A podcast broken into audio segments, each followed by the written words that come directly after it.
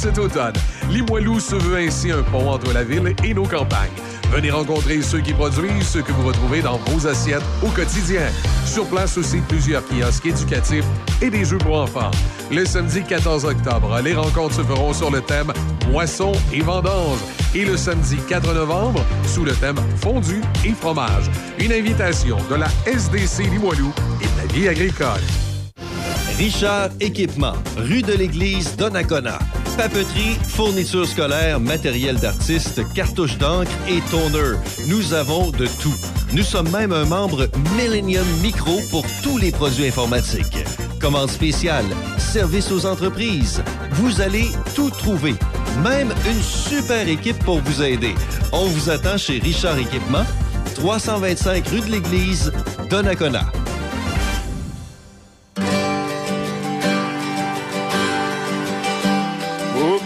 Soyez, accourez, braves gens. L'eau commence à monter, soyez plus clairvoyants. Admettez que bientôt nous serons submergés et que si nous valons la peine d'être sauvés, il est temps maintenant d'apprendre à nager car le monde et les temps changent.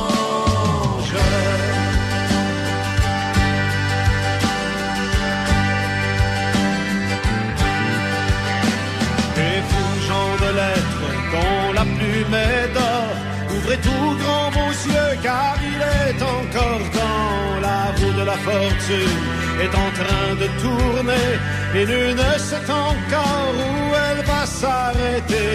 Les perdants d'hier vont peut-être gagner, car le monde et les temps changent.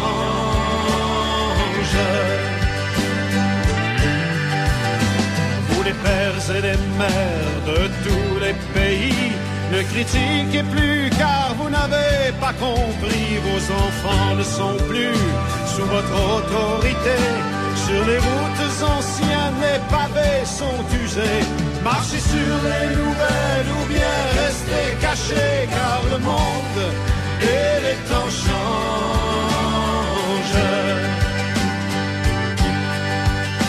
Messieurs les députés, écoutez maintenant, n'encombrez plus hall de propos dissonants. Si vous n'avancez pas, vous serez dépassés, car les fenêtres craquent et les murs vont tomber.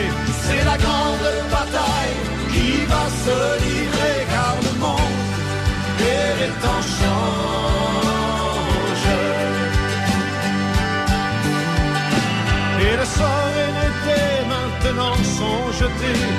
le présent bientôt sera déjà passé.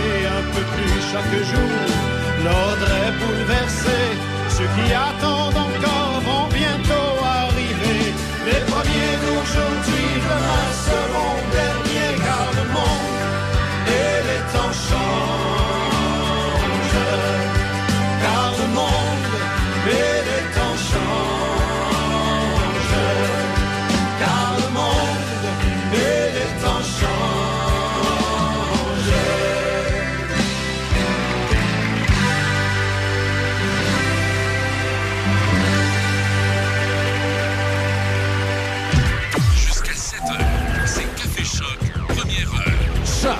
88 7. La quotidienne avec Michel Cloutier et Easy Lévesque. Un regard sur l'actualité agricole. Mesdames, Messieurs, bienvenue à cette nouvelle édition de la quotidienne de mon nom est Michel Cloutier. Je suis accompagné d'Izzy Lévesque. Bonjour, Izzy. Bonjour Michel, ça va bien? Oui, ça va très bien. Aujourd'hui, euh, on reçoit nos euh, collaborateurs. Ça va, oui? Ben oui, ben oui, ben Excellent. oui, ben oui. On reçoit nos collaborateurs Yannick Patelli de la Vie agricole. Également, on a Michel Saint-Pierre qui est avec nous euh, de l'Institut Jean Garon. Bienvenue. On est, on est là, on est là tous les deux. Bonjour, Izzy, Michel. Bonjour, les Izzy. Michel. Excellent. Ben écoutez, bienvenue. Aujourd'hui, euh, on parle de blé? Oui. On parle de blé raisonné. En fait, on a au, cours de l'été, en fait, on veut faire un petit récap de, ce qui s'est passé cet été euh, sur le terrain, parce que vous savez, la vie agricole va sur, va sur le terrain tous les étés rencontrer les producteurs. Euh, on va dans le début d'émission, en fait, retourner au marché à Toiteur. On vous avait déjà dit, je pense, dans la saison précédente, qu'on avait avec les premières moissons, avec Première Moisson et les céréales du Québec, fait une tournée des boulangeries pour rencontrer les consommateurs, leur expliquer ce qu'était le- l'agriculture durable et le blé raisonné. Et euh, Claude Roy, qui était le, le- je dirais, le- le porteur de cette activité euh, dans les kiosques, a échangé avec des consommateurs. Et le 5 août dernier, de mémoire, oui, le 5 août dernier, c'était au marché à Toiteur, à Montréal, près du canal de la Chine. Et je suis allé le, le rencontrer, voir comment ça se passait euh, sur place. Et il a pu, effectivement, on a pu enregistrer effectivement quelques extraits qu'on va pouvoir vous faire écouter. Vous allez pouvoir réagir suite à ça. J'ai une question à vous poser, moi. Je veux savoir, est-ce que vous connaissez, vous, la, la- la formule le blé raisonné? Non, je ne les connais pas. Claude va vous expliquer. Le blé raisonné est un, est un blé qu'on va semer à l'automne. Il va passer l'hiver sous la neige et quand au printemps il va sortir, il sort avant les mauvaises herbes, donc ça nous évite de mettre des pesticides, insecticides, fongicides ou herbicides. Et comme on travaille pas le sol jamais, euh, le- on n'a pas de compaction de sol qui se fait, donc il y a pas, on a moins besoin d'avoir d'irrigation avec de l'eau, donc le, le sol absorbe plus son eau et garde plus son eau. Et tous les produits de blé sont vendus à une compagnie qui s'appelle les Moulins de Soulanges, qui fabrique les farines. Et toutes ces farines-là sont utilisées chez Première Moisson pour la réalisation de leur pain et pâtisserie. Super, c'est impressionnant. Ce qui fait du blé raisonné euh, une culture beaucoup plus éco-responsable. Oui, ça, ça sonne comme ça. Ouais. Félicitations, c'est super impressionnant. Merci. And um, bonne chance avec Merci tout ça, c'est bien bon. C'est bien intéressant. Hmm. Ça, c'est, euh, c'est, bien différent de le blé normal, right? C'est très différent. Mhm. Le blé normal, comment ça c'est... Parce qu'il peut y avoir un blé qui va se servir pour de l'alimentation animale. OK. Mais par contre, le blé raisonné est une culture, est un cahier, on appelle ça un cahier de charge, où il, il faut absolument respecter les données bien précis pour que la compagnie de, de- de farine achète le blé et le commercialise un peu partout. C'est bien intéressant. Alors, je vais, je vais amener ça à l'Europe aussi. De quel pays en Europe? Euh, je suis roumaine. Je suis, je suis canadienne, mais je suis roumaine. Je suis née- oui, c'est ça. Je suis d'origine roumaine. Je suis née là-bas. Euh, c'est ça. J'ai des amis qui font de l'agriculture là-bas, alors peut-être elles vont être bien intéressantes euh, d'apprendre sur le blé Raisonné. raisonné. Merci. Avec plaisir. Merci. Good luck. Donc, les gens connaissent le mot bio, les jeunes connaissent tout le- qu'est-ce que c'est que le biologique. On entend le mot bio, mais on ne sait pas c'est quoi bio en réalité. Alors que le blé raisonné est une approche euh, agroalimentaire qui est très différente. Est-ce est-ce que vous connaissiez le blé raisonné, vous? Pas du tout. C'est tout nouveau pour moi. De la nouvelle information. Vous connaissiez le bio, par exemple? Euh, oui, mais pas aussi bien que monsieur le décrit. Ça vous inspire quoi, le blé raisonné, quand vous entendez ça? Ben, je trouve ça très bien. C'est euh, c'est une approche euh, qui est aussi en respect avec l'environnement, santé, donc c'est tout, euh, tout bénéf. Il faut- ce qu'il faut que les gens se rappellent, c'est qu'avec les, les températures qu'on a, euh, surtout au mois de juillet, là, il va y avoir plus il y a de pluie et de la chaleur, plus il y a de plus il y a des insectes. Et au moment où on vient pour récolter, si jamais éventuellement, pendant, le- pendant la progression, on se rend compte que c'est infecté d'insectes, ben il ne sera plus pour utilisation humaine, il va tomber pour utilisation animale. À ce moment-là, il va être déclassé, mais c'est la même production de blé. Est-ce que je peux en avoir un pour ma nièce? Absolument. Celui-là? C'est quoi les, différents... quoi, ça. Alors, Claude va vous expliquer ce qu'est le blé raisonné. Celui-là, c'est le blé de campagne, c'est-à-dire le pain, euh, le, le- Pas de campagne. le pain, le pain de campagne est là, et ça, c'est la baguette conventionnelle. Est-ce que, tu- est-ce que tu connaissais la culture bio? Non. Euh, oui, on a une idée parce que c'est très connu. C'est, c'est du jour maintenant, c'est actuel, bio, bio. Mais je savais pas que, par exemple, la bio, on doit nettoyer les herbes et tout ça, donc on compacte le sol, alors qu'ici, on fait pas ça du Non, tout. c'est ça. Donc, le bio, il faut passer à toutes les semaines dans le champ avec la machinerie. Ouais, Donc, on compacte le sol. pour ne pas mettre il- des pesticides et quand, tout ça. puis quand on tombe, quand il tombe de l'eau, ben, vous avez une eau de ruissellement qui qui rentre pas dans le sol. la terre est tellement compactée. compact. Donc, on a besoin de plus d'eau, on a besoin de plus de traitement, on a besoin de passer plus souvent. Donc, il y a une différence entre le bio et le blé raisonné. Oui. Je vais goûter alors ça parce que ça paraît. L'agriculture, est-ce que c'est un monde que tu connais, euh, qui t'intér- qui t'intéresse? Non, non, pas vraiment, mais moi je suis libanaise d'origine. On avait un champ au Liban, près de notre maison. Et il y avait une personne qui, voulait, qui venait ici semer le blé, et tout pas pour nous, pour eux, mais ils profitaient de la terre parce qu'elle était, parce qu'elle était toute vide. Donc je le voyais, c'est une personne qui travaillait avec sa main pour tout faire et tout semer et puis tout récolter et tout ça. Donc euh, oui, le blé m'intéresse, mais je connais rien. Donc, les gens ne le savent pas. Ils achètent du pain, mais on ne sait pas d'où vient la farine. Donc, cette farine-là est faite à partir d'un blé qu'on appelle maintenant un blé raisonné. Est-ce que le blé raisonné, ça vous dit quelque chose? Non, pas, pas encore, jusqu'à aujourd'hui. Donc, c'est une culture particulière. C'est une culture où, en réalité, on va semer, beaucoup d'agriculteurs vont semer leur blé l'automne. Il va passer tout l'hiver sous la neige. Et quand au printemps, il va sortir, il va émerger, il va sortir avant les mauvaises herbes. Ça évite justement de, mettre des insecticides, fongicides, herbicides ou pesticides dans le champ. Donc, si on en met, on ne peut pas le vendre pour faire du blé raisonné, on va le vendre pour faire du blé animal. Donc, c'est une culture qui est très particulière avec un cahier de charge très strict. C'est une approche agroalimentaire qui est très différente, mais tous les produits de chez Première Moisson sont faits à partir de blé raisonné. Ben, merci beaucoup pour, le- pour l'information. Je vais goûter à celui-ci. Oui, celui-là ici, c'est multigermé. OK, je viens, ouais, je viens de l'acheter. je pense. Où est-ce que l'agriculture est un domaine qui vous intéresse? Ben, non, pas plus que d'autres, mais je m'informe comme tout le monde. Mais comme consommateur, vous intéressez à ce qu'il y a dans la, dans la nourriture? Oui, absolument. Oui, oui, oui. C'est bon à savoir euh, si c'est local, pas local, ça vient d'où. euh. Merci.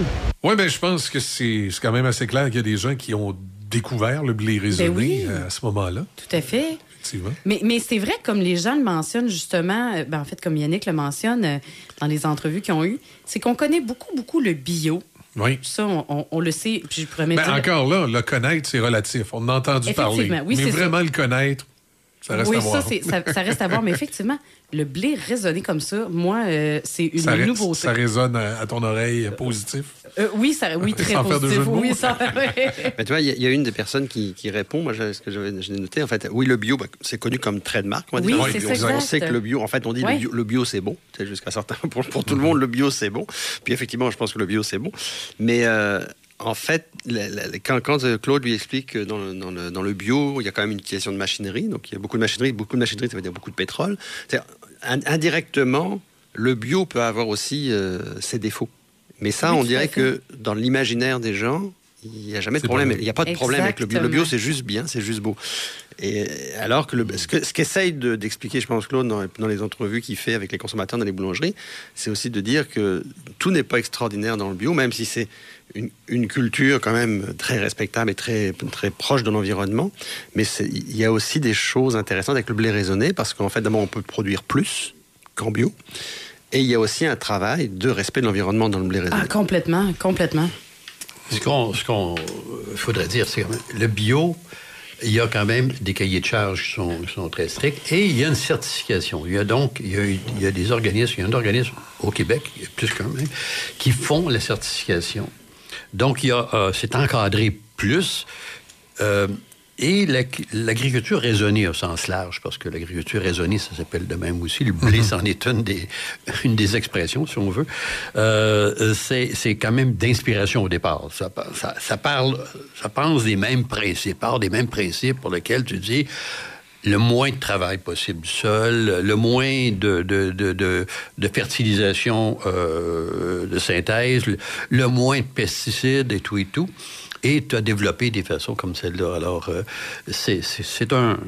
Je dirais que ça, ça procède un peu de la même, du même principe de base. Oui, ben, en fait, pas- le, bio est un modèle. Enfin, moi, je sais que Yann Turmine, qui est, qui est chroniqueur à la vie agricole, dit souvent, quand il parle du bio, il dit souvent euh, le bio, c'est la Formule 1. Parce que euh, il compare à la voiture, en fait, aux courses automobiles, c'est la Formule 1. Mais en fait, tout le monde ne roule pas en Formule 1 et Non, tout le monde n'a pas les capacités de rouler en Formule 1. Donc, en fait, l'agriculture raisonnée, c'est ce qui s'inspire du bio, mais pour tout le monde. Oui. Est-ce oui, qu'on peut le dire un comme peu, ça Un peu. Ça s'en rapproche beaucoup. Il y a, il y a- le bio t'oblige à avoir une trois ans de transition pour pouvoir devenir bio. Euh, entre-temps, tu deviens un aspirant bio. et, et, là, il y a quelqu'un qui vient voir qu'est-ce que tu fais pour devenir et comment tu as éliminé tes pesticides et tout et tout. Alors, ça, c'est le bio. Euh, euh, je dirais que dans le cas de, l'agriculture raisonnée, on peut peut-être commencer un peu plus vite de ce côté-là. Mais ça amène les gens à avoir la même compréhension, si on veut, des enjeux là, qui n'étaient pas le cas auparavant. Là. Le compactage des sols, par exemple, l'utilisation qu'on mettait euh, au cas où des pesticides. C'était souvent le cas. Tu sais, t'en mets un peu plus, un peu moins, euh, un peu plus, puis tu es sûr de, de, ton coup. Mais ça marche plus comme ça. Là. C'est en mettre un peu plus. Puis la fertilisation aussi, c'était un peu... Euh, selon le même principe. Tu disais, ah, je vais mettre un peu plus d'azote, ça va pousser encore ouais, ben, un peu plus. Oui, c'est ça. Mais c'est plus comme ça. Là. Mais... On, comprend, on comprend qu'il y a un équilibre Oui, c'est ça. Et ça me donne une espèce d'impression de est-ce qu'on n'est pas en train de retourner aux sources? à une agriculture d'avant? Parce que là, on parle, on élimine les pesticides, on élimine la machinerie. Tu sais, on, a une espèce de retour aux sources, je trouve, de justement que ben, c'est vrai que les produits vont être il n'y a pas de pesticides, il n'y a pas rien. C'est un peu comme les produits d'avant. C'est cette impression-là que ça me donne un peu. mais en même temps, euh, aussi, on peut peut-être avoir des problématiques d'avant au niveau euh, de l'infestation, des choses comme ça. De quelle façon on va s'en tirer? parce que le, Claude le dit d'ailleurs quand il échange avec les consommateurs, quand il parle des, des, des, ravageurs, quand il parle des pluies, de l'humidité, tout, tout, ça est une réalité pour les producteurs. C'est pour ça que de tout faire sans, pesticides et sans, fongicides n'est pas complètement réaliste non plus. Non, mais ce qu'on a développé au fil des années, c'est euh, des réseaux de détection. Ce qui n'existait pas avant. Les réseaux de détection, c'est un réseau qui permet aux gens d'avoir une information euh, euh, en temps réel sur le fait qu'on a découvert tel ravageur, tel tel insecte, le pyrale du maïs, par exemple. Bon, bon. Et que là, on pourrait, là, euh, soyons vigilants dans les champs, parce que les réseaux, c'est régional, ça, cette chose-là. C'est une grande invention dont on n'a pas parlé beaucoup, ça, au Québec. Mais les réseaux de détection ont permis beaucoup de comprendre le, le, le, mécanisme, si on veut, d'utilisation des, des, pesticides et de ne pas le faire...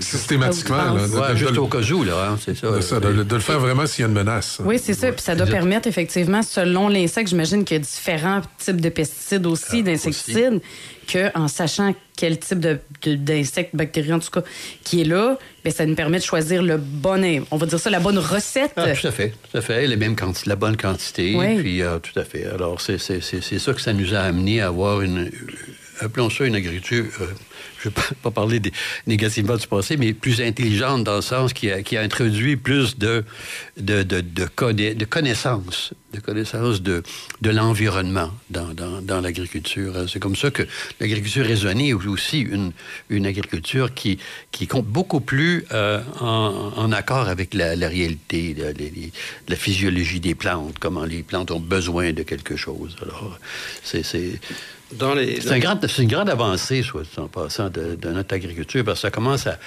Euh, Aujourd'hui, là, alors que les gens sont préoccupés de, ce qu'ils consomment, de ce qu'il peut y avoir des résidus de pesticides, bien, je pense qu'on fait des pas euh, importants de ce côté-là. Puis des fois, il faut le dire. Puis et d'ailleurs, il y a une bonne écoute des, consommateurs. Euh, vous le voyez. Ben, d'ailleurs, ce qui était intéressant aussi à Twitter, c'est de se rendre compte que on est en plein centre-ville. Euh, les gens sont de toute origine. En fait, ils sont tous, tous ceux qu'on a rencontrés étaient canadiens, mais ils sont tous de, pays différents. Il y avait des Libanais, des Roumains, euh, il y avait des gens qui venaient du Québec, il y avait des anglophones de Westmount. Et en fait, tout le monde, tout le monde avait un intérêt pour euh, discuter avec avec l'autre, même pour être enregistré, et pour nous dire en fait que, ils, honnêtement, ils reconnaissaient ne rien connaître l'agriculture. Ça, c'est quelque chose qui nous a qui nous a marqué beaucoup dans les rencontres qu'on a fait dans les boulangeries. C'est à la fois les gens qui nous disaient non, non, nous on connaît rien à l'agriculture parce qu'ils sont pas du tout dans le milieu agricole, mais en même temps qui étaient toujours intéressés à en connaître sur l'agriculture. Et c'est là où on s'est dit, un peu de la même façon, quand l'Institut Jean Garon fait des démarches, on se dit, il y a un constat, les gens ne connaissent rien à l'agriculture, mais il y a quand même un petit espoir parce que c'est pas c'est pas qu'ils veulent rien savoir, c'est qu'on leur donne jamais l'information. Mais quand on leur donne l'information, écoute, les gens ils viennent là pour prendre un café à la base, hein. ils viennent pour acheter un croissant. Ils n'ont aucun intérêt normalement à faire autre chose que de prendre leur, leur téléphone, leur tablette pour prendre un café. Et là nous on est là puis on les arrête puis ils discutent avec nous, donc il y a quand même un intérêt. Effectivement, c'est clair qu'il y avait un intérêt là, des, des gens qui étaient euh, qui étaient autour. On fait une pause. On revient dans un instant.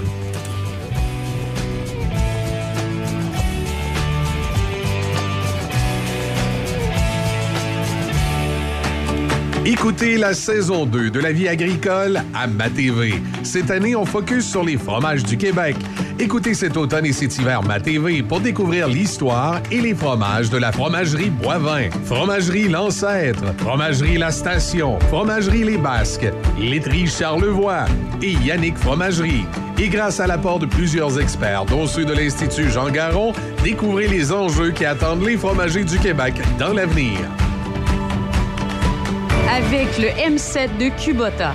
Soyez bien équipés pour mieux travailler. Exécutez tous vos travaux d'entretien avec performance, confort et polyvalence.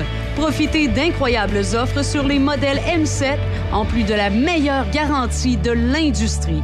Visitez votre concessionnaire Kubota pour plus de détails. Venez participer aux Journées agricoles Limoilou cet automne. Limoilou se veut ainsi un pont entre la ville et nos campagnes. Venez rencontrer ceux qui produisent ce que vous retrouvez dans vos assiettes au quotidien. Sur place aussi, plusieurs kiosques éducatifs et des jeux pour enfants. Le samedi 14 octobre, les rencontres se feront sur le thème Moisson et vendange. Et le samedi 4 novembre, sous le thème Fondu et fromage. Une invitation de la SDC Limoilou et de la vie agricole. On est de retour euh, sur euh, votre émission La quotidienne avec les gens de la vie agricole et de l'Institut Jean Garon du lundi au vendredi. On, jette un regard sur l'agriculture et on en parle des grands enjeux. Et on, avait- juste avant la pause, on parlait entre autres du blé raisonné. Beaucoup de gens ont découvert cette production-là, euh, qui est différente du bio, mais qui est tout aussi, comment je dirais, naturelle et... et euh, Ben, sinon mais plus, même, même même. plus, Oui, même oui, plus oui, à porter euh, pour, euh, pour certains cultivateurs. Yannick, euh, on continue sur le même thème? Oui, ben, entre autres, avant de, de passer au thème d'Expo Champ, parce qu'on voudrait aussi vous parler que cet été, on a fait Oui. comme une tournée de plusieurs activités, dont Expo Champ. On vous en parlera tout à l'heure à Saint-Libois.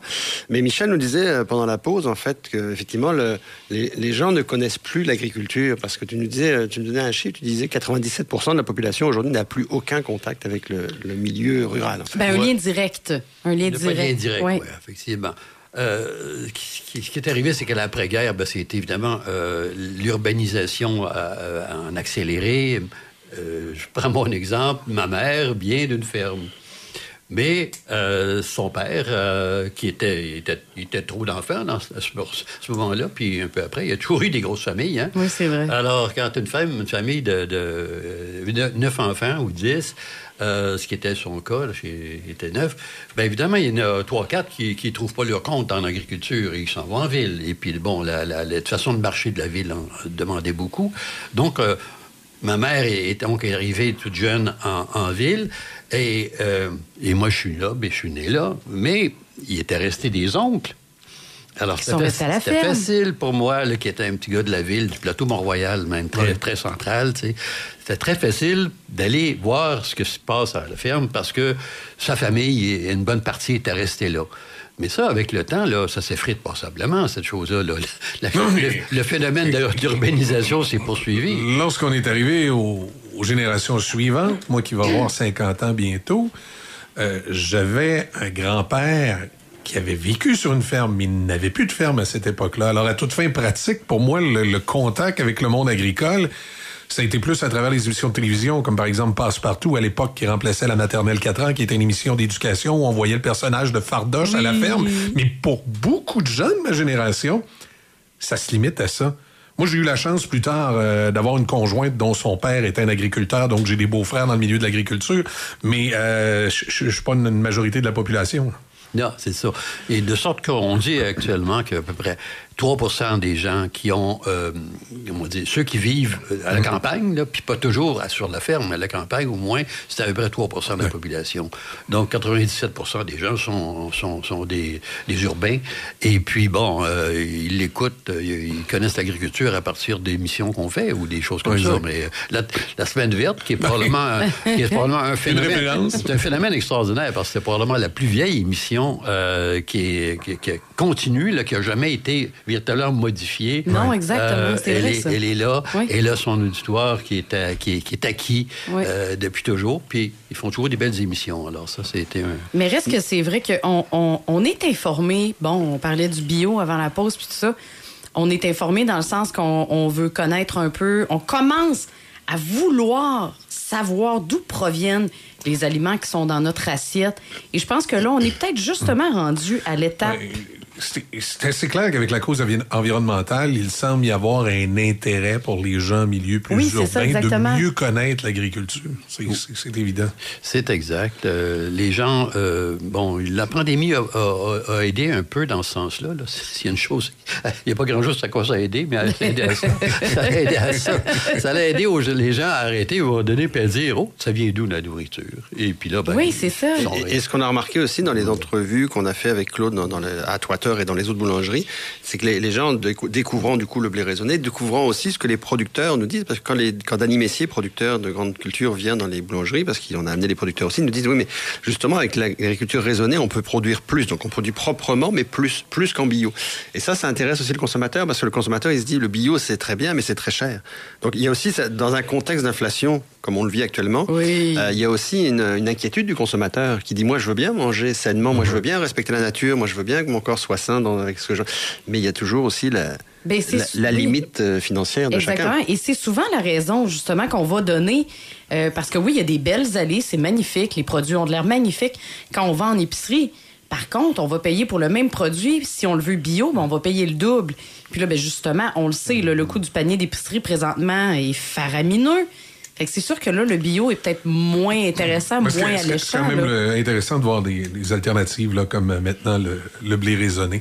Euh, si on allait faire un petit tour du côté euh, d'Expo Champ. Alors oui, justement, à Expo Champ, il y a eu aussi beaucoup de, de- de présentations euh, cet été.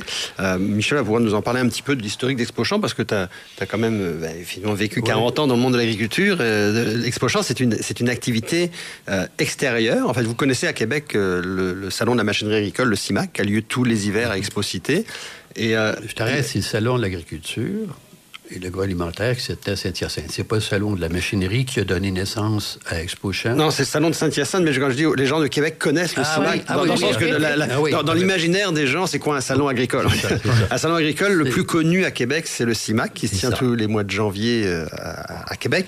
Mais effectivement, à l'origine, c'est un salon agricole de Saint-Hyacinthe qui, l'été, se transpose à Saint-Nibois, dans les champs sur le long de la Vin.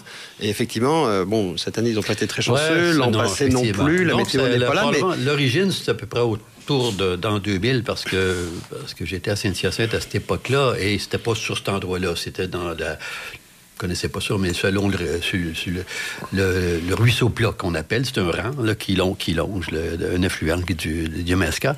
Euh, mais par la suite, on s'est aperçu que ça avait un, un certain succès, que, que les gens voulaient pas juste voir des exposants à, à l'intérieur d'une bâtisse, mais ils voulaient aussi voir à l'extérieur. C'est tout, l'intérêt de, de l'activité d'été, en fait. Puis, et, aussi, tout le côté équipement, que tu ne pouvais pas entrer dans des bâtiments. Il y en avait quelques-uns, mais tu avais une limite à, à la grosseur de ces équipements-là. Tu ne pouvais pas en faire tant que ça.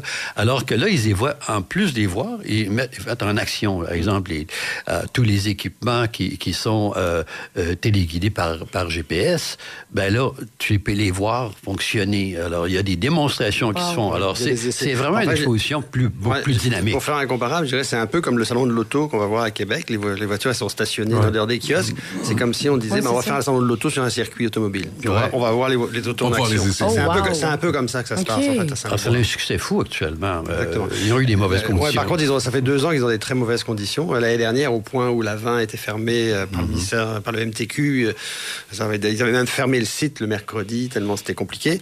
Cette année, ils n'ont pas fermé le site, mais ils ont quand même euh, dû envoyer les voitures euh, à Pétaouchnok, là, à Ah, sortie oui, 145. très, Je pense qu'il fallait venir avec des navettes. Ça a toujours été compliqué depuis deux ans euh, se rendre là. Je Mais- passais cette journée-là et effectivement, c'était vraiment le déluge d'abord. auch. Euh, mais euh, pour les, les auditeurs qui, qui, qui peuvent faire à l'occasion le trajet Montréal-Québec, ils doivent voir que ça se prépare de longue Oui, parce, que tout, le- tout- tout le- tout le temps, on fait, moi je fais souvent Québec-Montréal, puis effectivement, dès, le début du printemps, on voit les, On voit les les, parcelles, les parcelles, les, cultures alors on voit le maïs pousser à différents endroits, puis tranquillement on voit aussi des kiosques s'installer là, il y en a. Et dans notre tournée estivale, on est allé évidemment faire un tour en tant que vie agricole euh, là-bas. Et en fait, on est allé rencontrer euh, Caroline Matteau de Belle-Île, parce que Belle-Île, depuis l'an passé, euh, s'est installée à, à Expo Champ et fait justement ses, présentations de, de ses différents fourrages. Je vous propose d'écouter euh, Caroline Matteau. Bonjour Caroline, nous sommes euh, ici dans le stand de Belle-Île à Expo Champ. On est déjà venu euh, l'an passé euh, vous accompagner, voir comment ça se passait, vos rencontres avec les producteurs. Là, on est en 2023. Alors, il y a une mauvaise nouvelle, c'est qu'il a plu encore hier et on est encore pas mal inondé à Expo Champ. Mais par contre, je pense que les choses se sont quand même bien passées dans vos rencontres. Expliquez-nous un petit peu ce que vous avez vécu hier. Oui, tout à fait. En fait, euh, comme tu as dit, tu as mentionné, on n'a pas eu les conditions météo qu'on aurait souhaité, mais on avait quand même organisé un événement euh, VIP qui mettait euh, en lumière le travail de nos clients, euh, Port au Rail. Puis, on avait une dégustation sur place avec des produits de sa ferme, de sa boucherie. Puis ça, ça a été vraiment apprécié par nos clients qui sont passés nous voir quand même. Puis en même temps, bien, ils ont pu apprécier le travail qu'on avait fait ici depuis le printemps. On avait des super parcelles de démonstration fourragères qui mettaient vraiment en lumière là aussi euh, nos gammes cette année, nos produits, euh, nos semences fourragères. Puis euh, les parcelles sont super belles. On a travaillé vraiment fort. On était bien fiers de ça. Puis ça a été apprécié. On a eu des très bons commentaires, beaucoup de compliments sur notre travail. Puis euh, je pense qu'il y avait beaucoup de choses intéressantes à venir voir, euh, que ce soit. Puis encore aujourd'hui, les parcelles sont là, on est présents. Fait que ça vaut vraiment la peine. euh, ça valait vraiment la peine de passer, là, même s'il pleuvait. Oui, parce que c'est une particularité, en fait, quand les gens viennent à Expo Champ, pour certains, ils viennent voir de la machinerie, d'autres viennent rencontrer euh, des gens dans des kiosques. Mais euh, ce qu'on avait remarqué déjà l'année dernière chez Belle-Île, c'est que c'est pas seulement un kiosque. hein. C'est vraiment, ils, sont, sur- ils sont sur le terrain, il y a des démonstrations. euh, et ça, c'est peut-être particulier. Est-ce que dans le monde fourrageux, c'est quelque chose qui se fait déjà ou c'est vraiment une innovation que vous avez fait? C'est une bonne question. Euh, à ma connaissance, c'est pas quelque chose qui se fait beaucoup.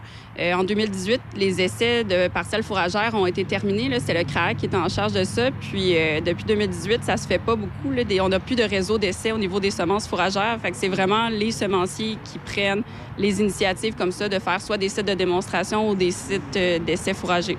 Fait que maintenant, euh, je je dirais à l'Expo Champ, là, un site exclusivement dédié aux plantes fourragères. Euh, c'est le seul site chez Belle-Île sur, le, sur le site d'Expo Champ. Alors, vous souhaitez en fait une belle journée. C'est la dernière journée d'Expo Champ. Vous souhaitez une belle journée. Le soleil est au rendez-vous. Oui, tout à fait. On a hâte de recevoir tous nos clients et tous ceux qui seraient curieux là, de venir découvrir nos semences fourragères, nos produits. On a plein de choses, comme j'ai dit, très intéressantes à venir observer, des nouveautés pour cette année aussi. Fait que, on est prêt à vous accueillir. Toute l'équipe est là. Expo cette année, euh, effectivement. Euh, Car- Caroline Matteau nous disait en fait que le, des, des expositions comme ça de plantes fourragères, c'est de plus en plus rare. Elle dit depuis 2018, je pense, le, le- elle disait que le CRAC ne ferait plus de, de ce, ce type d'exposition en fait depuis 2018. Ah bah là, j'apprends, j'apprends des choses là-dessus. C'est- comme si le, privé avait pris la relève. Parce que pour le, le CRAC, pour euh, peut-être expliquer euh, aux auditeurs, le CRAC, c'est la- c'est le conseil, en fait, c'est le conseil, j'allais dire conseil d'État, pas conseil d'État, mais c'est la partie publique du, du, de la recherche, on va dire. Euh, le centre, en fait, si on parle du CRAC, c'est le centre de, euh, centre de référence en agriculture et agroalimentaire du Québec. C'est celui-là ou Oui, oui, tout à fait, qui est, qui est finalement a- attaché au MAPAC, en fait, attaché. qui est, euh, ouais, qui est- qui- c'est un peu ce que le MAPAC a fait euh, directement pendant longtemps et qui, qui a été euh, délégué à une structure qui est, qui est mixte, là, qui, dans le fond, le MAPAC est un, est un financier important, là, un bailleur de fonds important, mais c'est détaché, si on veut, de la structure publique, là, effectivement. Mais à écouter Caroline Matteau, j'avais comme le sentiment un petit peu qu'aujourd'hui, même le CRAC, en fait, qui est qui est moins public effectivement du, que Mhm. de l'époque où c'était complètement intégré au MAPAC, que même le CRAC aurait moins de moins de présence, mettons. Euh, Ce que je peux comprendre, c'est que c'est des compagnies privées qui sont un peu plus euh, un peu plus de l'avant.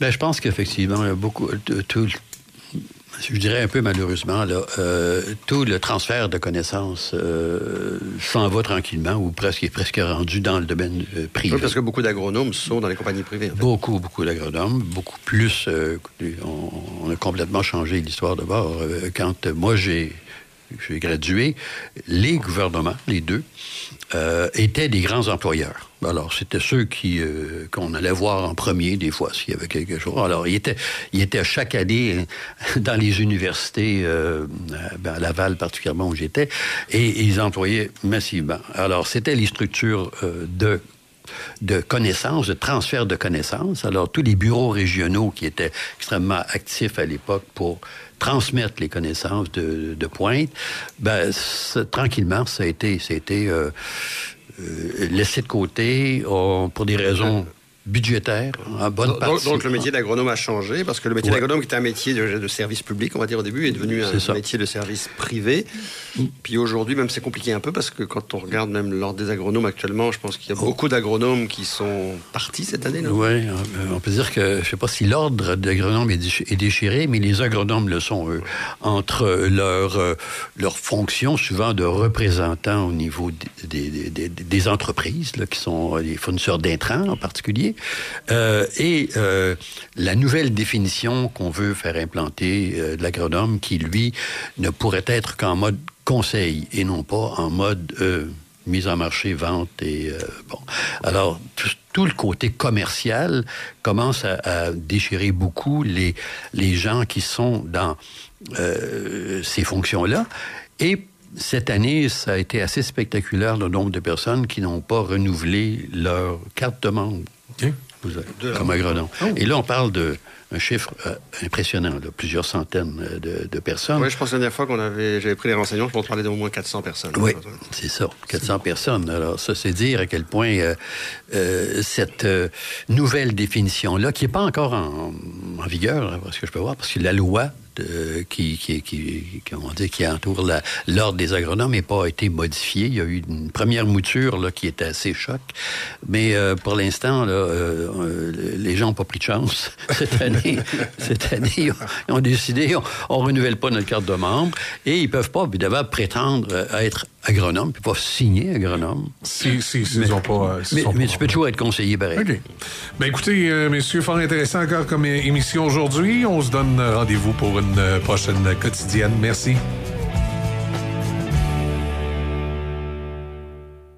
Ça fait déjà 25 ans que la grande famille des marchés traditions est dans votre quotidien. Pour souligner l'événement, on vous invite à participer au concours 25 ans au cœur du quartier en collaboration avec Aliments du Québec. Vous pourriez gagner un million de points Sainte Plus. Pour participer, achetez un produit identifié par l'un des logos Aliments du Québec et présentez votre carte Sainte Plus à la caisse. On est fiers de célébrer avec vous parce que vous aussi, vous faites partie de la famille. Jusqu'au 1er novembre 2023, aucun achat requis. Valide dans les marchés traditions du Québec. Détails à marchétradition.com. Le Resto Gare vous propose, en collaboration avec votre radio Choc FM, le menu vedette Choc à seulement 8,87 Oui, seulement 8,87 Une offre différente du lundi au vendredi. Écoutez Café Choc le matin entre 6h et 9h, ou encore Midi Choc entre midi et 13h pour connaître le menu vedette du jour. Le Resto Gare 309, deuxième avenue à Port-Neuf et le Resto Gare Express 25 route 138 à Cap-Santé. Jusqu'à 7 Choc 88 7. Simon est avec nous pour la chronique affaires. Salut Simon, comment ça va? Salut Michel, ça va super bien, vous autres? Ah, ça va, ça va bien. C'est vendredi, Euh, vendredi. Un beau vendredi, le premier vendredi de l'automne. Non, non, non, non, c'est pas le vendredi de l'automne. L'automne, elle arrive cette nuit à 2h30 quelques. Ouais, excusez, pardon. Oh oui, Ouais, c'est c'est très important. Je profite de mes derniers instants de l'été. Calme-toi. non, mais... T'as deux grands fans de l'été devant toi, là. Oui, moi aussi, moi aussi. mais- oui, j'aime ça l'été. Oh, oui, Ah, t'es aussi bon que t'es Non, non, c'est pas vrai.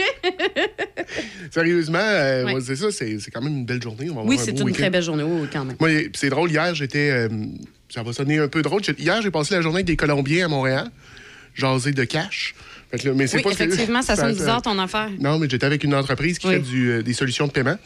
Puis, pour une raison XYZ, ils ont beaucoup de, de Colombiens dans leur, euh, dans leur staff. Ces gens-là capotent. Là. Les... Voyons, vous n'avez pas d'été, il fait fret ici. Vous n'avez rien vu encore. Euh, L'hiver s'en vient, il va faire moins 45. Oui, c'est ça, c'est ça. C'est vrai que c'est toujours drôle quand même de rencontrer des gens qui viennent d'ailleurs puis qui se rendent compte qui, ben, qui ont froid quand il fait euh, 14-15 Ouais, là, c'est ça. à l'extérieur. Puis là, tu fais Oh, non, mais un peu, nous, on a des moins 30. Puis, euh, Avec du moins vent? 40, par contre, on l'a de moins en moins, on va se le dire. C'est pas là. grave. Non, c'est pas grave, C'est pas effectivement. Mais on l'a de moins en moins, mais c'est vrai que c'est toujours cocasse de rencontrer des gens là, qui capotent à 15 degrés. Yes. Mais c'est pas de ça que je voulais jaser ce matin. Euh, mon sujet ce matin, c'est les imprévus. Puis, on, on- c'est drôle, euh, le timing is everything dans la vie. Euh, Izzy m'a ta- m'a m'a contacté plus tôt ce matin et me dire Hey, plutôt que de rentrer à 8h30, 8h35, peux-tu être là à 8h20 OK. C'est un imprévu. Ouais, c'était moi, un imprévu, ça t'a- ça t'a amené à gérer ça. à gérer ça. Mais c'était, à- d'après ma base, c'était mon sujet, c'était le sujet que je voulais OK. jaser avec vous parce que je, sais, quand tout arrive, puis euh, cette semaine, trois fois dans ma semaine, j'ai jasé de ça avec des clients, avec des, des partenaires, les imprévus. Parce que les imprévus dans le business, dans, tu sais, dans le business, mais dans la vie en général, ça fait pas mal partie de notre vie. Du quotidien, oui. Puis il faut, euh, faut apprendre à dealer avec. Euh, on n'a on n'a pas le choix, ça fait, ça fait partie de notre vie. Et je sais pas si je vous les ai déjà dit, mais je trouve que le cerveau est une machine extraordinaire. Et quand tu y places une idée, il ramasse des idées, euh, tu sais, il fait le travail pour toi, ton subconscient fait le travail pour toi. Fait que j'ai pensé à ce sujet-là d'imprévu au début de la semaine euh, pour venir avec vous autres. Hier soir, je, je l'ai dit, je revenais de Montréal dans le train. Euh, je suis en train de lire un livre sur euh, un livre de moto. Vous savez que j'aime la moto, Ben fait que oui. je, lis la je lis un livre de moto sur euh, les techniques et tout et tout. Ben, c'est fou, hein? mais dans ce livre-là, il parle d'imprévus. Puis c'est vrai qu'en moto aussi, on peut en rencontrer des imprévus. Et il a fait un lien avec mon sujet, avec la vente. J'ai trouvé ça vraiment fascinant comment il l'a amené. C'est ça, vous, Ben oui, vous devriez voir la face de, de Easy, mais tu sais, comme surprise. Mais effectivement, puis il dit, ben, en, en moto, il faut que tu sois capable de t'ajuster, puis que tu prennes ce qui arrive pour euh, dans le moment présent. Pense pas à ce qui s'en vient après, pense pas à ce qui s'en va après. C'est là, c'est dans le moment présent parce que tu peux prendre des mauvaises décisions. Puis une mauvaise décision en moto. euh, Ça peut être fatal. Ben, c'est ça. Ta, ta roue dans l'arrière, t'es en train de glisser parce que t'as pris le virage un peu vite puis c'était mouillé. Euh, si tu redonnes du gaz trop sec, ben, elle va mordre puis euh, tu vas faire ce qu'on appelle un high side. C'est pas bon. C'est pas très bon. Vous, allez, vous allez être, non, vous allez être magané. Donc, je trouvais ça intéressant. Puis je me suis dit, ben, je, vais- je vais, je vais amener ça aussi dans, dans mon sujet. Comment est-ce que. euh, puis il parlait de, de, de vente. Mais je sais pas si vous avez déjà écouté, c'est un show, c'est un show américain qui s'appelle Whose Line Is It Anyways? Je sais pas si vous avez déjà vu ça. C'est un show d'improvisation. C'était avec Drew non. Carey, Colin Mockery, puis euh, et ils, ils font de l'improvisation. Puis ils parlaient de ce show-là aussi. Comment, ben, où ici on peut parler. Vous connaissez Sugar Sammy? Vous avez Ouais. déjà regardé ses clips sur le. Ouais. Tu sais, Sugar Sammy a une, une facilité à improviser. Ben, pourquoi il y a une facilité à improviser, Sugar Sammy? Parce que ses impros, basic, tu sais, à la base, c'est des, des, des imprévus. C'est vrai. C'est vrai parce que quand il est en spectacle, souvent, il va interagir avec les gens dans le public. Et c'est là, justement. Puis là, tu le vois puncher, justement, des blagues. Puis tu fais, hey, c'est c'est su- sur le moment, là, Ouais. qu'il a fait ça. C'est ça. Ben, le secret est assez simple. Il est dans le moment présent. Il est vraiment focusé sur ce qui se passe. Puis il prend ce qui, ce qui est dit là pour ce que c'est. Il essaye pas de se poser des questions. Est-ce que la personne est en train de me bullshiter ou est-ce que c'est vrai? Ou tu sais, tu dis que tu viens de, de ben c'est parfait, il part avec ça, puis il roule. Donc, il accepte l'imprévu, il accepte ce qui arrive en avant de lui, puis il roule avec ça. Donc, il se casse pas la tête plus que ça. Puis, c'est, ultimement, c'est ce qu'il faut faire avec des imprévus. Tu sais, regarde, ce matin, tu m'as appelé, tu dis, hey, peux-tu être ici plus de bonheur? Oui, OK, pas de problème, Ouais, on roule avec ça, stress, puis ouais. pas de stress. Si j'avais, je m'étais mis à capoter, puis ah, je peux pas, puis ah, je serais arrivé ici à matin, là, la, la patate qui débat, Ah puis ouais, euh, hein? Là, j'étais assez. Mais c'est pas un peu. euh, tu sais, c'est un peu. Là, on, on parle en affaires puis tout ça. Mhm. Mais en même temps, je trouve que l'imprévu, justement, nos réactions à l'imprévu, tu sais, c'est un peu l'espèce de fléau de tellement de gens parce que le stress, on va se le dire, là. Tu sais, je t'en parlais hors Ouais. d'onde puis tout ça. Tu sais, que moi, dans la vie, j'ai beaucoup fait d'anxiété, j'ai fait des crises de panique puis Mhm. tout ça. Puis, tu sais, justement, la- l'appréhension, puis, tu sais, l'imprévu, là, ça vient tellement casser une personne qui est hyper stressée dans la vie que, là, parce qu'une personne qui est stressée a besoin d'avoir le contrôle sur tout, tout, tout, Mhm. et que tout soit bien planifié. Là, tu arrives avec de l'imprévu, oublie ça, c'est terminé. Là. Mais tu sais, c'est une utopie. Tu peux pas contrôler tout. Mais non, ça, c'est certain. Fait que ce qui arrive, c'est justement ça. Puis, tu sais, ce que, ce que tu vis, ce que as vécu, nous, on le vit avec une des enfants à la maison qui a, tu sais, euh, de l'anxiété à côté. Puis, du genre, euh, je sais pas, je vous l'ai déjà compté, mais on allait à un moment donné au Saint-Hubert. On arrive au Saint-Hubert, il y a une heure de line-up.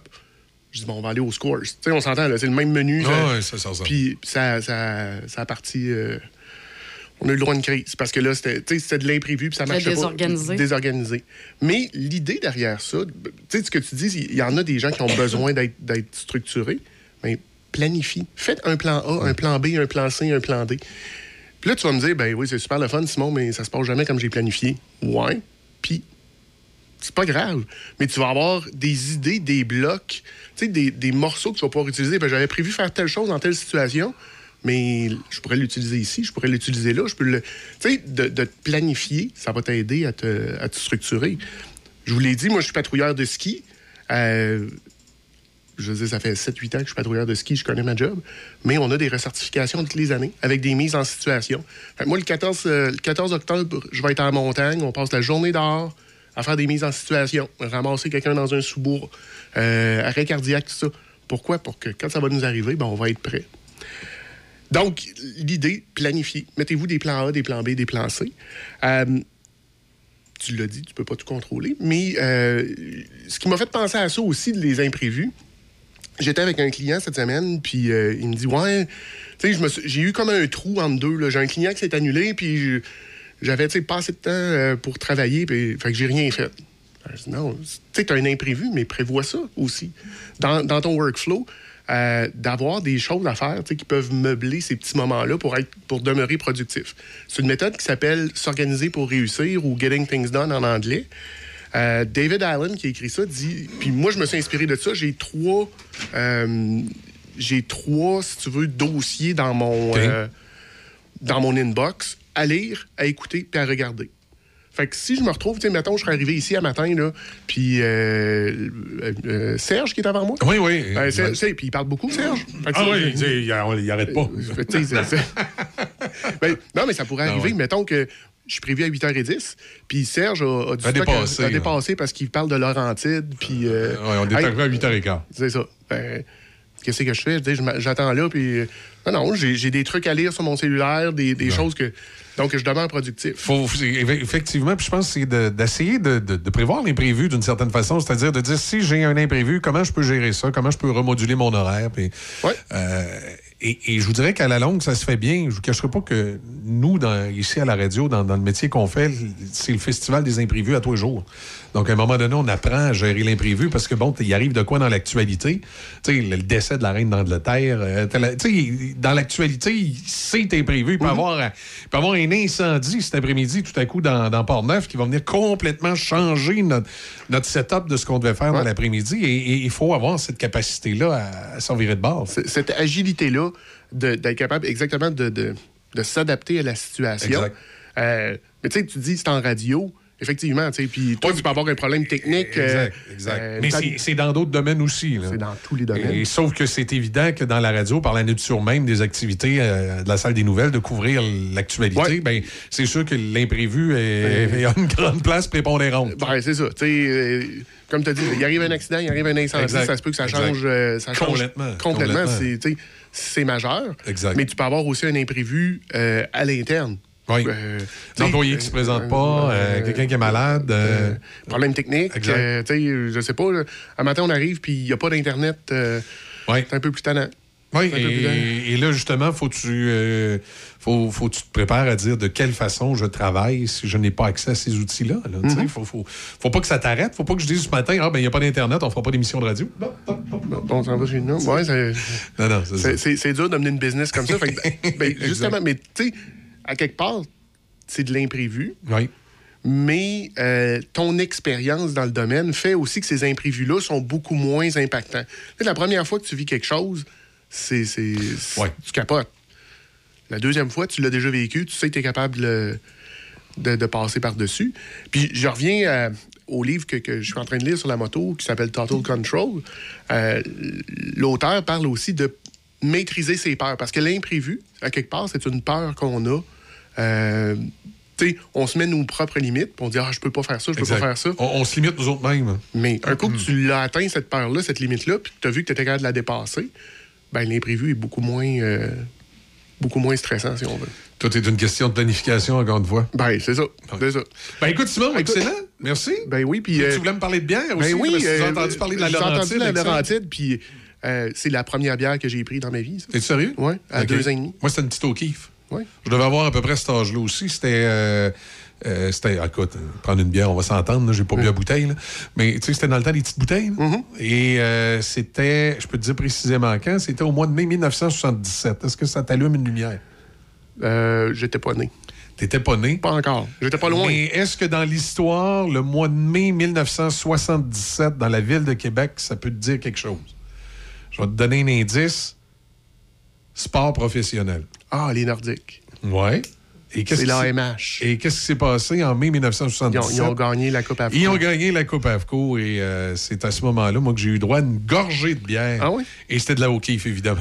Ben, moi, ça devait être de la Laurentide parce que mon père, euh, tu sais, dans, dans son, dans son Ouais. livre de graduation à l'université, il est, il est nommé chevalier de l'ordre de la Laurentide. Ah, fait qu'il a dû en prendre quelques-unes dans sa vie. Là, probablement. Puis euh, on était en camping quelque part au Nouveau-Brunswick. Il monte la tente roulotte, il a laissé sa bière sur le côté. Et le petit Simon. euh, Ah, petit Simon, il dit Oh, il y a une bière qui traîne, on va goûter à on va ça. goûter à ça. tu sais, on rit bien, mais j'y repensais à ça des années plus tard. Mon père a dû se faire ramasser. Ouais. Ma mère, de, ma mère est- est- je, te, je te rassure, euh, euh, fini l'histoire. Ma ça, mère, je- ma je mère est- a quand même du torque. Là, fait que mon, mon père, a- tu sais, parce que moi, je me mets à, la place, si, si ça m'était arrivé avec mon fils, c'est sûr que je me faisais ramasser Ouais, aussi. fais- Euh, je serais peut-être. Étais-tu pleine, la bouteille? Je sais pas. Est-ce qu'on m'a raconté j'étais. euh, T'étais garlot. Ouais, ouais, ouais. Ben, à peu près à même âge, moi, m'est arrivé quelque chose de similaire, mais de pire. OK. Et moi, c'est ma mère qui aurait pu se faire ramasser. Euh, on était chez mes grands-parents euh, au Témiscamingue. Et euh, ma mère embarque dans l'auto avec moi pour faire une commission. Mm-hmm. Elle part l'auto, mais tout à coup, tu sais, ça arrive que tu as une petite envie de papier pressant. Fait elle rentre en dedans, mais elle laisse le véhicule en marche. Avec le petit Michel dedans. Qui a deux ans et demi, qui est sur le banc en arrière. Dans ce temps-là, il y a eu le banc d'auto. Mmh, là. ouais, Regarde, ouais. oublie ça, là, on est dans les années 70. Fait que le petit Michel, lui, il passe en avant. Puis il pogne le, le- le bras de transmission, puis il descend jusqu'en bas. Et le véhicule avance. Et c'est drôle parce que, euh, évidemment, j'étais jeune, j'ai plus ou moins de souvenirs de, de ça. Mais je me souvenais d'une chose très précise. Et c'est vraiment un de mes souvenirs parce que mes, mes, mes parents n'étaient pas capables de l'expliquer. Ils ont tout le temps dit On est-tu chanceux que l'auto est tournée Parce que dans la cour chez mes grands-parents, si l'auto continuait en ligne droite, il s'en allait dans la rue. Et l'auto a tourné. Et il n'y avait aucune raison apparente qui tourne. Et moi, j'ai pu donner l'explication à mes parents. Je me souviens d'avoir vu la rue, puis de m'avoir dit dans ma tête, mes parents veulent pas que j'aille jouer dans la rue, puis j'ai tourné le volant. Et c'est moi qui ai tourné le volant qui fait que l'auto, écoute, là, je pesais pas sur le gaz, là, fait que ça avançait pas vite, mais tu sais, dans le temps, c'était des V8. Fait que l'auto a tourné et a entré dans le côté de la maison chez, chez mes grands-parents, puis il s'est arrêté là, puis euh, un peu euh, de- un peu durant le, le- le- un peu avant le moment de la collision avec la maison, il y a une maison qui, qui était là, puis il est parti à courir, puis comme le tour roulait pas vite, il l'a rattrapé, puis il, il m'a pogné par le collet, puis il m'a sorti du char. Ah, ouais. Ouais, c'est ça. Alors, j'ai c'est ma première expérience de conduite. Quand même. Tes premières expériences sont. Ouais. On va arrêter les Et- autres. Je veux pas et- savoir la reste et- des premières non, expériences. Et après ça, en vieillissant, à chaque fois que j'allais chez mes grands-parents, le, le- le running gag, c'est mes parents me montraient tout le temps. Tu sais, c'était les anciennes maisons comme en crépi. Fait que là, ils me montraient dans le crépi là, la, la, la, la- la- la patch qui avait été faite. Tu sais que l'auto était arrivé. Ça, c'est de ta faute. Ça, c'est de ta faute. Mais, mais ma, ma grand-mère, elle, a, a passé souvent des commentaires sur la vaisselle parce que quand le véhicule a rentré dans le côté de la maison, le crépi, évidemment, ça a fait une vibration à l'intérieur de la maison et son vaisselier a, Oh, il a, il a un petit- biding, badang, patac. Fait que souvent, quand, quand on allait là, ma, ma grand-mère qui, qui, qui était, euh, qui avait euh, des fois une petite façon de. ça me rappelle ma belle-mère aussi qui était comme ça. Un, un- un espèce de petit ton, tu sais, de passer des petits commentaires. Elle disait euh, Ouais, ben avant, j'avais telle affaire dans ma vaisselle, mais ça a disparu dans l'accident du vaisselier. Ah, Ça, c'était. C'était l'incident. C'était l'incident du Ok. vaisselier, c'est- c'était c'était- c'était de ma faute. Ah, voilà. Mais euh, revenir un peu à, la, à la Laurentide, je vous entendais en m'en venant parler de Ouais, Laurentide. et là, ça t'a fait penser à quelque chose? Ben, c'est ça. Euh, la semaine prochaine, je serai pas là. Euh, je, je prends une semaine de vacances. Mais quand je vais revenir, je vais essayer de penser d'amener de la Laurentide parce que ça se trouve encore aujourd'hui. La SAC en a. euh, oui, puis il y a quelques endroits, quelques dépanneurs qui ont des bières, euh, tu sais, que, que- que je pense.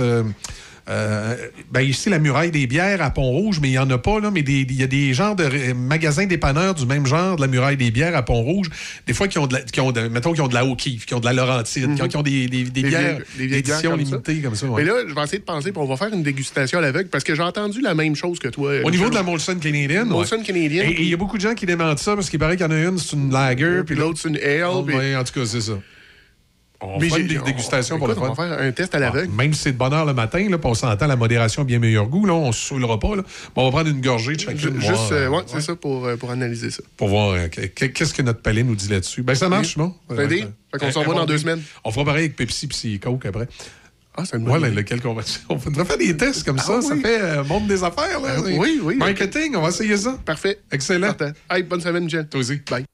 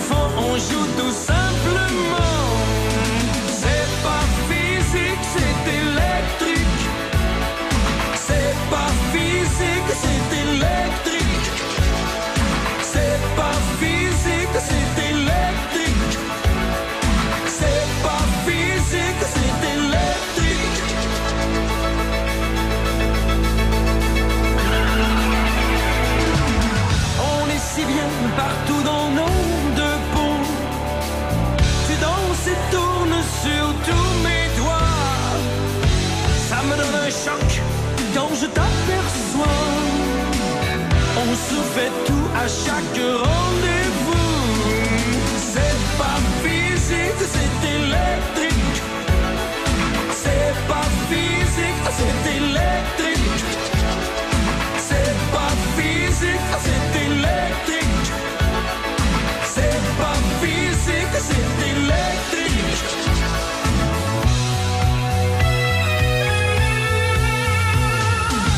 Le plaisir nous attend J'aime mieux l'amitié, l'amour fait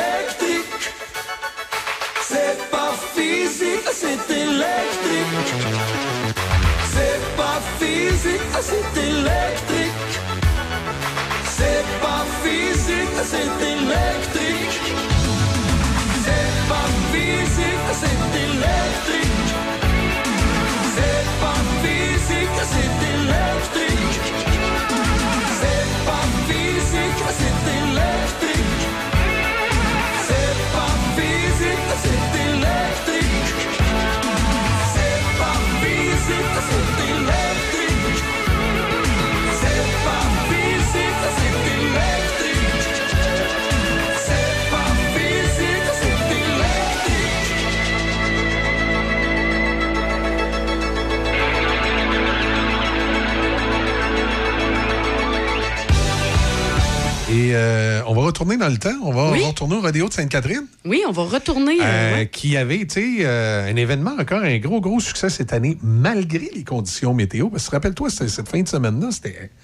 C'était comme spécial. Hein? C'était Oui, brumeux, c'était, Oui. il pleuvait le jeudi soir. Oui, mais finalement, ça a été. euh, Mais l'événement était plus fort que la météo. Oui. Et ça, ça a attiré beaucoup de monde. Je te laisse présenter notre invité. Écoute, pour moi, ça a été une rencontre. Ça a été pour moi, ça a été la rencontre au rodéo de Sainte-Catherine. Quand j'ai, euh, quand on, on s'est rencontrés, là, Ah, c'est pas Patou, notre mascotte, qui Non, a été c'est- ta rencontre au rodéo de Sainte-Catherine? T'es un peu déçu, mais moi, je trouvais Patou, là, quand même, c'est impressionnant. Non, OK. Non, je suis désolée, mais quand j'ai rencontré cette fille-là, là, Oui. premièrement, sa personnalité, ben, premièrement, j'ai fait Oh my God, c'est comme moi. Elle me ressemble beaucoup. J'ai senti déjà en partant que tu sais, ça fitait moi puis elle. Oh Puis là, en plus, j'ai. Oui, oui, pauvre Ouais, toi. Euh, mais j'ai découvert aussi le talent incroyable de cette fille-là. La job qu'elle fait, c'est capoté. qui? Ladies and gentlemen, please welcome Valérie Laplume. Salut! Hey, bon matin! Ah! Comment Laisse la vas-tu? place. Ben oui, le- le- le- le- sur le cheval, là, avec le. Avec le feu puis toute feu, la patente. Ben là. oui, c'est ça. impressionnant, Et ça. depuis le rodéo, moi, je, je- je- je lui avais dit, je pense directement là-bas, j'avais dit, hey, il faut que tu viennes en entrevue, je veux que les gens te découvrent. Est-ce que ma mémoire est bonne? Est-ce que c'était Valérie qu'on avait dit qu'elle ne ferait pas de cheval? Là, que c'était... Oui, c'est moi. C'était, gars, là. Non, non. Mais quand, quand on t'a vu aller, on a dit, ouais, finalement, ils sont trompés. Hein? Mais des, des fois, euh, des fois c'est ça. faut oser. Ouais. Quand que la vie t'envoie des citrons, euh, t'as le droit de faire de la limonade avec.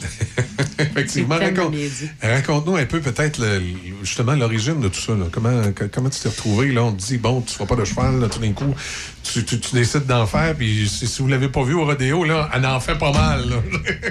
Ben écoute, euh, j'ai envie de dire une niaiserie en partant. Je pense que c'est pour ça que moi et Izzy, on s'entend si bien. J'ai envie de te dire, t'aimes ça les histoires de euh, ça commence par tiens ma bière. Euh, mais euh, la vraie, écoute, moi, pour faire une histoire courte, j'ai été opérée dans le dos à l'âge de 17 ans, le jour de mon anniversaire, pour une double scoliose dégénérative. Fait qu'à 17 ans, alors que ma passion, c'était déjà les chevaux, on m'a dit, ben désolé, il y a deux choses que tu pourras plus faire dans la vie. Du parachute, chose que j'avais jamais pensé essayer faire, puis de l'équitation. Fait que là, euh, ah, ah, OK. Entre ça, puis me dire, ben on sait deux jambes, ça revenait pas Ça mal revenait au même. Mais bon, euh, la vie, d'un fois, c'est drôlement fait. Fait que oui, j'ai dû arrêter de monter à cheval vraiment longtemps, puis je pensais jamais remonter à cheval, mais ça m'a obligé à découvrir les chevaux autrement. Fait que je me suis mis à faire beaucoup d'observations des chevaux dans le troupeau. Euh, je me suis mis à faire beaucoup de travail au sol, du travail en liberté, du travail qu'on appelle de fantaisie. Fait que, tu sais, quand on parle de coucher le cheval, le mettre debout, euh, euh, lui demander de s'asseoir et compagnie. Fait que ça m'a fait vraiment... Ça m'a obligé à découvrir le cheval autrement. Puis plusieurs années plus tard, je me suis dit, ben écoute, physiquement, je vais mieux. J'avais, je faisais beaucoup de sport dans ce temps-là, des arts martiaux. Je me suis dit, je vais réessayer de monter. Puis je me suis trouvé une façon de m'adapter pour être capable de monter à cheval sans me faire mal, à condition, bien sûr, de ne pas tomber. Puis, euh, ben, c'est ça. Le, le- le spectacle équestre est arrivé dans ma vie avec un monsieur qui s'appelle Frank Innocenti qui m'a un peu poussé sur le stage en disant Hey, fille, déjeune-toi, t'es capable. Moi, à l'époque, si je pouvais passer entre les murs puis la peinture, c'était un endroit très confortable pour moi. puis, euh, grâce à Frank, j'ai osé essayer, euh, passer par-dessus la peur de l'échec. Puis, je me suis ramassée là en amenant deux choses qui me caractérisent, donc le travail en liberté avec les chevaux, puis le maniement du feu, parce que je fais de la jonglerie avec le feu. Et ça, ouais, la jonglerie, t'as as débuté ça quand et comment et pourquoi? Écoute, euh, on a toute une adolescence euh, où on, on découvre des choses. Parti avec euh, mon pack-sac en road trip avec un de mes amis pendant un mois en France. Rencontrer des amuseurs publics sur le bord de la plage. Le jour, ils se pratiquaient avec euh, des objets non allumés. Et le soir, c'était plus festif. Puis là, ben, ils pratiquaient leurs tricks, mais avec le feu. Et là, je me suis dit, waouh, mais je Ouais, en France, ils cherchent ça. encore le pyromane de cette année-là. Mais. Oui, fait, fait que là, à ce moment-là, il y a comme une passion qui s'est développée autour de ça, là. le mouvement des objets avec le feu, puis la, la- la maîtrise en même temps, parce qu'il faut le maîtriser. Absolument. Et là, je me suis mis vraiment trippé là-dessus, puis ça rejoint les arts martiaux, tu sais. Parce que le maniement d'armes dans les arts martiaux, tu sais, c'est- vraiment. euh, c'est- vraiment au niveau de la perception spatiale, puis être capable de voir l'objet, même s'il n'est plus dans ton angle mort, il n'est plus dans ton champ de vision, mais de le filer de- quand on fait des, euh, euh, des mouvements derrière la tête, par exemple. Fait que, tu sais, au final, mon touche-à-tout de la vie s'est rejoint là-dedans.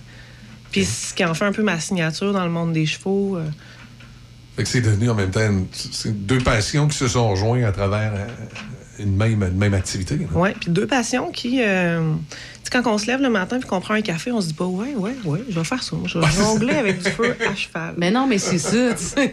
Tu sais, je veux dire, quand on est jeune, justement, quand on parle de carrière, puis tout ça, tu sais, on se dit, bon, ben, tu sais, je vais, je sais pas, je vais être vétérinaire, euh, je vais être coiffeuse, je vais être ci. Tu sais, je veux dire, on va dans le plus standard, mais effectivement, tu sais, non, non, moi, je. Ouais. Je avec tes chevaux, je vais comme grimper dessus, puis en plus, t'as pas, moi, jouer avec du feu.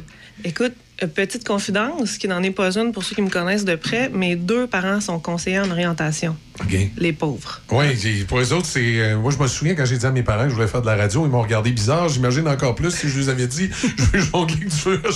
mais mais c'est pas, euh, pas- Quand je faisais des blagues tantôt en disant euh, Ouais. l'histoire commence par tiens ma bière, mais c'est c'est des blagues, puis pas dans le sens que moi, je suis éducatrice spécialisée de formation. oui.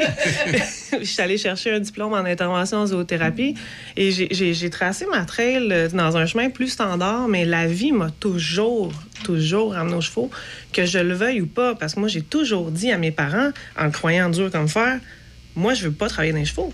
Je veux que ça reste ma passion. Fait que je veux pas travailler là-dedans. Puis te voilà assise euh, devant nous aujourd'hui. Et voilà. Et donc, le, le travail avec les chevaux, et finalement, c'est en plein maintenant. C'est ça? C'est c'est vraiment. te- Est-ce que c'est. euh, sans, sans rentrer dans les détails, là, on n'est pas le ministère du Revenu, mais je veux dire, est-ce que c'est vraiment ton, ton, ton emploi principal Ben, qui te fait vivre, entre guillemets? Jusqu'à l'année dernière, oui. OK. Euh, moi, j'étais un peu euh, hyper active euh, du cerveau, je vais dire ça comme ça. Fait que j'ai besoin constamment de nouveaux défis. Et l'année dernière, euh, je me suis fait approcher, donc je ne cherchais pas. Je me suis fait approcher dans le contexte de pénurie de personnel. Il y avait besoin d'un enseignant dans une classe spécialisée pour les jeunes décrocheurs qui s'appelle l'École du milieu, que je salue d'ailleurs à Saint-Georges-de-Beauce. OK. Euh, ils m'ont proposé un poste à 12 heures semaine à l'époque. Maintenant, je suis rendue à 15 heures. Euh, puis j'ai fait, bah, écoute, ben oui. Oui, ça me tente. C'était plus pour le défi que parce que tu en avais besoin. là. Ah, définitivement. là. C'était comme, ah, waouh, mais je vais toucher à d'autres choses. Je vais. Puis, puis euh, waouh, je triple aussi. tu sais. Super. Et puis là, euh, ben, pour ceux qui ne savent pas, allez voir sur notre page Facebook parce que bien évidemment, j'ai tagué la page de Valérie hein, quand même. Et, et événements à venir, tout ça? Oui, pour les événements à venir. Est-ce qu'il y a quelque chose qui s'en vient justement prochainement pour toi? Euh, ben en fait, là, je suis comme dans mon étape où je prends de la formation. Parce que, comme je le disais, je suis un peu hyperactive du cerveau. Euh, J'aime bien dire si ton, euh, si ton entraîneur n'a pas d'entraîneur, change d'entraîneur. Fait que je suis tout le temps, tout le temps, tout le temps en train de me former. J'arrive d'une formation de trois jours avec Andy Booth, qui est un, un, un- des plus grands horsemen au monde en ce moment. Euh, puis je repars en formation dans trois semaines avec euh, Frédéric Pignon et Magali Delgado, qui sont les fondateurs de Cavalia. Euh, fait que là, je suis dans ma période, OK, bon, mais on se replace les pieds, puis on veut aller plus loin. Fait qu'on se forme, puis on se forme, puis on se forme avec les meilleurs. Et je donne aussi beaucoup de formations. Donc, euh, moi, je suis professeur d'équitation, plus précisément dans le travail en liberté. Travail de fantaisie, c'est ma spécialité. Euh, puis, je donne des formations autant devant public que des cours privés. Fait que là, je suis dans cette vague-là en ce moment. là. Et puis ça, justement, tu sais, s'il y en a justement, des auditeurs, des auditrices qui, là, en t'écoutant, font Hey, à ta peu, ça, ça a de l'air trippant, tout ça. Euh, Est-ce qu'il y a plusieurs personnes comme toi au Québec ou euh, comment ça fonctionne? Mettons, ça nous intéresse. Là. Moi, un matin, je me dis, moi, tout, ça me tente de me garrocher sur un cheval puis euh, pitcher du feu un peu partout. ben, on a chacun notre signature. C'est sûr que moi, j'enseigne pas le maniement de feu. C'est vraiment. euh, puis je tiens à le préciser, là, c'est pas quelque chose. C'est quelque chose dans lequel je me suis intéressée en allant en voyage. Mais outre ça, c'est quelque chose que je fais de manière professionnelle. J'ai mes cartes pour faire ça. J'ai une formation avec garde-feu pour, pour manier les différents éléments, les différents combustibles. Sais, on s'improvise pas comme ça au coin de la rue pour aller faire des choses devant le public. Euh, sais, moi, je, je veux être, euh, je veux être une pro. Fait que je, je- je joue dans la ligue des pros. Fait que je vais me former avec les pros. Euh, fait que, tu sais, pour ce qui est des chevaux, plus l'équestre, oui, on est quelques-uns. On a tout un peu euh, nos particularités. euh, on a tout un peu nos, nos- forces, nos faiblesses. Euh, mais on n'est pas une tonne. Mais on est quelques-uns. Euh, je, je pense à... Puis je les salue, mes amis euh, Pamela Paradis, euh, Angélique Gendreau, qui, je crois, ne donne plus de cours, malheureusement.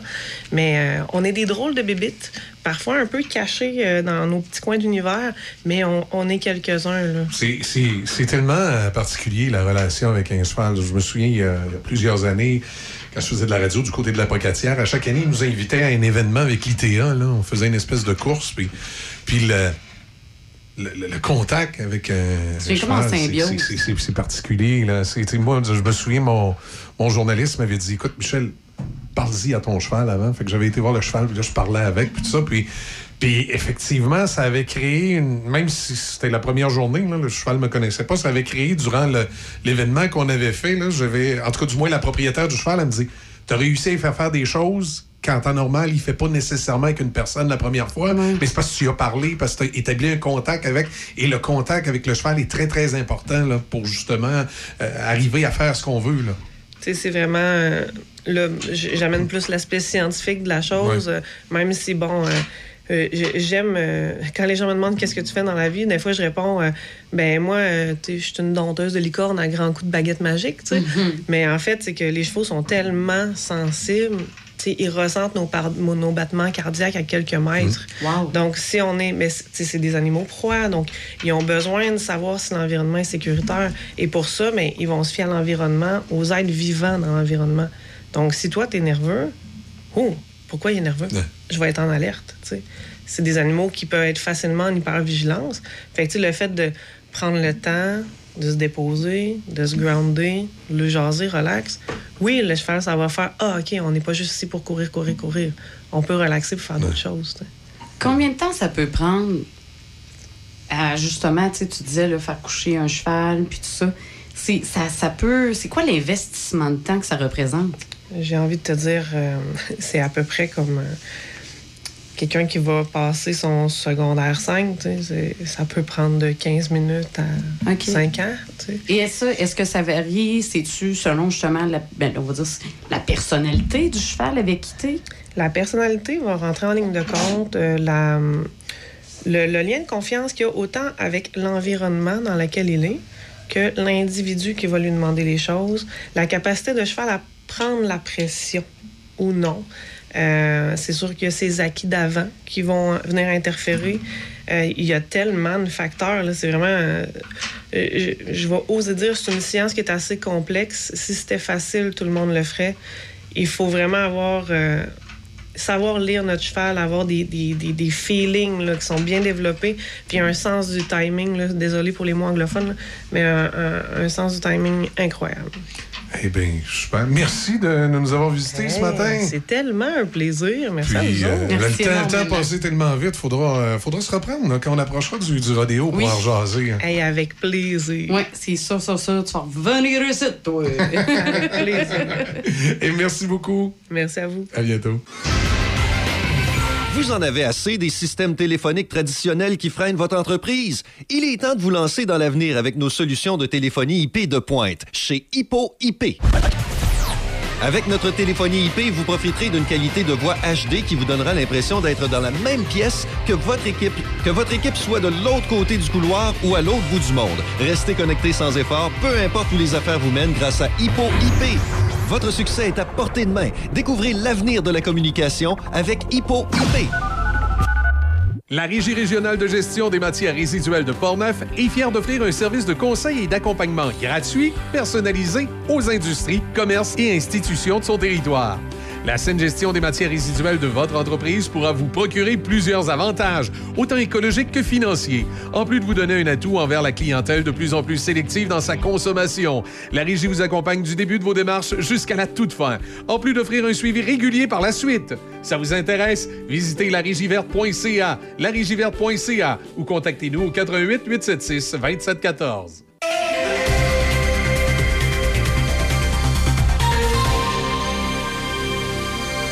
Ici Michel Cloutier, voici vos actualités. Le premier ministre du Québec, François Legault, accueille ses homologues des provinces maritimes ainsi que des gouverneurs de la Nouvelle-Angleterre dans le cadre de la 44e conférence annuelle des gouverneurs de la Nouvelle-Angleterre et des premiers ministres de l'Est du Canada qui se déroule aujourd'hui dans la ville de Québec. Ils aborderont divers enjeux qui concernent les juridictions de l'Est du continent, notamment le commerce, la sécurité nationale, le développement durable, l'énergie, le transport et l'industrie. Fait noter, les dirigeants membres de la conférence se rencontrent depuis 1973, mais les rencontres ne s'y tiennent pas toujours sur une base annuelle. La dernière rencontre des représentants des 11 États et provinces remonte à 2021, compte tenu du contexte pandémique. Elle s'est déroulée de manière virtuelle. Il s'agira de la deuxième participation à la conférence du gouvernement Legault. La dernière fois que la conférence s'est déroulée au Québec remonte à 2013, lorsque l'événement s'était tenu à la Malbaie, dans Charlevoix. Des infirmières manifestent depuis hier devant le bureau de circonscription de François Legault à l'Assomption. Elles souhaitent ainsi mettre de la pression sur le gouvernement dans le cadre des négociations entourant le renouvellement de leur convention collective. La présidente du syndicat interprofessionnel de la santé de la Naudière, Marie-Chantal Bédard, précise l'objectif de cette mobilisation. Le but d'être ici auprès du premier ministre Legault, ben, c'est de lui dire que nous, on veut s'asseoir avec lui pour négocier pour des meilleures conditions de travail. Parce que, tu sais, les meilleures conditions de travail pour les employés, là, des professionnels en soins, ben, ça veut également dire des soins sécuritaires pour la population. La Gendarmerie royale du Canada démolira la dernière de ses structures sur le chemin Roxham, un avant-poste construit pour faire face à l'afflux de migrants qui traversaient le Canada à pied depuis le nord de l'État de New York pour demander l'asile. La police fédérale tiendra une conférence de presse ce matin à proximité de l'installation avant le début des travaux de démolition de la structure située à environ 50 km au sud-est de Montréal, au bout d'un chemin rural du sud du Québec. Des dizaines de milliers de demandeurs d'asile sont entrés au Canada en empruntant cette route clandestine avant qu'elle ne soit fermée fin mars, après que les États-Unis et le Canada ont conclu un accord visant à combler une lacune de longue date dans l'accord sur les tiers pays sûrs de 2004 et appliquer aux 8900 km de frontières partagées la loi. Plusieurs organisations de défense des droits des personnes juives condamnent des députés pour avoir ovationné un homme qui a combattu pour une unité nazie pendant la Seconde Guerre mondiale. Lors de la visite du président ukrainien Volodymyr Zelensky à Ottawa vendredi, les députés ont rendu hommage à Yuroslav Unka, 98 ans, à la Chambre des communes, sans savoir qu'il a combattu pour une unité de volontaires placée sous le commandement des SS pendant la Seconde Guerre mondiale. En entrevue avec la presse canadienne, le chef du Bloc québécois, Yves-François Blanchet, a indiqué ne pas vouloir faire de politique partisane sur le sujet. Donc, pour moi, c'est un triste épisode. Le, président s'est excusé. Euh, S'il y a quelqu'un qui est gentleman dans ce Parlement-là, c'est bien Anthony Rota. Donc, moi, je suis relativement en paix, mais je pense que pour un moment, quand on va rencontrer des gens de la communauté juive, il va falloir euh, répéter le fait qu'on est désolé de cette erreur collective. La terre a tremblé dans la région de l'Anaudière, sur la rive nord du Grand Montréal, dimanche, selon Séisme Canada. Le tremblement de terre d'une magnitude de 3,4 sur l'échelle de Richter a eu lieu entre 19h59 et 20h04, heure locale. L'épicentre a été localisé à environ 3 km à l'est de Repentigny. La sismologue de Ressources naturelles Canada, Claire Perry, explique qu'il n'est pas surprenant que la terre tremble dans cette région. Montréal se trouve dans la région euh, qu'on appelle la zone sismique de l'ouest du Québec, où on voit euh, pas mal de tremblements de terre euh, chaque année. Tous les ans, on voit une, ou deux magnitude 3, voire 4. Donc, ce n'est pas du tout anormal. Et en terminant, les dirigeants syndicaux et les studios hollywoodiens ont conclu hier un accord de principe pour mettre fin à la grève historique des scénaristes après plus de cinq mois. Voilà, ça complète vos actualités en collaboration avec la presse canadienne. Namasté. Le studio L'île Lumière, situé à Donnacona, est heureux de vous offrir des cours de yoga, de pilates, des retraites de yoga, des sessions de méditation et plus encore dans son environnement apaisant et ressourçant. Visitez-nous l'îlelumière.com. L'île Lumière, se reconnecter à soi. Richard Équipement, rue de l'Église, Donnacona. Papeterie, fournitures scolaires, matériel d'artiste, cartouches d'encre et toner. Nous avons de tout. Nous sommes même un membre Millennium Micro pour tous les produits informatiques. Commande spéciale, service aux entreprises. Vous allez tout trouver. Même une super équipe pour vous aider. On vous attend chez Richard Équipement, 325 rue de l'Église, Donnacona. J'ai tellement mal au dos. Je sais plus quoi faire. Ben, savais-tu qu'à la pharmacie des prix de Saint-Raymond, ils ont des produits orthopédiques, puis s'ils ne l'ont pas en magasin, ils peuvent te le commander. OK, wow! C'est super, mais si j'ai un accident, si j'ai envie d'être belle pour une soirée, si je dois changer la couche de ma petite en plein magasinage. C'est simple. Chez Udépris Saint-Raymond, ils offrent des produits de soins à domicile, des conseillères beauté chevronnées et un magnifique coin bébé. OK, tu m'as convaincu. On va faire un tour? Uniprix Saint-Raymond, votre pharmacie de famille depuis 1948. Café Choc. Avec Michel et Izzy. Café Choc 88.7. Bon lundi. Et euh, du coup, là, il y a météo pour vous rappeler qu'aujourd'hui, c'est du soleil et ça va être du soleil toute la semaine. Euh, du soleil aujourd'hui avec euh, 17, du soleil mardi, du soleil mercredi, jeudi, vendredi, samedi, dimanche. Avec des euh, mercures autour de 20 degrés. Donc, on peut dire que ça va être un beau mois de septembre. C'est un beau début d'automne. Effectivement, ça se prend bien. Ça se prend bien. Coupe d'affaires dans les nouvelles. Euh. Moi, ce matin, au point de vue politique, il y a l'histoire du, euh, du soldat euh, Eh oui. nazi à la Chambre des communes. Euh, Et je veux pas avoir l'air de prendre euh, de prendre la défense d'un nazi. là. Mais on est bon, ces shows de boucan hein, à la Chambre des communes. Fait un, un, on l'a ovationné sans trop savoir c'était qui. Ça, c'est pas trop fort. Puis là, ce matin, on est tout outré parce que c'est- il a servi sous les nazis durant la Seconde Guerre mondiale. Puis là, on est tout outré. Puis là, euh, j'ai trouvé euh, M. Blanchet très sage de dire qu'il voulait pas faire de politique avec ça. Je pense que ça a été le commentaire le plus intelligent euh, de la Chambre des communes. Des communes. M. Blanchet qui a dit que c'était un, événement triste et qu'il voulait pas faire de politique avec ça. Et je comprends, parce qu'en même temps, ce, ce fameux monsieur-là, ce qu'on lui a, Anthony Rota, est-ce qu'on lui a... non, ça, c'est le député président de la Chambre des communes. Je m'excuse, le monsieur, attends un peu, comment il s'appelle? Euh, Monsieur Unka. Monsieur Unka. euh, on n'a pas eu l'occasion d'avoir sa version des faits aussi. Là. Le bonhomme, il a 98 ans. OK? Il n'est pas jeune. Il a 98 ans et il a servi dans les forces ukrainiennes pour résister à la Russie. Il faut quand même le faire. Euh, Sauf que le problème, on a découvert qu'il avait fait partie d'un groupe de volontaires SS durant la Deuxième Guerre mondiale. Mais si vous faites un calcul rapide, le bonhomme a 98 ans, ça veut dire qu'il avait 16 ans durant la Deuxième Guerre mondiale, 16-17 ans.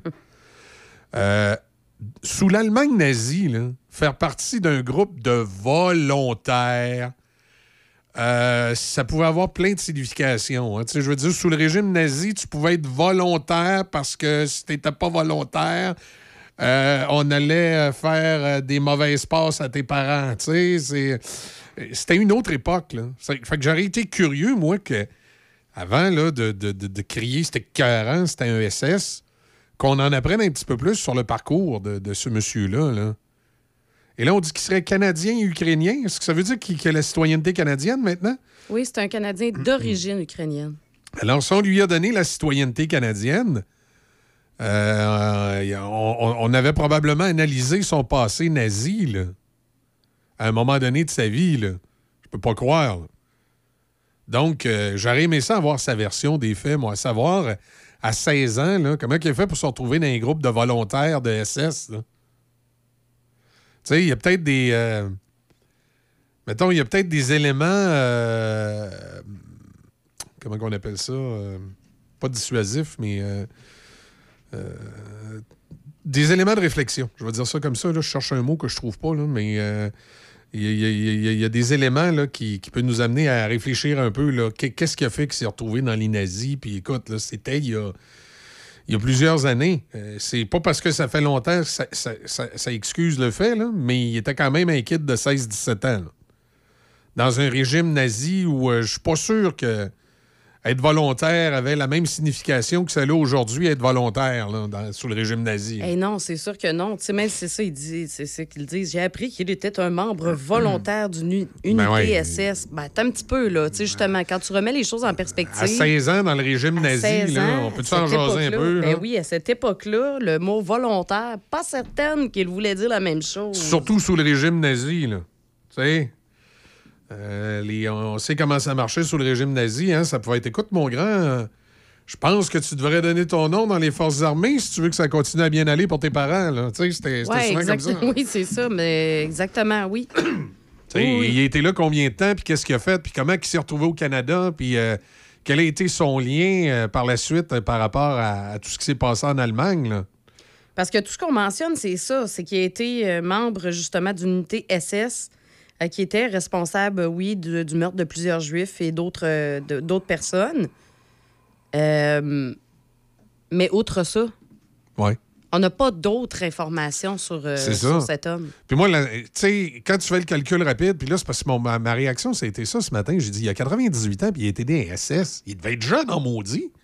Tu sais, parce que la plupart des, euh, des- des- On va, s'en- on va se le dire, là, la plupart des militaires allemands de cette époque-là sont morts. hein, euh, c'est la réalité, là, comme les militaires canadiens.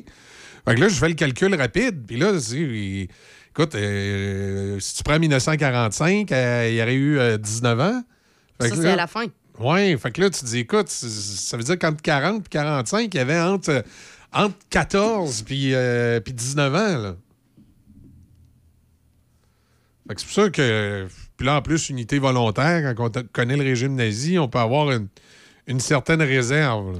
Moi, ce qui me tente, c'est qu'on n'a pas son parcours après. Ben oui, qu'est-ce qu'il Parce que fait? ça, c'est juste 4-5 ans. là. À ce que je sache, un militaire, ça n'a pas une carrière de 4 ans. Oui, c'est ça. On va peut-être apprendre qu'il a déserté. On va peut-être apprendre un paquet d'affaires. on ne sait pas, après ça, il a-tu servi justement pour l'armée ukrainienne? Puis, euh, tu sais, justement, parce que il- en vieillissant, bon, il s'est rendu compte que blabla. Tu sais, je sais pas. Toutes les possibilités sont là. Bon, et puis surtout les jeunes, on va se le dire, les jeunes dans l'Allemagne nazie, c'est comme les jeunes en Corée du Nord, là.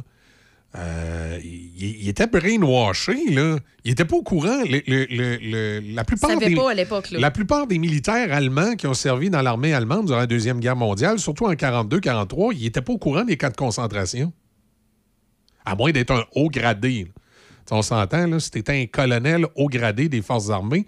Mais le simple soldat qu'on envoyait au combat, il n'était pas au courant de ça, lui, qu'on passait des, euh, qu'on passait des juifs dans des chambres à gaz. Sauf que lui, c'est un vétéran ukrainien de la tristement célèbre, la 14e division Waffen-Grenadier de la SS nazie qui a activement participé au génocide des, des Juifs. Des juifs. Bon, ça veut dire lui. c'est parce qu'il était dans la, la pire de toutes, finalement. Sais, c'est- ben, parce que moi, je suis une grande fan, justement, de, l'histoire de la Deuxième Guerre mondiale.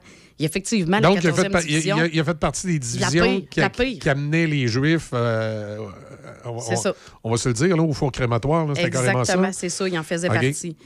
En même temps, là, je veux pas nécessairement le défendre. Mais Ben, comme je dis depuis ce matin, moi, je veux pas le défendre. C'est juste que je trouve qu'en en politique, malheureusement, Il y a des zones grises, là, on, faut regarder. on là. fait des, des gros shows de boucan, puis on, on sait jamais finalement le fin fond de l'affaire. Moi, je- moi, j'aimerais ça connaître l'histoire du bonhomme. Peut-être que c'est un écœurant qui, qui, qui, qui, qui- qui- qui mérite euh, aucune attention de notre part, mais en même temps, euh, par la suite, il semble avoir fait de bonnes choses. Fait que là, j'aurais été curieux de connaître, un, pourquoi il s'est retrouvé vraiment dans les nazis.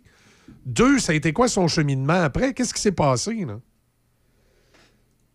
Ça, c'est le genre d'informations qu'on nous donne pas. tu sais. On va tout de suite, là, on, on se concentre seulement sur cette partie-là de sa Ah oui, vie. Pour faire de la politique, puis ah, c'était écœurant, Trudeau n'a pas bien fait ses recherches. Puis, mais moi, j'aurais aimé ça qu'on ait le, le- le- le détail. là. Oui, puis tu sais, ça justifie pas nécessairement les gestes, mais Non, à l'é- jamais, Mais jamais. à l'époque, puis, ça arrive, ça encore aujourd'hui, on a une certaine, ça, ça, ça fait, ça, c'est un- ça a un nom que je de, que là vu- rapidement je me souviens pas, mais quand un haut gradé, quand ton boss te dit de faire quelque chose, tu le fais sans te poser de questions parce que c'est ton patron qui te le dit. Et ça te permet un peu de te, on va dire ça, de sortir de ton corps puis de faire ce qui est demandé puis c'est tout. Ben, c'est un peu le rôle d'un militaire. Oui, c'est ça. te euh, donne une impression que c'est pas toi qui le fais. Tu te déresponsabilises de ce que tu es en train de faire. Le rôle d'un militaire est de faire ce que son, euh, son patron lui dit. Là, son, son, son haut gradé lui dit. Là, vous allez dire, ouais, mais c'était écœurant ce qu'il disait aux Allemands. Ouais, mais faut tout se remettre dans le contexte de l'époque. Moi, j'ai beaucoup de difficultés à ce qu'on juge des éléments qui s'est passé il y a presque 60-70 ans sans se remettre dans un certain contexte de l'époque. Je peux vous dire, si, euh, si vous viviez en Allemagne nazie puis que vous aviez des membres de votre famille qui étaient menacés euh, par le gouvernement, vous auriez été prêt probablement à faire plein d'affaires contre nature pour, Pour pouvoir sauver les, sauver. là. Fait que c'est pour ça que j'aurais aimé ça, connaître le contexte. Et ensuite, l'autre élément, il, est peut-être, il était peut-être entièrement euh, volontaire, puis il n'y avait peut-être aucune pression. là. Mais il faut aussi retenir l'autre contexte. Euh, quand on fait le calcul, il y avait 15-16 ans. euh, tout le contexte de l'embrigadement et du brainwashage qu'on faisait aux jeunes Allemands à cette époque-là. Là. Hey, vous arriviez à l'école, puis là, Hitler, il était au pouvoir depuis 1932. hein. Ça veut dire que ce gars-là, quand il est venu au monde, puis toutes ses premières années scolaires, tout le temps qu'il a passé à l'école, de l'âge de 5 ans à aller jusqu'à temps qu'il a fini l'école, il se faisait embrigader, il se faisait brainwasher les vertus du régime nazi. Là. Fait que ça excuse pas du tout ce qu'il a fait. Mais ce que je veux dire par là, c'est qu'il y a toujours des effets, euh, Euh, maudit, depuis un matin, j'ai ça le matin de bonheur quand je cherche un mot. Euh, j'ai juste dissuasif qui me vient en tête, mais c'est pas le bon mot. Là. Euh, tu sais c'est- des éléments qu'il faut tenir compte, là, tu sais, qui sont. euh, qui sont pas dissuasifs, mais qui sont. en tout cas, tu sais, tout n'est pas blanc et tout n'est pas noir là, dans la vie. là. Non, puis il faut se rappeler aussi que Hitler, au début, là, tout le monde l'aimait, puis tout le monde le trouvait innovateur, puis tout le Ouais, monde... mais pourquoi? C'est parce que le- ça allait tellement mal en Allemagne. Euh, tout allait mal en Allemagne. hein. La- la- L'inflation était en hausse. Le système de santé était tout croche. Le système scolaire était tout croche. Le... Je suis en train de parler du Québec. Euh, t- tout, tout, tout, tout allait mal en Allemagne. Et quand tout va mal dans un pays, et aux Québécois faire attention peut-être. Quand tout va mal dans un pays, ben on est porté à mettre au pouvoir des gens qui euh, semblent avoir la solution facile pour que tout se mette à bien aller. Et quand Hitler a pris le pouvoir, ben il a pris les mesures, euh, disons, euh, express pour que les choses se mettent à mieux aller. Et effectivement, pour les Allemands, leur qualité de vie s'est mise à s'améliorer. Sauf que les solutions pr- prises par Hitler pour que la qualité de vie s'améliore sont plus que douteuses. C'était d'arrêter les Juifs, de les mettre en dedans, de leur voler le, le- le possession, de leur voler leur, leur- leur argent et euh, de redonner ça aux Allemands à qui ça faisait son affaire. Alors là, tu sais, c'était euh, un régime. euh, en tout cas, pas besoin de vous spécifier comment c'était un régime épouvantable, le régime nazi. Alors, mais il faut faire preuve de beaucoup de délicatesse et de jugement lorsqu'on regarde l'histoire nazie et les gens qui, à un moment donné ou l'autre, se sont retrouvés à, à travailler dans le régime nazi. hein. C'était un autre monde. C'était complètement un autre monde. Et il y a toutes sortes de, de- de- de situations euh, euh, qu'il faut tenir compte pour avoir vraiment un bon portrait de l'ensemble. Effectivement, effectivement. Donc, non, c'est pas correct qu'on ait applaudi ce gars-là à la Chambre des communes. Oui, effectivement, le gouvernement Trudeau aurait dû mieux faire ses, euh, ses recherches, mais en même temps, ce serait peut-être intéressant qu'on nous donne les détails de ce gars-là. Pourquoi? C'est quoi sa version à lui d'avoir été dans les troupes nazies? Comment il a fait ensuite pour devenir citoyen canadien? Qu'est-ce qui a fait qu'on l'a accepté comme citoyen canadien, sachant qu'il avait été dans, dans des SS? Puis allez pas voir, euh, pour votre information, allez pas voir sur Wikipédia, euh, c'est teinté de jugement négatif. De quoi ça? Parce qu'il y a une page là, qui est apparue soudainement hein, sur euh, Yaroslav Unka. Ah, OK. Et elle est teintée de... OK, ouais, pas... Parce- euh, Non, non, non. Tu sais, on va le citer, justement. Il y a, il y a une partie là, qui dit... Attends un petit peu, il faut que je le retrouve parce que je trouve que pris hors contexte comme ça, c'est- sûr que ça donne un très, très mauvais exemple. Mais regarde, tu vois, sur- ici, il y a un blog sur Internet au début des années 2010 où code décrit les années 1941-1943 comme les années les plus heureuses de sa vie, citant la compagnie de charmantes filles, amis négligemment joyeux, soirées parfumées dans le luxueux parc du château et promenades dans la ville, comme point fort. Hors contexte, comme ça, c'est tout. Oui, c'est très, c'est hors contexte, parce que là, ça a été les années les plus heureuses de sa vie parce qu'il fréquentait des belles femmes, mais c'est quoi le rapport avec l'armée puis les Juifs? là? Ben, c'est parce que ça. C'est parce que là, d'emblée, ce qu'on va avoir comme réaction, c'est que franchement, c'était pendant la Deuxième Guerre mondiale. Les Juifs. euh, Ouais, mais à tu sais, quel, tu comprends? Ouais, mais tu sais, à quel moment, lui, il est rentré dans l'armée, puis à quel moment il a su que les Juifs euh, se faisaient passer à la chambre à gaz? Tu sais, c'est- c'est- des éléments là, euh, qu'il faut tenir compte là, dans l'ensemble Oui. euh, de l'analyse et du jugement qu'on a envers un vieux bonhomme de 98 ans. là.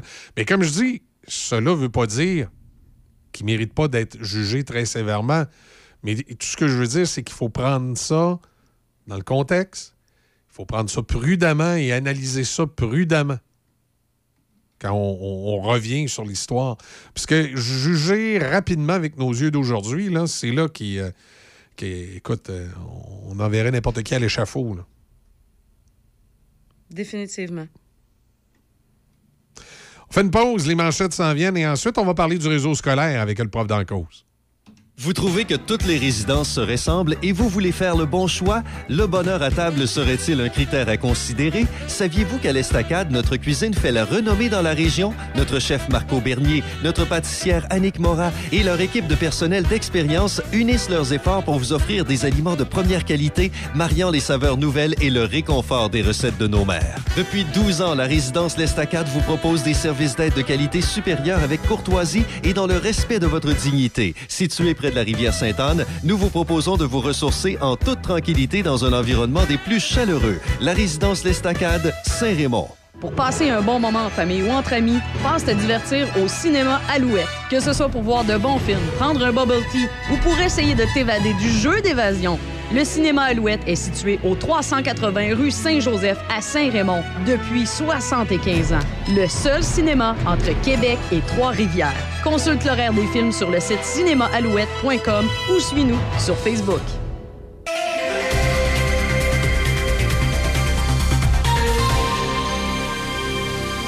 Ici Michel Cloutier, voici vos manchettes. Le premier ministre du Québec, François Legault, accueille ses homologues des provinces maritimes ainsi que des gouverneurs de la Nouvelle-Angleterre dans le cadre de la 44e conférence annuelle des gouverneurs de la Nouvelle-Angleterre et des premiers ministres de l'Est du Canada qui se déroule aujourd'hui dans la ville de Québec. Des infirmières manifestent depuis hier devant le bureau de circonscription de François Legault à l'Assomption. La présidente du syndicat interprofessionnel de la santé, Marie-Chantal Bédard, précise les objectifs de cette mobilisation. Le but d'être ici euh, auprès du premier ministre Legault, ben, c'est de lui dire que nous, on veut s'asseoir avec lui pour négocier pour des meilleures conditions de travail. Parce que, tu sais, les meilleures conditions de travail pour les employés, là, des professionnels en soins, ben, ça veut également dire des soins sécuritaires pour la population. La Gendarmerie royale du Canada démolira la dernière de ses infrastructures sur le chemin Roxham, un avant-poste construit pour faire face à l'afflux de migrants qui traversaient au Canada à pied depuis le nord de l'État de New York demander l'asile. Et la terre a tremblé dans la région de Montréal, dans l'anneau d'hier, selon Séisme Canada. Le tremblement de terre d'une magnitude de 3,4 sur l'échelle de Richter a eu lieu entre 19h59 et 20h04. Son épicentre a été localisé à environ 3 km à l'est de Repentigny et 25 km au nord-est de Montréal. Dans le monde du sport, le meilleur gardien de but de l'année dans la Ligue junior majeure du Québec recevra dès cette saison un nouveau trophée le trophée Patrick Roy. Cet honneur s'ajoute au trophée Jacques Plante, qui est remis annuellement aux gardiens ayant affiché la meilleure moyenne de buts alloués en saison régulière.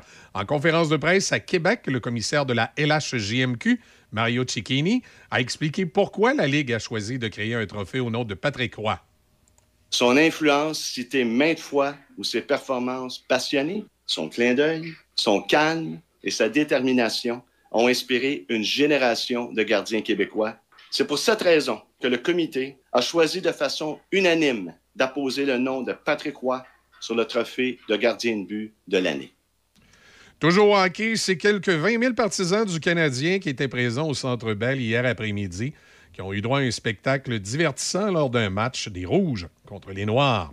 Au football, les Dolphins de Miami ont marqué le plus haut total de points dans un match de la NFL depuis 1966, dominant les Broncos de Denver 70 à 20. Les Dolphins sont la quatrième équipe de la NFL à marquer au moins 70 points dans un match de saison régulière ou d'éliminatoire. Dans un autre match, les Chiefs de Kansas City ont gagné 41 à 10 face aux Bears de Chicago. Au baseball, George Springer a frappé un circuit à l'intérieur du terrain. Il a réalisé un attrapé en plongeant. Il a donc retiré un coureur sur les sentiers dans un gain de 9 à 5 des Blue Jays de Toronto contre les Rays de Tampa Bay hier. Les Blue Jays ont amorcé la journée au deuxième rang des équipes repêchées de l'américaine. Ils menaient les Astros de Houston par un match et les Mariners de Seattle par un match et demi. Voilà, ça complète l'actualité en collaboration avec la presse canadienne. La Régie régionale de gestion des matières résiduelles de Portneuf est fière d'offrir un service de conseil et d'accompagnement gratuit, personnalisé aux industries, commerces et institutions de son territoire. La saine gestion des matières résiduelles de votre entreprise pourra vous procurer plusieurs avantages, autant écologiques que financiers, en plus de vous donner un atout envers la clientèle de plus en plus sélective dans sa consommation. La Régie vous accompagne du début de vos démarches jusqu'à la toute fin, en plus d'offrir un suivi régulier par la suite. Ça vous intéresse? Visitez larégiverte.ca, larégiverte.ca ou contactez-nous au 88 876 2714. Poêles et foyers Portneuf, dépositaire des meilleures marques de poêles et foyers telles que Harman, Quadrafire, Heat and Glow et Berman Casting. Contactez les experts en chauffage de poêles et foyers Portneuf. Aussi, pour votre patio, les barbecues Weber, Sabre, Camado et la plancha. Tous les accessoires, briquettes, charbon et aussi les granules. Poêles et foyers Portneuf, 241 rue du Pont à Pont-Rouge. Sur Internet, poêles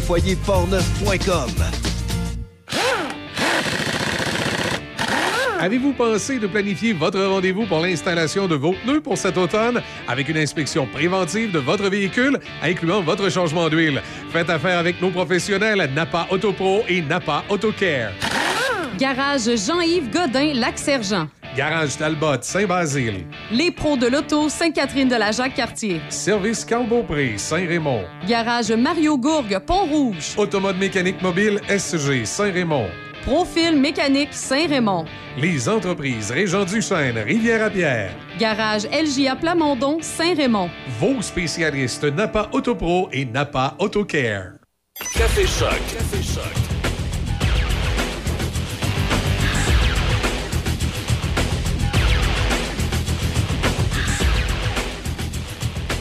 Côté météo, je m'excuse. Côté météo, c'est euh, du soleil aujourd'hui avec. Eh boy. Désolé. Il en hein. perd la voix, il en perd la voix. Du soleil, voilà, avec un maximum de 17. J'ai ça quand ça, ça fait ça. Ce soir, cette nuit dégagée, minimum de 6. Pour mardi, ensoleillé, maximum de 19. Mercredi, ensoleillé, maximum de 21. Tu sais, ça fait ça comme j'ouvre le micro, tout allait bien. Tout d'un coup, tu ouvres le micro. Euh, sur euh, les routes ce matin, c'est un petit peu compliqué euh, encore. Accès au pont La Porte. Peut-être pas aussi difficile qu'en fin de semaine.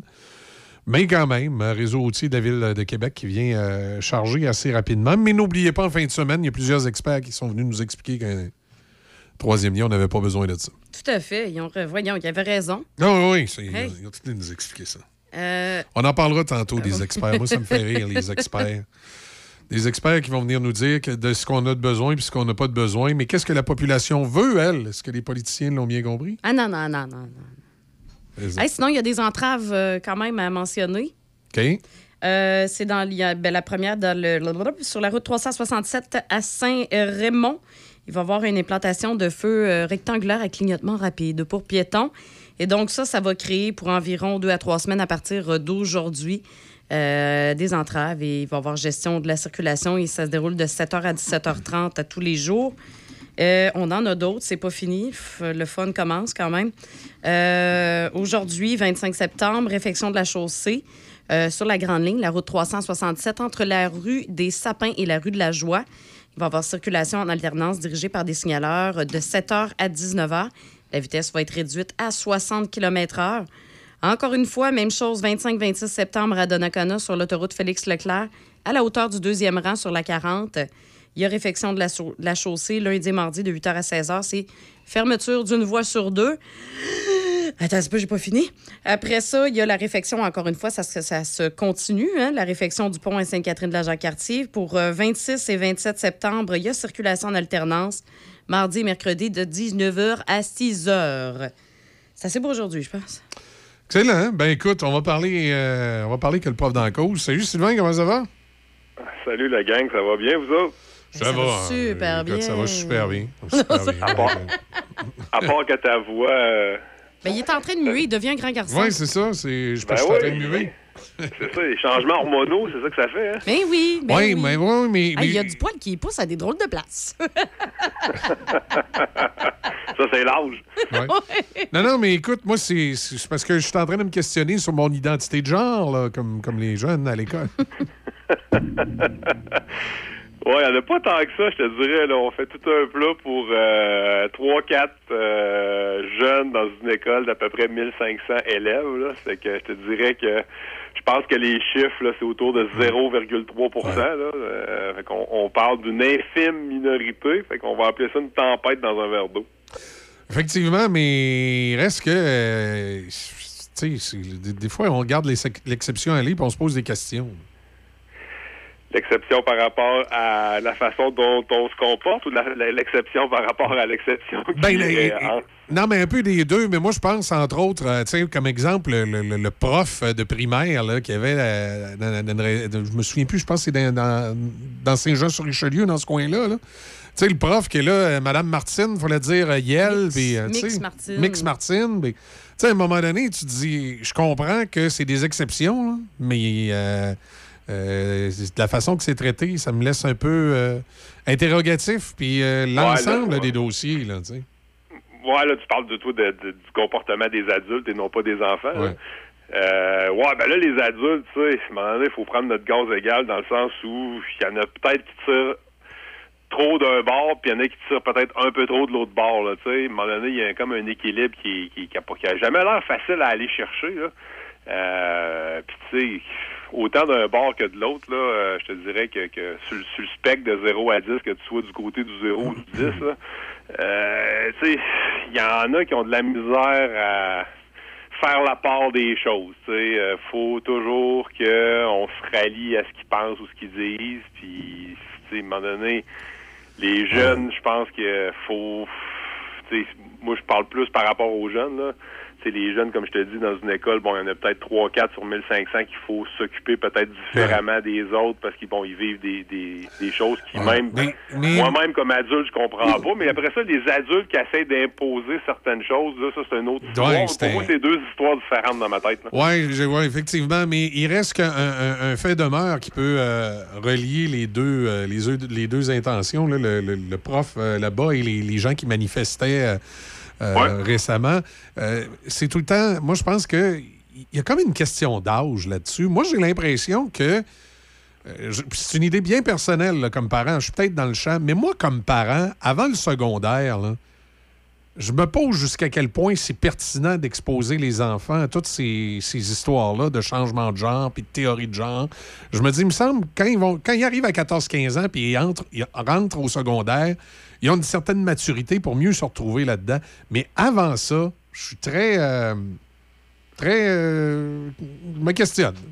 Ouais, ben, je pense qu'il y en a plusieurs parents questionnés. Moi, je, je- partage ton avis là-dessus. Je- Il y a plusieurs sujets qui sont abordés à l'école, puis outre la sexualité, là, peu importe les sujets, qu'on parle euh, de cyber-intimidation, qu'on parle de, de, sexto, qu'on parle de, de, pornographie, qu'on parle de, violence, qu'on peu importe, là, fait qu'on aborde différents sujets à l'école, puis sur un spectre qui est, qui est assez large. Moi, je pense qu'il y a des sujets qui doivent être abordés à 12 ans, 13 ans, 14 ans, 15 ans, 16 ans, 17 ans.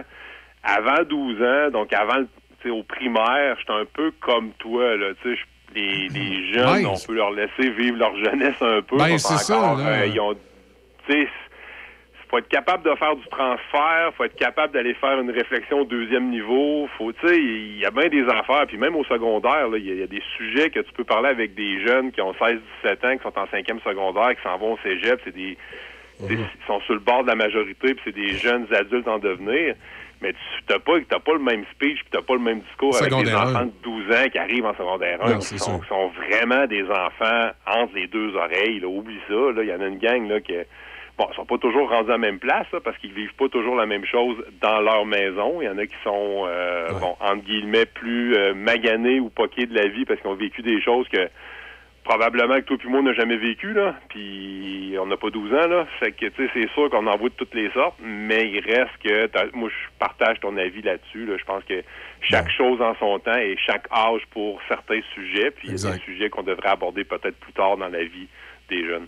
Non, oui, puis, puis l'autre affaire aussi que j'ai de la misère, c'est qu'on on, on semble, on semble de plus en plus dans, dans la sphère collective mélanger euh, le fait d'avoir une orientation sexuelle, par exemple, qui est euh, hétérosexuelle ou homosexuelle, et le fait d'avoir des problèmes d'identité de genre qui fait que tu sais pas si t'es il ou elle ou encore que t'a- t'aimes ça t'habiller en femme et être une drag queen, c'est, il me semble que c'est deux affaires bien différentes. L'orientation sexuelle de quelqu'un et ses problèmes d'identité de personne, c'est autre chose. Oui, c'est autre chose, c'est des affaires complètement différentes. Sais, quand je disais tantôt de prendre son gaz égal, tu sais, euh, la, la première fois de ma vie, j'ai entendu un élève dire, puis là, je vais aller plus loin, là, je vais, tu sais, dire qu'il était homosexuel. Là, tu vas me dire, ben là, je veux dire, maintenant, il n'y a pas de, y a pas de problème avec ça, tu sais, je veux dire, de dire que tu es homosexuel, ça dérange plus personne. Ça fait pas 50 ans de ça, là. La Non, première fois que moi j'ai entendu un élève le dire ouvertement dans une classe, puis venir me voir, puis dire, Sylvain, je pense que je serais à l'aise de le dire. Je pense que je me, je me sens bien. Je pense pas que je vais me faire euh, donner une volée. Tu comprends, là? Oui, ça a été ça dans les écoles, là, pas si longtemps. Ah là. oui. Puis c'est en 2004-2005 à peu près, là. Fait que ça fait même pas 20 ans. Fait que, tu sais, à un moment donné, des fois, il y en a qu'il faudrait que ça aille plus vite qu'un vaisseau spatial en vitesse, à vitesse de la lumière. Ça peut pas aller plus vite, là, je veux dire.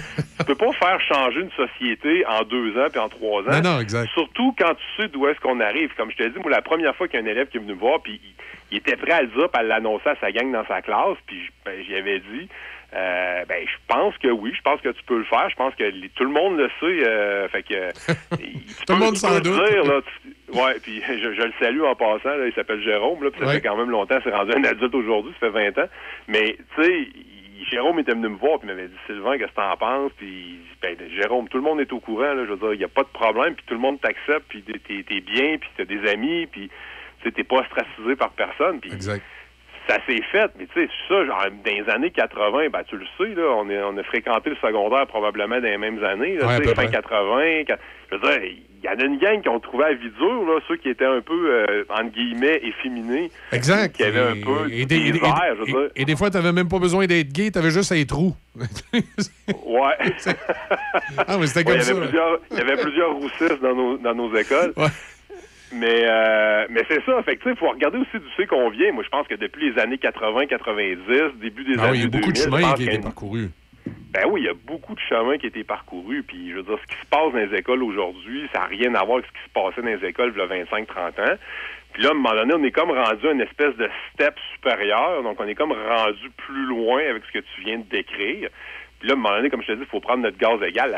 Il y a comme un équilibre Ouais, puis- à aller chercher, puis on cherche encore là-dedans. Là, c'est comme pas clair encore. Là- c'est ça, il y, y a- il y a le principe euh, d'accepter tout le monde, mais il y a aussi le principe de, à un moment donné, se rendre compte qu'il y a une problématique. là.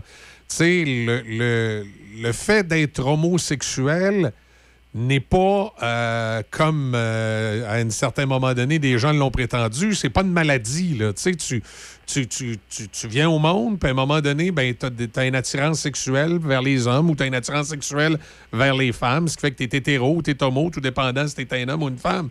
Sauf que ne pas savoir ou ne pas vouloir toi-même te reconnaître comme un homme ou une femme, je trouve on tombe dans d'autres choses.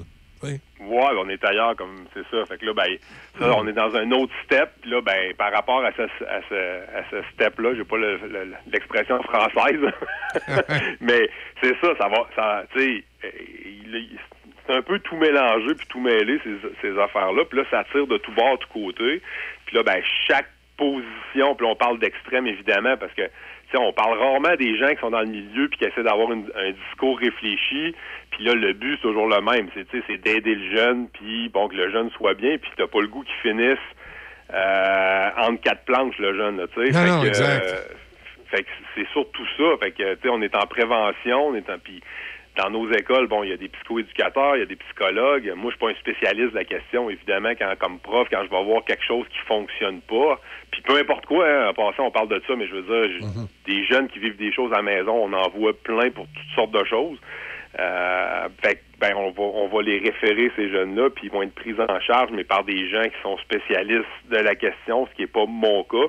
Si j'avais à me comparer avec un médecin, moi, je dirais plus que je suis un médecin généraliste, là. Je suis plus un omnipraticien, là. Euh, fait que je, je gère euh, à peu près tout le monde, mais quand c'est des cas pointus, il faut que je le passe au spécialiste. Fait que, euh, fait que c'est ça, mais, tu sais, à un moment donné, on, je trouve que le débat, euh, euh, on s'égare dans le débat. La semaine passée, là, autant d'un bord que de l'autre, là, euh, tu sais, les extrêmes, c'est jamais terrible. Non, exact. Puis, au bout du compte, qui, qui en souffle là-dedans, ben probablement les quelques élèves qui qui ont besoin d'aide, tu sais, pour peu importe l'aide qu'ils ont besoin. Fait que euh, plutôt là-dessus, moi j'essaie toujours de, me placer du côté du jeune puis voir qu'est-ce qui est mieux pour lui puis que- comment on peut l'aider, tu sais. Puis là ben l'aider ça prend différentes formes, puis après ça ben le but c'est qu'il soit bien Puis là, ben, comment faire pour qu'il soit bien? Ben là, c'est différents processus, puis les- ces processus-là sont très individuels et très changeants d'un élève à l'autre. Moi, j'en ai vu plein de processus, là.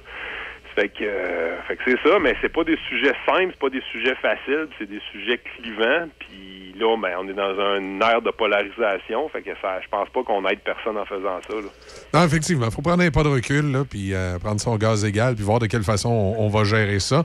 Et les, euh, les négociations avec les profs, ça, ça- penses-tu, on va-tu arriver à quelque part? Ben, ça annonce mal. Euh, t'as vu, peut-être que t'as vu en fin de semaine le front commun qui a débarqué à. Montréal. là. on parle d'une centaine de mille de manifestants, si j'ai bien entendu. Euh, le front commun, évidemment, c'est tous les fonctionnaires. Là, c'est pas juste les, les enseignants, évidemment. non, non, mais, comme euh, ce matin, je pense que c'est les infirmières qui manifestent devant le bureau de M. Legault. Possible, possible. J'ai pas vu ça ce matin. Tu vois, là, le, le- le front commun pour les enseignants, par exemple, de Portneuf, Lobinière, euh, font partie de la FSE, donc euh, qui fait partie de la CSQ, qui fait partie du front commun. Fait que c'est, cette gang-là qui a manifesté. Nous autres, euh, pour la commission scolaire, centre de service scolaire de la capitale et des premières seigneuries, donc là on parle de le, le centre-ville de Québec, l'est et le nord de la ville de Québec. Nous, on est avec la FAE, la Fédération autonome de l'enseignement. Euh, on fait pas partie du front commun, nous autres, on est comme à part. Donc, on, on, on négocie euh, en parallèle avec le gouvernement. C'est un syndicat qui est composé uniquement d'enseignants. Euh, fait qu'on faisait pas partie des manifestations en fin de semaine, mais il reste que, comme le Front commun, il y a un mandat de grève générale illimité qui a été voté et accepté à 96,5% ici à Québec. Fait que euh, puis de ce que j'entends, c'est qu'il n'y a rien qui avance aux tables de négociation, en tout cas en éducation, il n'y a rien qui avance. Les deux côtés restent campés sur leur position. Fait que euh, ça s'annonce pas terrible pour la suite des choses. Oui, il n'y a rien pour rassurer les parents. Puis là, en plus, il y en a qui ont décidé de boycotter des, euh, des sorties scolaires. Ça a l'air, oui, ben ça a l'air très variable. Il y avait un article qui est sorti la semaine passée, là, puis là, quand tu t'entends, tu lis dans le Journal de Québec, Régent Parent, qui est un ex-chef de centrale syndicale pour les enseignants, qui dit que c'est une mauvaise idée comme moyen Ouais. de pression. Tu peux te poser des questions sur ton moyen de pression. Euh, tu sais, nous autres, euh, comme je te dis, c'est vari ça a l'air variable d'une région à l'autre. De ce que j'ai pu entrevoir, ça a l'air beaucoup plus radical dans la région de Montréal. Mais dans les faits, là, les enseignants de la région de Montréal, entre guillemets, là, sont pas mal plus craqués qu'ailleurs. Puis je les comprends, là, les conditions de travail à Montréal ont rien à voir, ou en tout cas peu à voir avec les conditions ailleurs dans la province.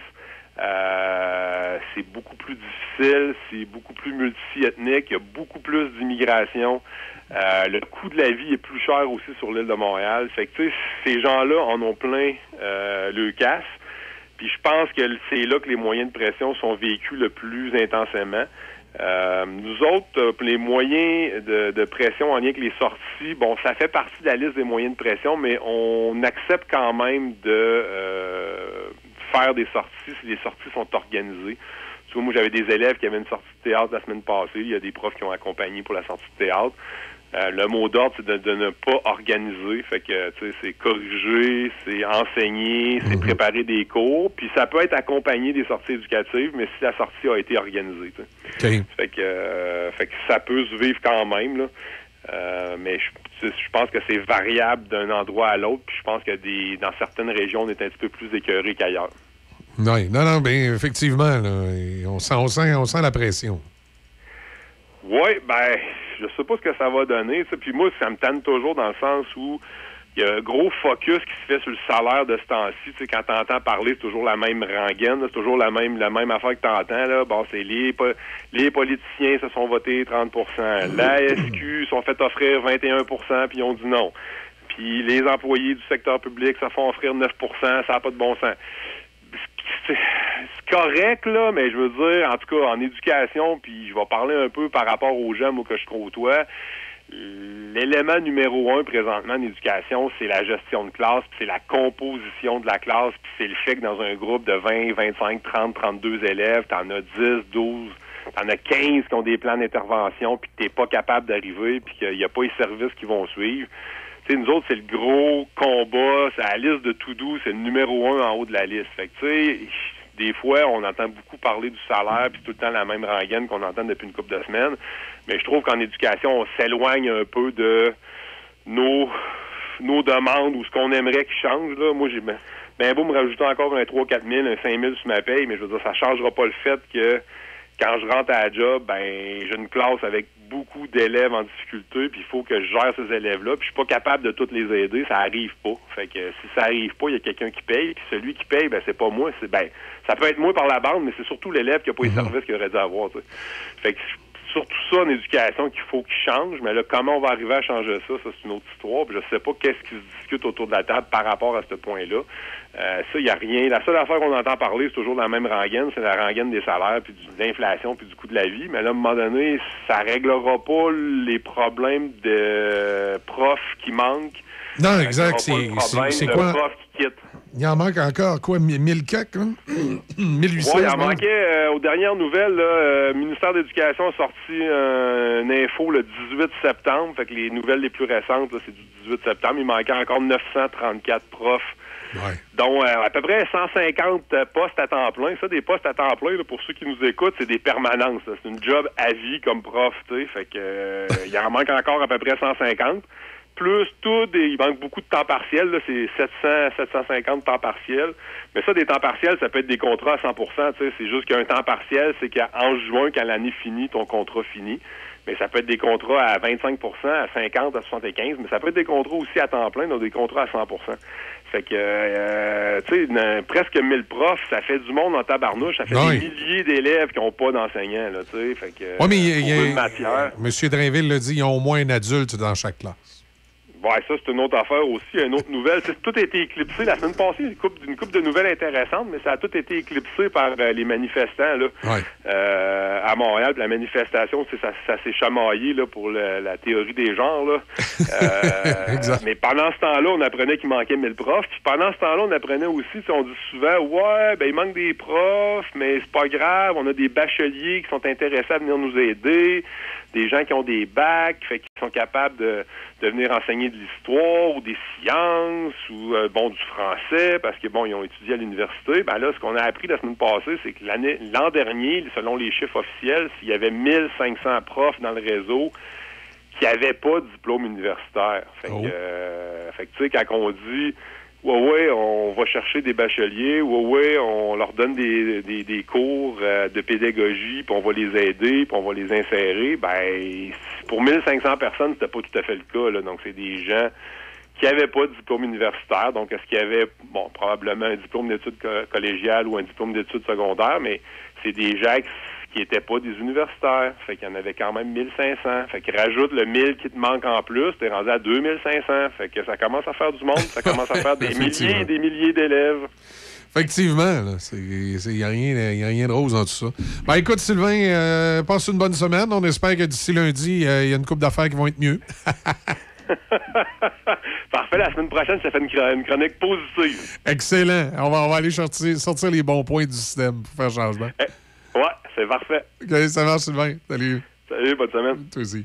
Chez Hyundai Saint-Raymond, c'est l'événement 40e anniversaire Hyundai. On en a fait du chemin ensemble et on va continuer avec l'Elantra 2023 à seulement 75 par semaine, location 48 mois, léger raconte. 25 288 au comptant.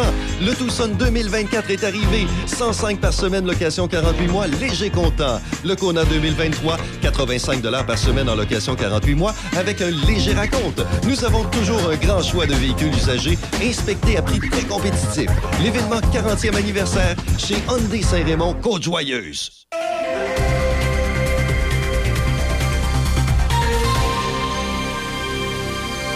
Ici Michel Cloutier, voici vos actualités. Le premier ministre du Québec, François Legault, accueille ses homologues des provinces maritimes ainsi que des gouverneurs de la Nouvelle-Angleterre dans le cadre de la 44e conférence annuelle des gouverneurs de la Nouvelle-Angleterre et des premiers ministres de l'Est du Canada qui se déroule aujourd'hui dans la ville de Québec. Ils aborderont divers enjeux qui concernent les juridictions de l'Est du continent, notamment le commerce, la sécurité nationale, le développement durable, l'énergie, le transport et l'industrie. Fait noter, les dirigeants membres de la conférence se rencontrent depuis 1973, mais les rencontres ne s'y tiennent pas toujours sur une base annuelle. La dernière rencontre des représentants des 11 États et provinces remonte à 2021, compte tenu du contexte pandémique. Elle s'est déroulée de manière virtuelle. Il s'agira de la deuxième participation à la conférence du gouvernement Legault. La dernière fois que la conférence s'est déroulée au Québec remonte à 2013, lorsque l'événement s'était tenu à la Malbaie, dans Charlevoix. Des infirmières manifestent depuis hier devant le bureau de circonscription de François Legault à l'Assomption. Elles souhaitent ainsi mettre de la pression sur le gouvernement dans le cadre des négociations entourant le renouvellement de leur convention collective. La présidente du syndicat interprofessionnel de la santé de l'Anaudière, Marie-Chantal Bédard, précise l'objectif de cette mobilisation. Le but d'être ici auprès du premier ministre Legault, ben, c'est de lui dire que nous, on veut s'asseoir avec lui pour négocier pour des meilleures conditions de travail. Parce que, tu sais, les meilleures conditions de travail pour les employés, là, des professionnels en soins, ben, ça veut également dire des soins sécuritaires pour la population. La Gendarmerie royale du Canada démolira la dernière de ses structures sur le chemin Roxham. Un avant-poste construit pour faire face à l'afflux de migrants qui traversaient le Canada à pied depuis le nord de l'État de New York pour demander l'asile. La police fédérale tiendra une conférence de presse ce matin à proximité de l'installation avant le début des travaux de démolition de la structure située à environ 50 km au sud-est de Montréal, au bout d'un chemin rural du sud du Québec. Des dizaines de milliers de demandeurs d'asile sont entrés au Canada en empruntant cette route clandestine avant qu'elle ne soit fermée fin mars, après que les États-Unis et le Canada ont conclu un accord visant à combler une lacune de longue date dans l'accord sur les tiers pays sûrs de 2004 et appliquer aux 8900 km de frontières partagées la loi. Plusieurs organisations de défense des droits des personnes juives condamnent des députés pour avoir ovationné un homme qui a combattu pour une unité nazie pendant la Seconde Guerre mondiale. Lors de la visite du président ukrainien Volodymyr Zelensky à Ottawa vendredi, les députés ont rendu hommage à Yaroslav Unka, 98 ans, à la Chambre des communes, sans savoir qu'il a combattu pour une unité de volontaires placée sous le commandement des SS pendant la Seconde Guerre mondiale. En entrevue avec la presse canadienne, le chef du Bloc québécois, Yves-François Blanchet, a indiqué ne pas vouloir faire de politique partisane sur le sujet. Donc, pour moi, c'est un triste épisode. Le, président s'est excusé. Euh, S'il y a quelqu'un qui est gentleman dans ce Parlement-là, c'est bien Anthony Rota. Donc, moi, je suis relativement en paix, mais je pense que pour un moment, quand on va rencontrer des gens de la communauté juive, il va falloir euh, répéter le fait qu'on est désolé de cette erreur collective. La terre a tremblé dans la région de l'Anaudière, sur la rive nord du Grand Montréal, dimanche, selon Séisme Canada. Le tremblement de terre d'une magnitude de 3,4 sur l'échelle de Richter a eu lieu entre 19h59 et 20h04, heure locale. L'épicentre a été localisé à environ 3 km à l'est de Repentigny.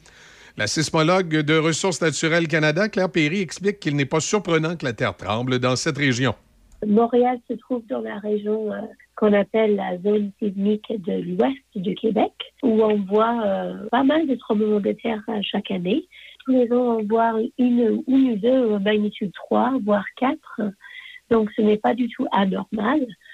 Et en terminant, les dirigeants syndicaux et les studios hollywoodiens ont conclu hier un accord de principe pour mettre fin à la grève historique des scénaristes après plus de cinq mois.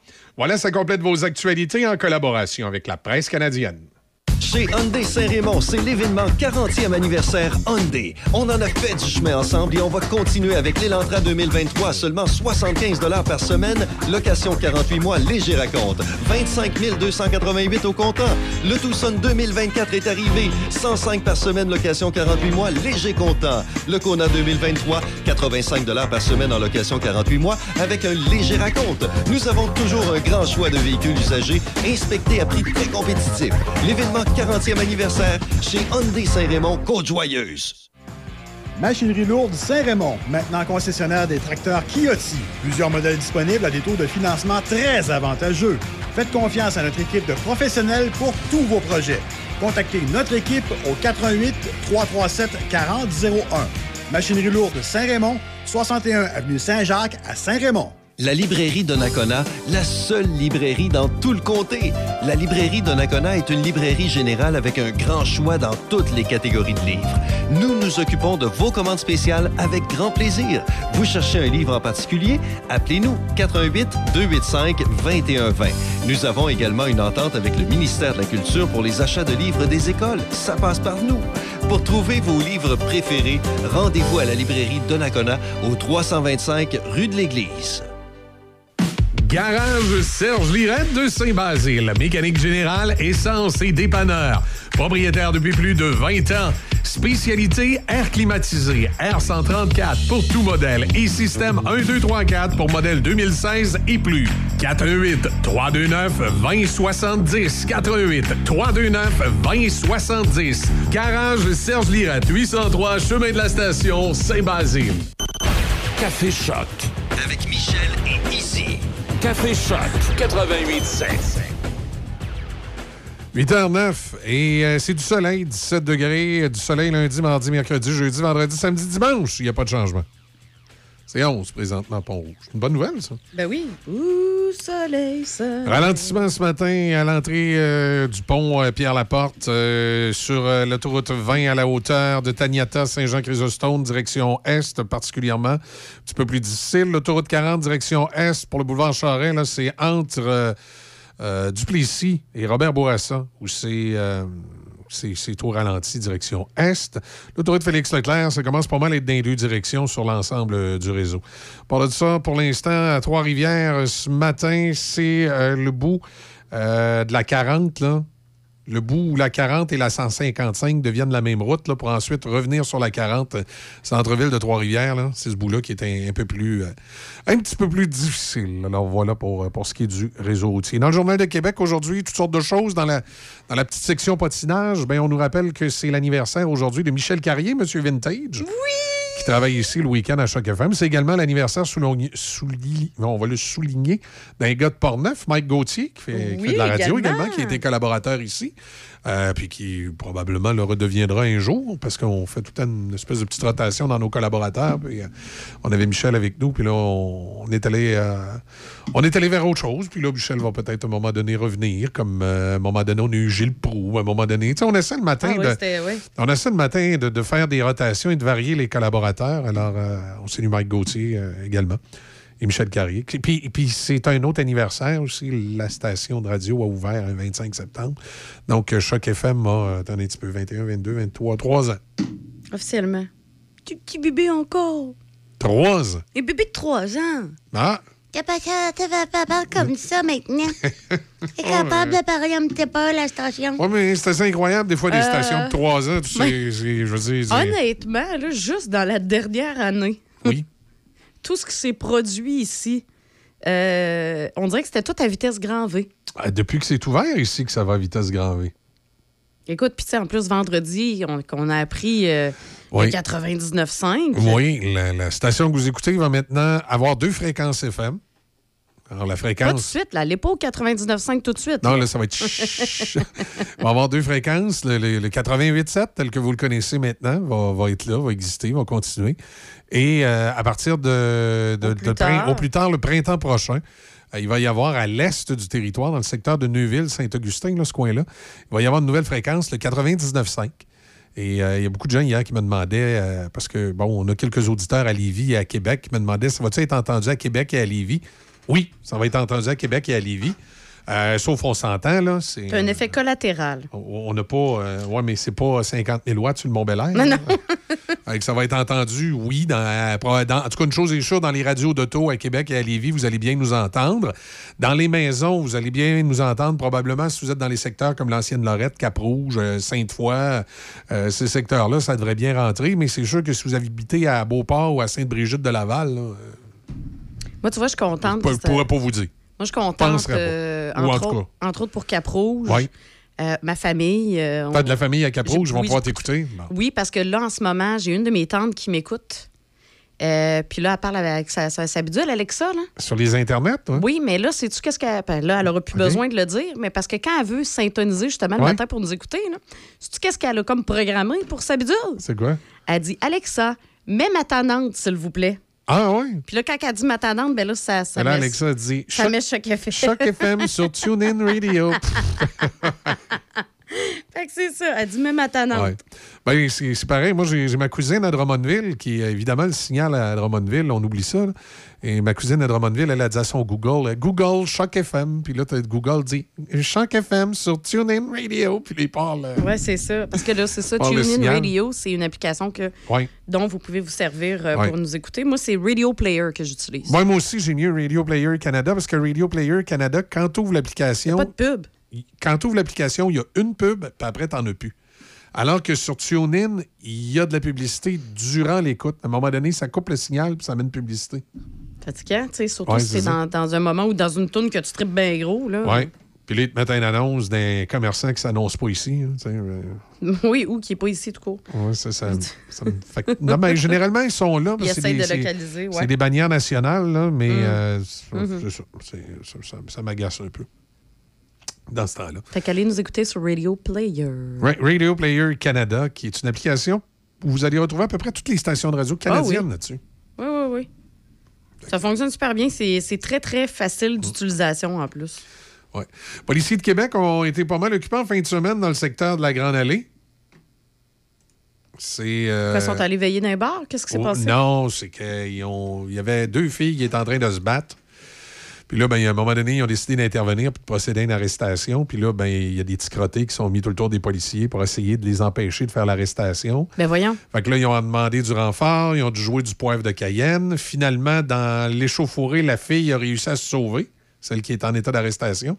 Par contre, les policiers ont arrêté un des, des petits motés là, qui avait essayé de, de, de, de- de- de- de voler l'arme des policiers. Puis de, tu sais, c'est rendu spécial. Rendu spécial. Ouais. Hey, sinon, ben, pour rester dans le monde Oui. des, des policiers, justement, Oui. euh, il y a un multi. euh, J'ai l'impression d'être dans le sac de chips déjà.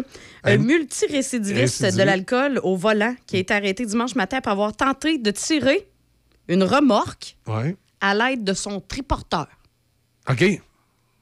Il est rendu en triporteur, le gars, puis euh, il chauffe ça chaud, puis il tire des remorques. Ouais, un homme de 70 ans qui euh, tombait à la renverse avec son engin après avoir perdu le contrôle dans une pente. Et, euh, on va s'en dire que le triporteur n'est pas fait pour tra- tracter une charge aussi importante. Excuse-moi, c'est vraiment dans les nouvelles, je trouve ça. euh. Alors, euh, soyez prudents, Ouais. c'est euh, survenu vers 7 heures à l'angle de l'avenue Royale et de la rue des Pères dans le secteur de Beauport. OK. Fait que c'est ça. Triporteur, des fois. là. Oui, oui, mais. Beauport aussi, des fois, on entend des affaires bizarres dans ce coin. Mais c'est ça, ça répète le sac. Ça fait que c'est ça, c'était ma nouvelle sac de chips. mais j'en reviens pas, mais tu sais, c'est- dans le titre est très accrocheur. Alcool au volant. Il tente de tirer une remorque avec son triporteur. Là, tu fais quoi? Oui, hein, c'est. euh, On en voit des drôles d'affaires des fois dans, sur, sur nos routes, puis tout ça. Puis, euh, tu sais, des fois, il y a du monde qui il essaie de transporter, euh, je sais pas, là, euh, tu sais, des deux par quatre avec dans le Yaris, là, tu sais, puis tu fais, voyons, tu sais. C'est- non, il y, a- il y a des trucs bizarres des fois que tu vois sur, euh, Ah, sur les routes. Moi, je me souviens euh, une fois euh, à Montréal, sur le boulevard métropolitain, j'étais avec mon cousin, puis euh, on avait en avant de nous une. je, ben, je dis que j'étais avec mon cousin, c'est parce qu'on était en camion. Mon cousin, c'était un camionneur.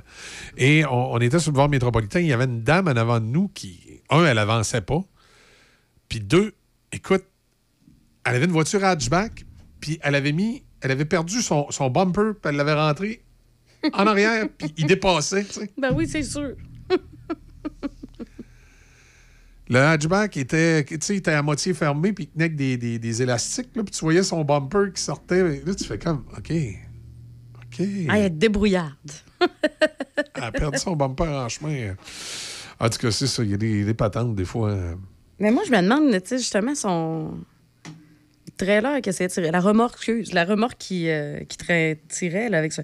C'était quoi l'objectif? Faisait quoi, là? Tu sais, moi, j'ai- besoin de plus d'informations, là. Non, non, mais je, je- peut-être un, voyage, peut-être un voyage de terre, quelque chose. Je Non, sais mais pas. s'attend le matin. C'est un voyage de terre.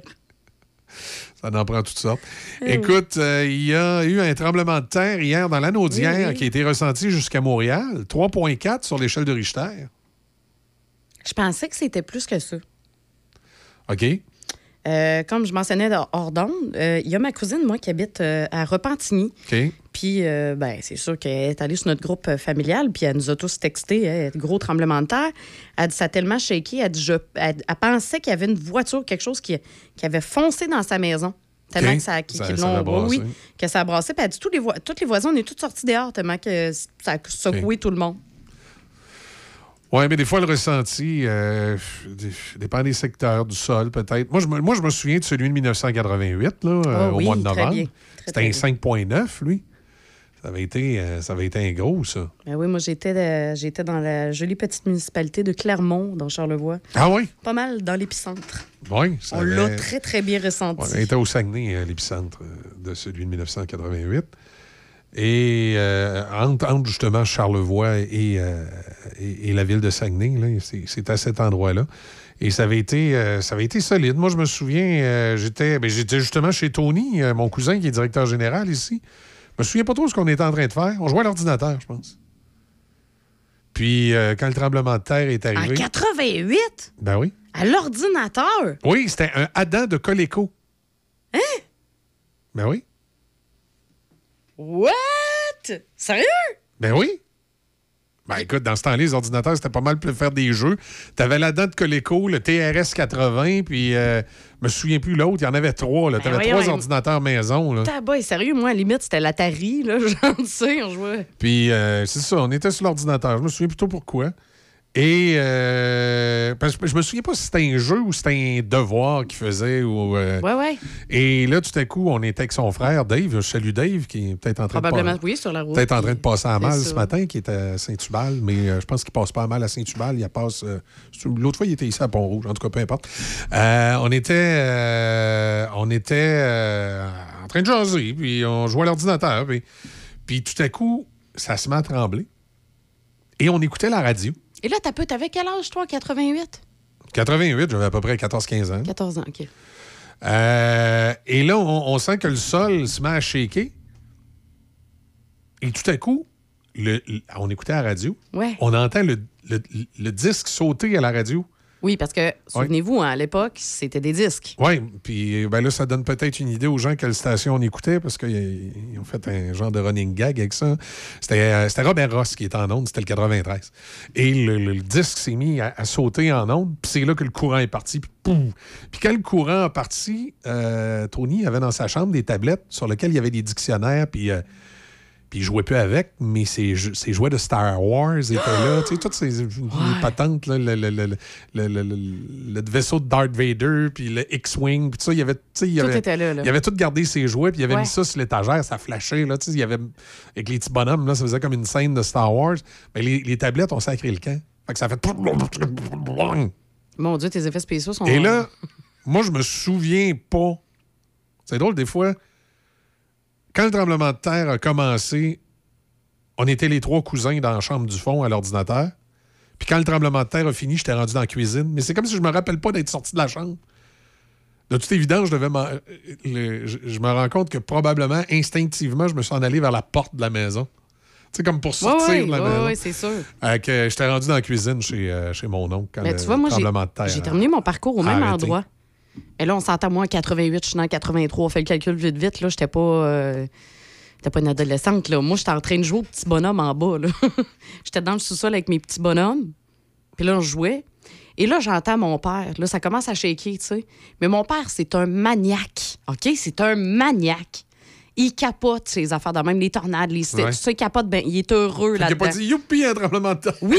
Ben. Non, non, on capote, là. Genre, quand je dis un maniaque, c'est genre un maniaque positivement, il est heureux de ça, lui. Ah ouais. Fait que donc, moi, ça a jamais été non, tu sais. En même temps, ça a créé quelque chose de le fun, c'est ça me fait pas peur, ces choses-là. Je trouve. Ouais. En tout cas, ça me Ben, rappelle mon père. Mais là, mon père, écoute bien, là. Ouais. Lui, il me ramasse, là, parce que je suis tout petite, puis ma soeur aussi est tout petite, elle a peut-être deux ans. Et là, il nous ramasse, mais en montant les escaliers du sol pour nous amener justement en haut, il rit, il crie, il écoute, puis là, il, il- il se penche de gauche à droite, parce que ça shake, là. Ça shake, il, il est pas capable d'être solide dans les escaliers. Fait que là, il est crampé, ben raide, puis il trouve ça drôle. Tu sais, je veux dire, c'est ancré dans ma mémoire que mon père était crampé raide pendant un tremblement de Ah. terre. Et puis là, bon, il nous dépose, on est dans la cuisine. Ma sœur, quelle réaction? Je sais pas qu'est-ce qui a passé par la tête, bon, elle avait deux ans quand même. Elle part à la course jusqu'à l'autre bout du couloir. Toi, finalement, sauve de la famille. OK. Fait qu'elle s'en va à la course jusqu'à l'autre bout du couloir. Puis là, on se met à y crier après, tu sais, Dominique, Dominique! Fait que là, tu vois la petite papoute de deux ans à couche qui revient à Moi, je pensais que vous aviez crié là- Dominique. Dominique. C'est la raison pourquoi elle se nomme euh, Dominique pour euh, by, Ouais. by the mais, way. mais- mais vous êtes quand même chanceux parce que vous étiez jeune, vous ne pouviez pas avoir les mêmes images que nous autres dans la tête parce que les gens qui l'ont vécu et qui étaient en âge de réaliser ce qui se passait euh, se souvenaient qu'à peine quelques mois plus tôt, il y avait eu un gros tremblement de terre dévastateur au Mexique où on avait vu des morts et des maisons tomber en morceaux. Ouais, c'est ça, non, on n'avait pas Alors, ça. Là. Moi, le- les images qui me sont passées dans la Toi, tête. eu ça? Ben oui, moi, c'est celle du Mexique. Tout moi. suite, euh, Ah, moi, c'était fait. là, le pont de Québec était tombé, puis Ok. le château Frontenac avec. Là, tu sais, pour moi, c'était comme. euh, OK. C'était, nous autres, c'était la peur. Oui, c'est ça. Ben oui, ben moi, j'avais peur, mais j'avais pas cette conscience-là, justement, de, des événements. Ouais. J'avais aucune Nous idée. autres, là. quelques mois avant, il y avait eu un gros tremblement de terre au Mexique, puis ça avait été épouvantable. Les Ah, bâtisses, parce que, tu sais, évidemment, les, la qualité de, de construction et de résistance au tremblement de terre n'était pas le même. Puis aussi, le tremblement de terre du Mexique avait été plus puissant. là. Mais euh, moi, dans ma tête, là, écoute, là, les, C'était fini, là. Ah oui, les maisons tombaient, là. C'était Ouais. fini. Là. Puis en plus, dans- après que dans la chambre à Tony, les étagères aient sacré le camp, là, pour moi, c'était fait. Là. C'est le mur, elle a tombé avec. Là. Ouais, non, c'était c'est ça. ça. Là. Puis, euh, ah oui. Puis là, après peux ça, comprendre. Quand ça s'est terminé, il me semble on shakeait encore. Là, après, il y a eu celui en 97, hein? Ouais, lui, je pas, euh, l'ai pas vécu, lui. Moi, je l'ai vécu. Encore une fois, mon père, toi, OK. crampé raide, il est là, puis ah, ah, ah, un tremblement de terre. Fait que là, tu sais, moi, premièrement, j'étais dans ma chambre, j'étais au téléphone avec une amie. OK, il n'avait pas été médicamenté entre les deux? Non, pas par OK. Fait que là, moi, j'ai ma soeur qui arrive parce que moi, j'ai comme pas le- la réaction tout de suite. Ma soeur me saute dessus. OK. C'est Qu'est-ce qui se passe? C'est un tremblement de terre, OK? Fait que là, on descend. Là, cette fois-ci, on descend en bas parce que là, on était sur un deux étages. OK. Mais là, au lieu d'être au sous-sol, on était euh, à, à l'étage supérieur. Fait que là, on descend au rez-de-chaussée. Mon père est encore en train de c'est ça, de ses... Il capote puis il tripe bien raide, là, tu sais. Là, il nous dit, là, on va se placer ici dans le cadre de porte. Fait que là, on se place dans le cadre de porte de l'entrée, puis mon père, maudit débile, tu sais, pour nous foutre la chienne parce qu'il sait que ça arrivera pas. Ouais. Il dit Hey, on est en dessous de la salle de bain de ma chambre. Le bain va nous tomber sur la tête. Et moi, et ma soeur, on panique bien raide. Ça à cause de l'autre euh, bord. En tout cas, c'est un très bel événement. Des beaux souvenirs. Pas traumatisé du tout, du tout par mon père. Je vois ça. Du tout, du tout, du tout. Ça a toujours été fort agréable avec papa. Papa, je t'aime. Moi, le, le tremblement de terre de 98, je ne l'ai, pas vécu tout simplement parce que j'étais à Matane à ce moment-là. Donc, et, t'étais très, très euh, on- loin. On ne l'a pas ressenti. Euh, c'est ça. Moi, j'étais ici à Québec. Ouais, c'est ça. Alors voilà, tout ça pour dire qu'il y a eu un petit tremblement de terre dans la région de Montréal hier euh, qui a brassé un petit peu les Montréalais. 3,4 sur l'échelle de Richter. Ça nous amène à 8h26. On fait une pause, on s'en va du côté des manchettes et on revient avec euh, le sac de chips tout de suite après, bien que là, je me demande si... Je me demande si ça vaut à peine qu'on en fasse. Je me demande si c'est pas un sac de chips t'as fait là, avec ton histoire.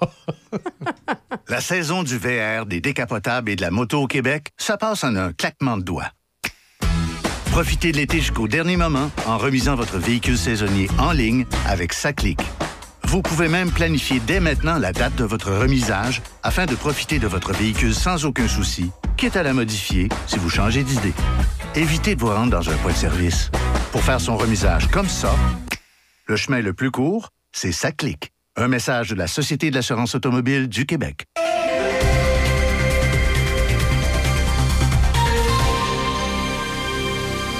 Ici Michel Cloutier, voici vos manchettes. Le premier ministre du Québec, François Legault, accueille ses homologues des provinces maritimes ainsi que des gouverneurs de la Nouvelle-Angleterre dans le cadre de la 44e conférence annuelle des gouverneurs de la Nouvelle-Angleterre et des premiers ministres de l'Est du Canada qui se déroule aujourd'hui dans la ville de Québec. Des infirmières manifestent depuis hier devant le bureau de circonscription de François Legault à l'Assomption. La présidente du syndicat interprofessionnel de la santé, Marie-Chantal Bédard, précise les objectifs de cette mobilisation. Le but d'être ici euh, auprès du premier ministre Legault, ben, c'est de lui dire que nous, on veut s'asseoir avec lui pour négocier pour des meilleures conditions de travail. Parce que, tu sais, les meilleures conditions de travail pour les employés, là, des professionnels en soins, ben, ça veut également dire des soins sécuritaires pour la population. La Gendarmerie royale du Canada démolira la dernière de ses infrastructures sur le chemin Roxham, un avant-poste construit pour faire face à l'afflux de migrants qui traversaient au Canada à pied depuis le nord de l'État de New York pour demander l'asile. Et la terre a tremblé dans la région de Montréal, dans l'anneau d'hier, selon Séisme Canada. Le tremblement de terre d'une magnitude de 3,4 sur l'échelle de Richter a eu lieu entre 19h59 et 20h04. Son épicentre a été localisé environ 3 km à l'est de Repentigny et 25 km au nord-est de Montréal. Dans le monde du sport, le meilleur gardien de but de l'année dans la Ligue junior majeure du Québec recevra dès cette saison un nouveau trophée, le trophée Patrick Roy. Cet honneur s'ajoute au trophée Jacques Plante, qui est remis annuellement aux gardiens ayant affiché la meilleure moyenne de buts alloués en saison régulière. En conférence de presse à Québec, le commissaire de la LHJMQ, Mario Cicchini, a expliqué pourquoi la Ligue a choisi de créer un trophée au nom de Patrick Roy. Son influence citée maintes fois ou ses performances passionnées, son clin d'œil, son calme et sa détermination ont inspiré une génération de gardiens québécois. C'est pour cette raison que le comité a choisi de façon unanime d'apposer le nom de Patrick Roy sur le trophée de gardien de but de l'année.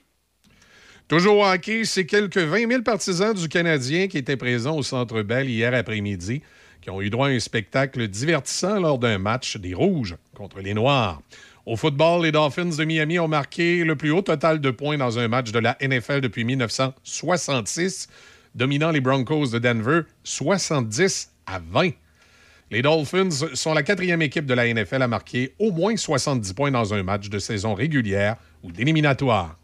Dans un autre match, les Chiefs de Kansas City ont gagné 41 à 10 face aux Bears de Chicago. Au baseball, George Springer a frappé un circuit à l'intérieur du terrain. Il a réalisé un attrapé en plongeant. Il a donc retiré un coureur sur les sentiers dans un gain de 9 à 5 des Blue Jays de Toronto contre les Rays de Tampa Bay hier. Les Blue Jays ont amorcé la journée au deuxième rang des équipes repêchées de l'américaine. Ils menaient les Astros de Houston par un match et les Mariners de Seattle par un match et demi. Voilà, ça complète l'actualité en collaboration avec la presse canadienne. Venez participer aux Journées agricoles Limoilou cet automne. Limoilou se veut ainsi un pont entre la ville et nos campagnes. Venez rencontrer ceux qui produisent ce que vous retrouvez dans vos assiettes au quotidien. Sur place aussi, plusieurs kiosques éducatifs et des jeux pour enfants. Le samedi 14 octobre, les rencontres se feront sur le thème Moisson et vendange. Et le samedi 4 novembre, sous le thème Fondu et fromage. Une invitation de la SDC Limoilou et de la vie agricole. Qu'est-ce qu'on fait le 30 septembre? Rien de prévu le 30. Parce que savais-tu qu'il y a une visite du complexe environnemental de Neuville, cette date-là, de 9h à midi? Le complexe environnemental de Neuville, c'est quoi? Une, une montagne de vidange? Ah, franchement, c'est pas une montagne de vidange, voyons donc. Ben, il y a l'éco-centre de Neuville. Ah ouais? Il y a un lieu d'enfouissement, une usine d'épuration des eaux, un centre de tri, un centre de transbordement des matières recyclables, un centre de transfert pour les matières organiques. Écoute, ça finit plus de finir, ça, Alice. Wow, c'est intéressant. C'est c'est pas mal plus gros que je pensais. Ben oui, puis en plus, ils ont des visites guidées cette journée-là. Il y a trois départs en autobus, 9h, 10h, 11h. Ça va te laisser le temps de manger ta toast. On fait quoi avec les enfants? Hey, ben il y a des activités éducatives pour les jeunes aussi sur le site. Ah, d'autant qu'ils se perdent pas d'un vidange. Il n'y a pas de danger. À la journée porte ouverte, samedi le 30 septembre, on vous attend au complexe environnemental de Neuville, de 9h à midi. Café Choc. Avec Michel et. Café Choc 88.7. Chronique Drôle de monde à Café Choc.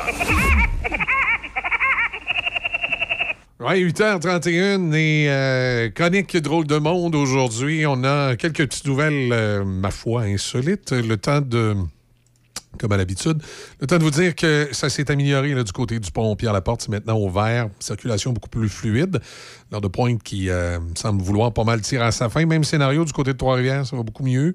Encore un peu de ralenti, mais euh, ça va beaucoup mieux, la section là, entre les deux bouts de 40. là. J'appelle ça comme ça. Moi, le bout, la 155 et la 40 fusionnent direction sud. C'est le coin où c'est un petit peu plus difficile. En fait, c'est de rentrer sur la 40 Est vers Trois-Rivières qui est un peu euh, plus compliqué à cette heure-ci le matin. Alors voilà, dans la chronique Drôle de monde de ce matin, nos fins insolites, on commence peut-être... euh, tiens, t'es- c'est quoi que t'as, toi, ce matin, à, à me parler? Ah, tellement de choses, honnêtement. ben vas-y, commence, euh, commence par le premier. Le premier, alors, ben, euh, c'est. Vous, vous, ben, je sais pas si vous. J'espère que vous vous en souvenez, parce que durant la pandémie, euh, Donald Trump, là, il portait pas le masque, hein, souvent, puis justement, il, il était critiqué par rapport à ça. OK? Et là, ben, on découvre enfin pourquoi il portait pas le masque. Eh bien, c'est simplement sa vanité.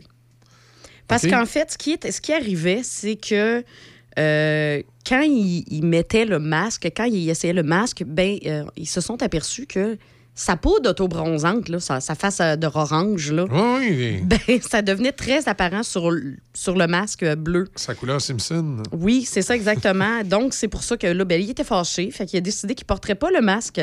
Et donc, c'est pour ça qu'il a été euh, très peu aperçu avec le, le- le visage à moitié caché. Euh, c'est seulement parce que ben, c'est sa propre vanité qui l'a poussé à faire ce choix. C'est sa poudre d'autobronzant qui faisait qu'il mettait pas de Ah, masque. j'ai dit, tu sais, je mettrai pas de masque, comme ça, si je pogne la COVID. euh, Ben, tu vas quand même avoir un beau visage Je vais avoir- orange. je vais- c'est C'était quand je même vais- important de garder son beau visage je vais- orange. Je vais avoir un beau tan. Oui, c'est ça. Euh, un- un- Donc, c'est pas finalement les conspirationnistes avaient tort. C'est pas parce qu'il était un homme courageux qu'il ne croyait pas, Pas à la COVID. tout, c'est c'est parce qu'il tenait à son bronzage orange. OK. C'est simple de même. Euh, sinon, tu te souviens des vaches? Les vaches en cavale? Ouais.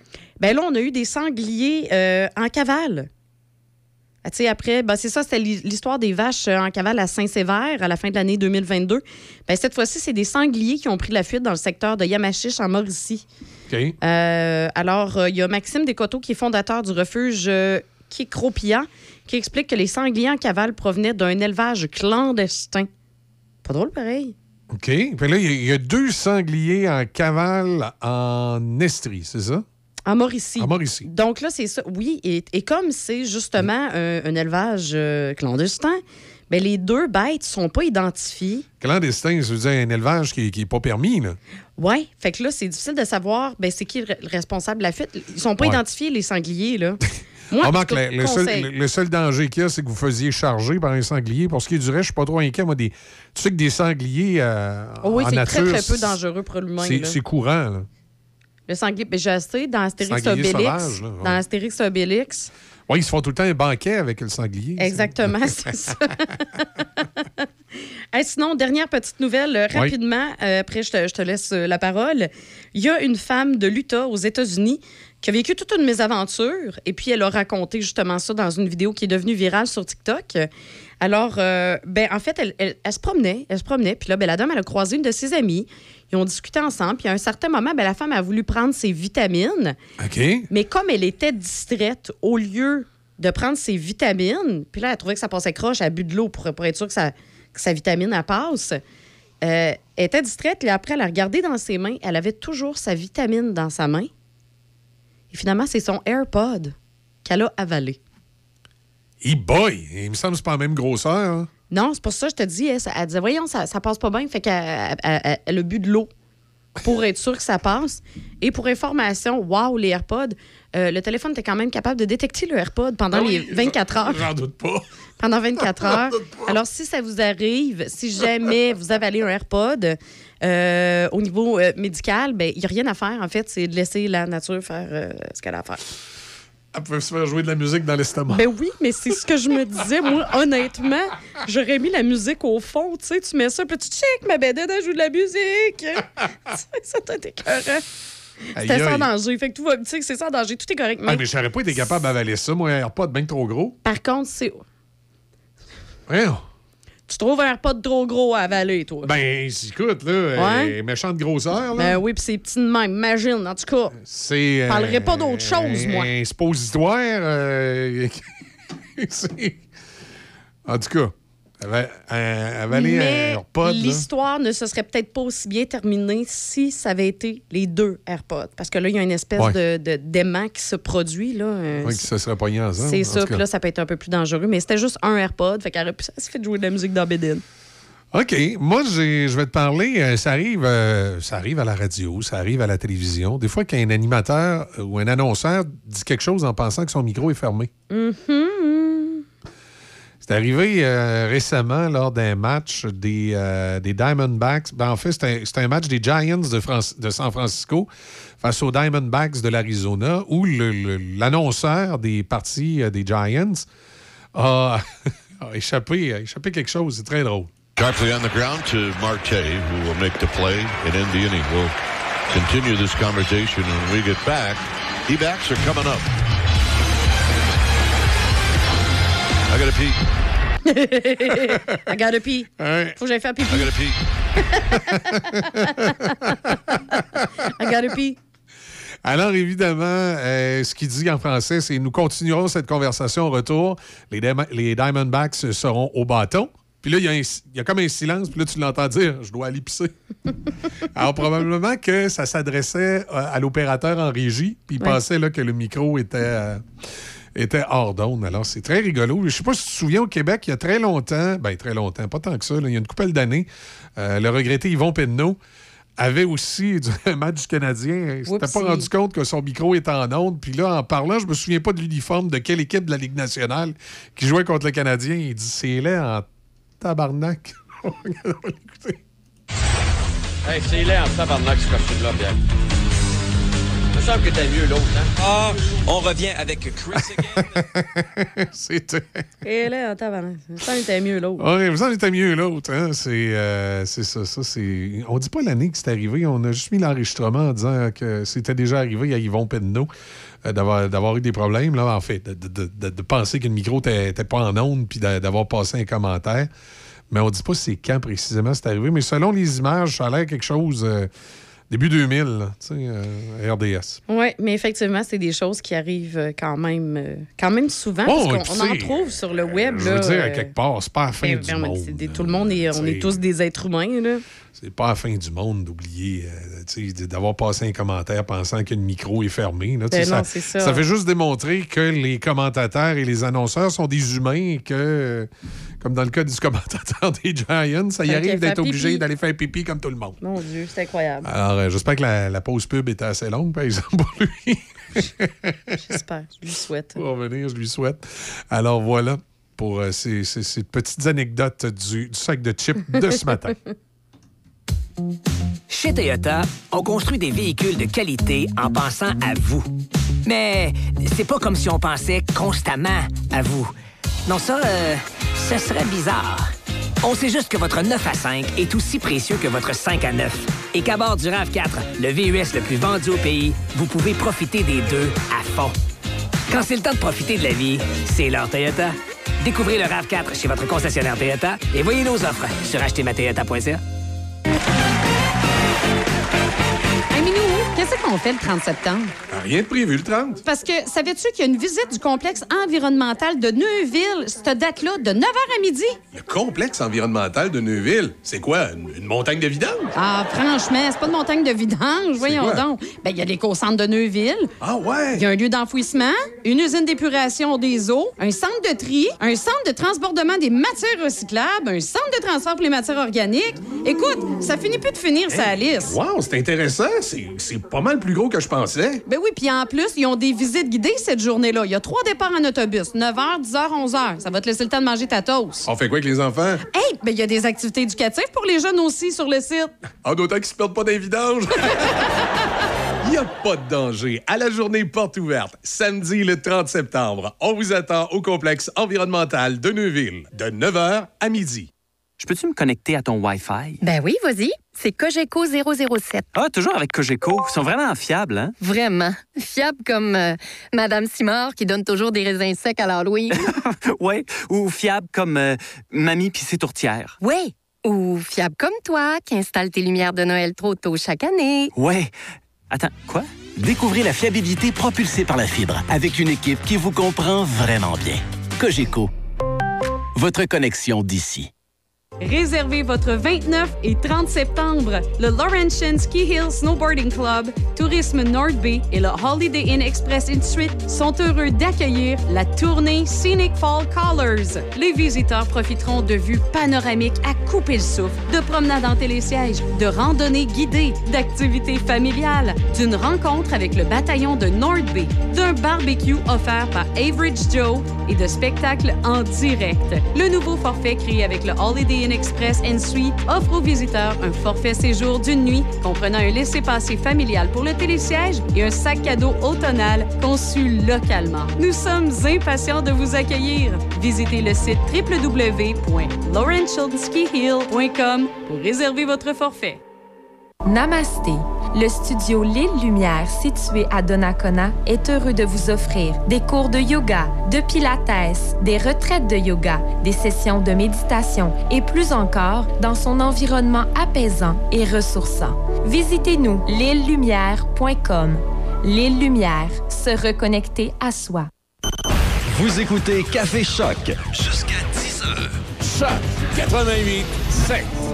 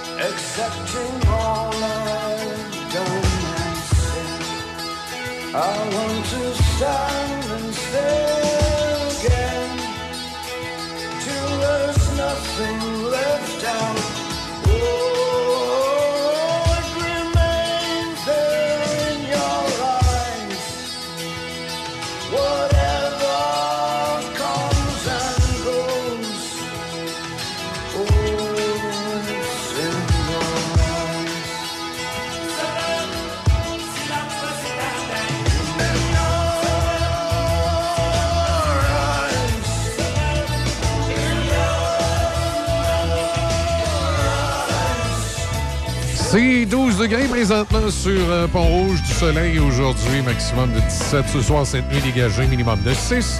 Pour le reste de la semaine, mardi, mercredi, jeudi, vendredi, on parle de soleil également avec un mercure autour de 21 degrés. Et à peu près le même scénario pour le week-end si rien change.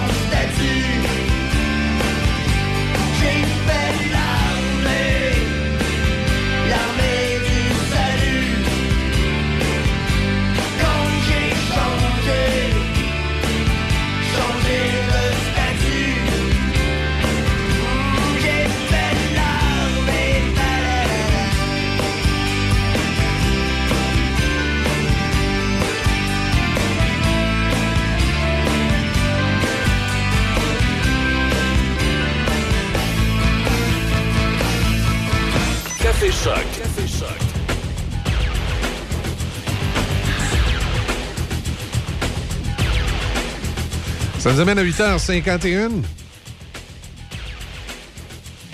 L'automne qui est arrivé euh, dans la nuit de vendredi à samedi, mais qui s'annonce, euh, quand on regardait la météo tantôt, quand même intéressant. là. Du soleil, du soleil, du soleil, du soleil toute la semaine. Oui, très beau, euh, très beau début d'automne. On est. euh, on va pas, hein? Bon, mais il paraît que la, neige va, va arriver de bonne heure cette année. Moi, c'est ce que je me suis fait dire, que la neige serait peut-être euh, de bonne heure à nous tomber dessus là, dans fin du mois de novembre. Effectivement, j'ai malheureusement entendu la même chose que toi. Euh, oui, euh, normalement, pour, euh, pour ceux qui ne savent pas, euh, la première neige arrive souvent ici dans la région autour du 20 octobre. Mais cette année, ça devrait arriver plus tôt. Alors, petit conseil, peut-être remettre les pneus d'hiver un peu plus tôt cette année. Hein? Oui, mais de toute façon, c'est toujours la même affaire à chaque année qu'on arrive dans le temps des pneus d'hiver. C'est la cohue. On dirait que tout le monde se garoche pour changer les pneus en même temps. La première journée qui est tombée des brins de neige, euh, moi, je dis, écoutez, prenez pas de chance. Moi, je me suis toujours donné les deux premières semaines d'octobre. Moi, je regarde, quand je rentre dans les deux premières semaines d'octobre, je me dis, là, c'est dans une de ces deux semaines-là que je vais poser mes pneus pour être, euh, pas être pris au dépourvu. Puis régler, euh, régler les problématiques. C'est. non, c'est une ambulance qui passe dehors. Je sais Ouais. pas, les auditeurs l'entendent peut-être pas, mais nous autres, on l'entend. Euh, fait que. parce que c'est isolé quand même ici, là, mais la fenêtre, des fois, que- surtout là, les rideaux sont ouverts parce que le soleil arrive de bonne heure. On attend un petit peu plus les, euh, les sons qui, euh, qui viennent de qui peuvent venir de l'extérieur. Mais des fois, je remarque qu'on on les entend, nous, mais les auditeurs les entendent pas. C'est comme pas assez fort pour les. Pour rentrer dans le micro. Exactement, pour les micros. Alors voilà. Ça nous amène à. encore- Ça fait deux fois matin. je m'excuse. Ça fait deux fois un matin que je, je perds la, la voix. là. Euh, le prix de l'essence. Tu sais que pendant longtemps, on a, on a parlé euh, au Québec euh, de, de- de- faire peut-être comme dans certains pays, d'avoir des prix euh, plafonds, des prix planchers. Et euh, en Europe, euh, les Français avaient depuis longtemps un prix. Euh, avait un prix plancher de l'essence. Et là, on dit que la France veut faire baisser le prix. Et là, on a, enlevé ça. Puis on est en train de travailler sur autre chose pour euh, s'assurer que le litre d'essence à la pompe en France euh, continue d'être, euh, comment je dirais, un, prix accessible. Et là, il y a des gens qui se demandent est-ce qu'on devrait faire pareil au Québec? Est-ce qu'on devrait légiférer une loi pour empêcher à un moment donné le prix de l'essence de, de devenir trop élevé? Parce qu'on frôle, on frôle dans certains cas 2 piastres le litre à certains moments. Euh, euh, oui, effectivement. Puis, il n'y en a pas une réglementation, justement, une fois euh, aux six mois. euh, On est obligé de baisser le prix, mais dans les faits, il l'augmente les semaines précédentes. Fait que ça fait comme rien. Ben, c'est parce que ça fait longtemps au Québec qu'on nous arrive, genre, euh, on, on prend le gaz à 1,30, on le monte à 1,80, puis on, on le rebaisse à 1,50 après ça, puis là, les gens, après avoir vécu 1,80, ils disent Ah, 1,50, c'est pas si pire. Ouais. Puis là, on refait, on refait l'action dans l'autre sens. Oh, 1,95, on redescend ça à 1,60. Tu sais, c'est.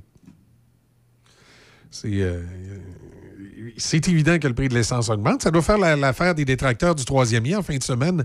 Les euh, pseudo-experts qui étaient dans le Journal de Québec pour nous dire que on n'a pas besoin du troisième lien, que dans les faits, on a juste à avoir des mesures dissuasives comme euh, le prix de l'essence élevé, une taxe sur les VUS, interdire les annonces de VUS et de F-150. Pensez-vous vraiment qu'un gars qui a besoin d'un F-150, que parce qu'il n'y a pas d'annonce à la TV de pick-up, il, il va dire Ah, mon Dieu, il n'y a pas d'annonce à la TV, je ne m'achèterai pas de pick-up, moi, là. là. Non, non. C'est vraiment des patentes de prendre les gens pour des imbéciles. Ça, ça, ça fonctionne pas, là. C'est pas. euh, Moi, ce qui m'inquiète toujours, c'est de voir que des diplômés universitaires, censés être de grands experts pour conseiller nos politiciens, prennent toujours les gens pour des imbéciles. Tu sais, c'est comme sous-entendre que quelqu'un qui a besoin d'un pick-up, ah ben là, il y a une surtaxe, puis il n'y a plus d'annonce à la TV, il ne s'ajoutera pas de pick-up. Euh, que tu vas mettre un tramway et que les gens vont arrêter de prendre l'auto. Tu sais, c'est une espèce de, espèce de solution magique, là. Puis là, c'est toujours la même histoire, c'est l'environnement, il faut sauver la planète. Alors que dans les faits, on, arrête- on arrêterait toute activité humaine demain matin, puis les changements climatiques continueraient. Et on veut, on veut le meilleur pour l'environnement de notre planète, mais on ne fait pas ce qu'il y a à faire. Parce qu'il y a de plus en plus de- de- d'environnementalistes et d'experts qui se sont rangés de mon côté. Ah ouais? Oui. Hum. Moi, pendant des années, euh, j'ai eu euh, un de mes amis euh, très à gauche, euh, ancien député du NPD, très impliqué dans les causes environnementales. Et moi, vous savez, je, dis souvent, mon, dépon- mon jupon dépasse à droite parce que je suis, je suis plutôt de type conservateur. Là. Je parle de, de- de- de- de- de la- des politiques des conservateurs, c'est-à-dire on, on permet euh, plus de pouvoir aux citoyens, puis moins de présence de l'État dans nos vies. Et sur la question environnementale, moi, j'ai toujours fait partie de ceux qui étaient euh, à mi-chemin entre les climato-sceptiques et les enverdeurs. C'est que les enverdeurs sont persuadés à 100% que l'homme est responsable de l'ensemble du, euh, du réchauffement climatique. Les climato-sceptiques, il y en a certains qui ne croient pas au, au réchauffement de la planète. Moi, je fais partie de ceux qui croient qu'il y a des changements climatiques, qu'il y a un réchauffement de la planète, mais je fais partie de ceux où il y a des doutes que c'est 100% causé par l'homme. Tu sais, parce que depuis la que la Terre existe, qu'il y a des changements climatiques. Oui. Donc, moi, je pense qu'il y a une partie des changements climatiques que tu ne peux pas attribuer à l'homme. Puis qu'on est bien euh, prétentieux de prétendre euh, que c'est toutes nous autres qui est responsable de tout. Euh, mais cela étant dit, ça ne veut pas dire que l'homme n'y contribue pas à un certain niveau et que l'homme ne doit pas faire les efforts nécessaires pour être plus vert. Et quand je me suis mis vraiment à m'intéresser à la chose, en me disant, tu sais, effectivement, est-ce que l'homme peut arrêter les changements climatiques ou les diminuer? C'est à ce moment-là que, en faisant comme les conspirationnistes, en faisant mes recherches, je suis tombé sur euh, la fameuse drawdown list des, euh, des scientifiques américains. C'est un regroupement d'à peu près une vingtaine de scientifiques aux États-Unis euh, qui ont pris les données euh, justement de, de- de- de l'ONU, du GIEC, puis tout ça, puis qui se sont dit, OK, si l'homme est responsable des changements climatiques et que c'est sa production de CO2 qui est à l'origine de tous les changements climatiques. De quelle façon peut-on réduire son empreinte, même annuler son empreinte climatique? Et là, ils ont sorti une liste d'à peu près une centaine de mesures et ils ont mis en ordre de choses à faire pour diminuer l'impact de l'homme sur la planète et de le rendre à peu près nul. Et quand tu lis cette liste-là, c'est épouvantable, et je le répète encore, de voir comment les politiciens ne la suivent pas et ne s'y intéressent pas. Et que les vrais environnementalistes, un coup qui ont découvert euh, le projet Drawdown aux États-Unis, se rangent tous derrière le projet en disant effectivement, c'est la recette, c'est ce qu'on doit faire pour diminuer l'empreinte écologique de l'être humain sur la planète Terre. Et là, il y, a une- ribambelle de mesures. On en a déjà parlé ici en ondes. Euh, ça parle des liquides réfrigérants dans les réfrigérateurs, les climatisateurs, qu'on doit diminuer énormément l'utilisation de ces appareils-là pour euh, diminuer l'empreinte écologique. On parle du gaspillage alimentaire, euh, du transport des aliments. On parle même de l'éducation dans certaines parties de la planète. On parle de ce qu'on mange. On devrait adapter un peu ce qu'on mange pour consommer plus de produits autour de nous que des produits étrangers. On parle euh, des forêts amazoniennes qui ont été dévastées au cours des dernières années. Qu'est-ce qu'on les mesures qu'on devrait prendre pour qu'ils retrouvent les espaces qu'ils avaient de façon à continuer d'être le poumon de la Terre? Il y a une ribambelle de choses à faire pour améliorer l'écologie sur la Terre et pour rendre notre planète plus verte que tous les environnementalistes et tous les gens qui ont une conscience collective qui, tombent sur la, fameuse drawdown list aux États-Unis. Il y a un site d'ailleurs, je me souviens plus, je pense que c'est drawdown.org. Si vous allez sur, sur- sur ce site-là, vous allez voir, malheureusement c'est en anglais, si vous ne parlez pas anglais, vous allez trouver ça dur, mais on explique tout ce qui devrait être fait. Et quand tu regardes ce que ces scientifiques-là proposent, et que tu regardes ce que nos politiciens sont en train de faire présentement, tu te rends compte que ce que les politiciens font, c'est purement esthétique. C'est purement esthétique pour bien paraître et ça n'a pas de véritable euh, impact majeur sur l'environnement, sur la planète. Et euh, parce que le, char électrique fait même pas vraiment partie des alternatives proposées. Il parle juste de diminuer l'utilisation de l'auto essence. Je pense, que ça arrive 22e sur la liste. Tu sais, c'est pas. euh, c'est pas ça, le nerf de la guerre. Et là, tu te rends compte que les politiciens sont en train de nous enfirouaper puis de nous endormir avec des mesures purement esthétiques pour bien paraître, mais qu'en réalité, ils font pas grand-chose pour, pour sauver la planète. Puis ça, ça me ramène au dossier du troisième lien qui me fait sourire parce que justement, euh, la mobilité est un facteur important si on s'en va vers des solutions plus écologiques. Et le troisième lien est quelque chose qui aurait pu favoriser la mobilité. Puis son empreinte écologique est peut-être pas si élevée qu'on le prétend. Mais tu sais, ça paraît bien de, se servir de, de l'écologie pour essayer de, Ah ben oui. de, de, de- de scraper les projets politiques. Euh, Tu sais, c'est. Tu, vois vraiment que ce que les, politiciens, c'est très, très esthétique. C'est, c'est dans le but de se faire élire et de suivre un courant populaire, mais c'est jamais rien de véritablement concret. Et, euh, comme je dis, mon, mon ami qui était très, très à gauche, qui était un ancien euh, politicien du NPD, lui aussi, quand il a découvert la, drawdown list, il s'est dit, euh, je il continue- c'est un gros militant écologique, puis il continue de mi- militer en faveur de l'écologie, mais cette fois-ci en, en sortant la drawdown list, en disant, je vais m'impliquer politiquement avec un parti un jour qui s'engage à faire ce qu'il y a là-dessus, non pas de l'esthétique. Ouais, c'est ça. Non, pas de l'esthétique. Très, très intéressant. 9h01, on fait euh, une mini pause, le temps d'annoncer le commanditaire. On s'en va aux nouvelles. Et on revient pour cette dernière heure de, de Café Choc, comme vous savez, euh, toujours plus musical entre 9h et 10h. Choc 88 7. Chaudière-Appalaches, Québec. C H O C. La meilleure radio. Choc 88 7. Les nouvelles. Une présentation de Farzo Pizza. Profitez de notre promotion 2 pour 1. Farzo Pizza, 56 du Collège Pont-Rouge, 88 873 33 33.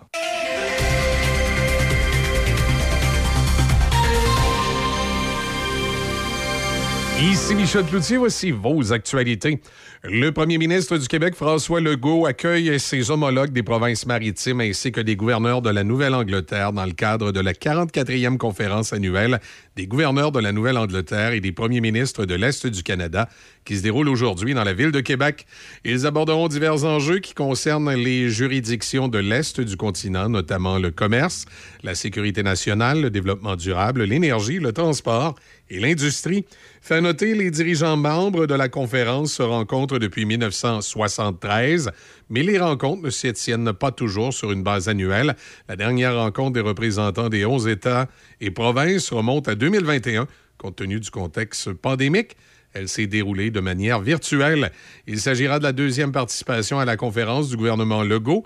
La dernière fois que la conférence s'est déroulée au Québec remonte à 2013, lorsque l'événement s'était tenu à la Malbaie, dans Charlevoix. Des infirmières manifestent depuis hier devant le bureau de circonscription de François Legault à l'Assomption. Elles souhaitent ainsi mettre de la pression sur le gouvernement dans le cadre des négociations entourant le renouvellement de leur convention collective.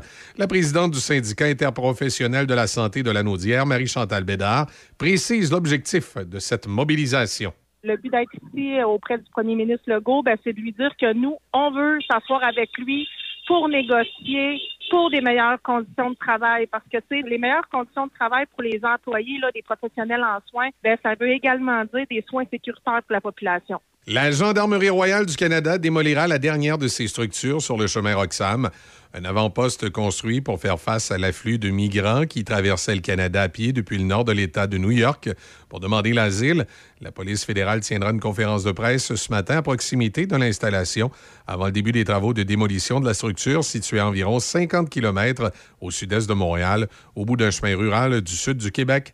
Des dizaines de milliers de demandeurs d'asile sont entrés au Canada en empruntant cette route clandestine avant qu'elle ne soit fermée fin mars, après que les États-Unis et le Canada ont conclu un accord visant à combler une lacune de longue date dans l'accord sur les tiers pays sûrs de 2004 et appliquer aux 8900 km de frontières partagées la loi. Plusieurs organisations de défense des droits des personnes juives condamnent des députés pour avoir ovationné un homme qui a combattu pour une unité nazie pendant la Seconde Guerre mondiale. Lors de la visite du président ukrainien Volodymyr Zelensky à Ottawa vendredi, les députés ont rendu hommage à Yaroslav Unka, 98 ans, à la Chambre des communes, sans savoir qu'il a combattu pour une unité de volontaires placée sous le commandement des SS pendant la Seconde Guerre mondiale.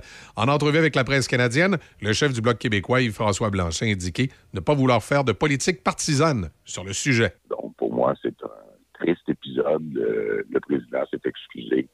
Euh, S'il y a quelqu'un qui est gentleman dans ce Parlement-là, c'est bien Anthony Rota. Donc, moi, je suis relativement en paix, mais je pense que pour un moment, quand on va rencontrer des gens de la communauté juive, il va falloir euh, répéter le fait qu'on est désolé de cette erreur collective. La terre a tremblé dans la région de Lanaudière, sur la rive nord du Grand Montréal, dimanche, selon Séisme Canada. Le tremblement de terre d'une magnitude de 3,4 sur l'échelle de Richter a eu lieu entre 19h59 et 20h04, heure locale. L'épicentre a été localisé à environ 3 km à l'est de Repentigny.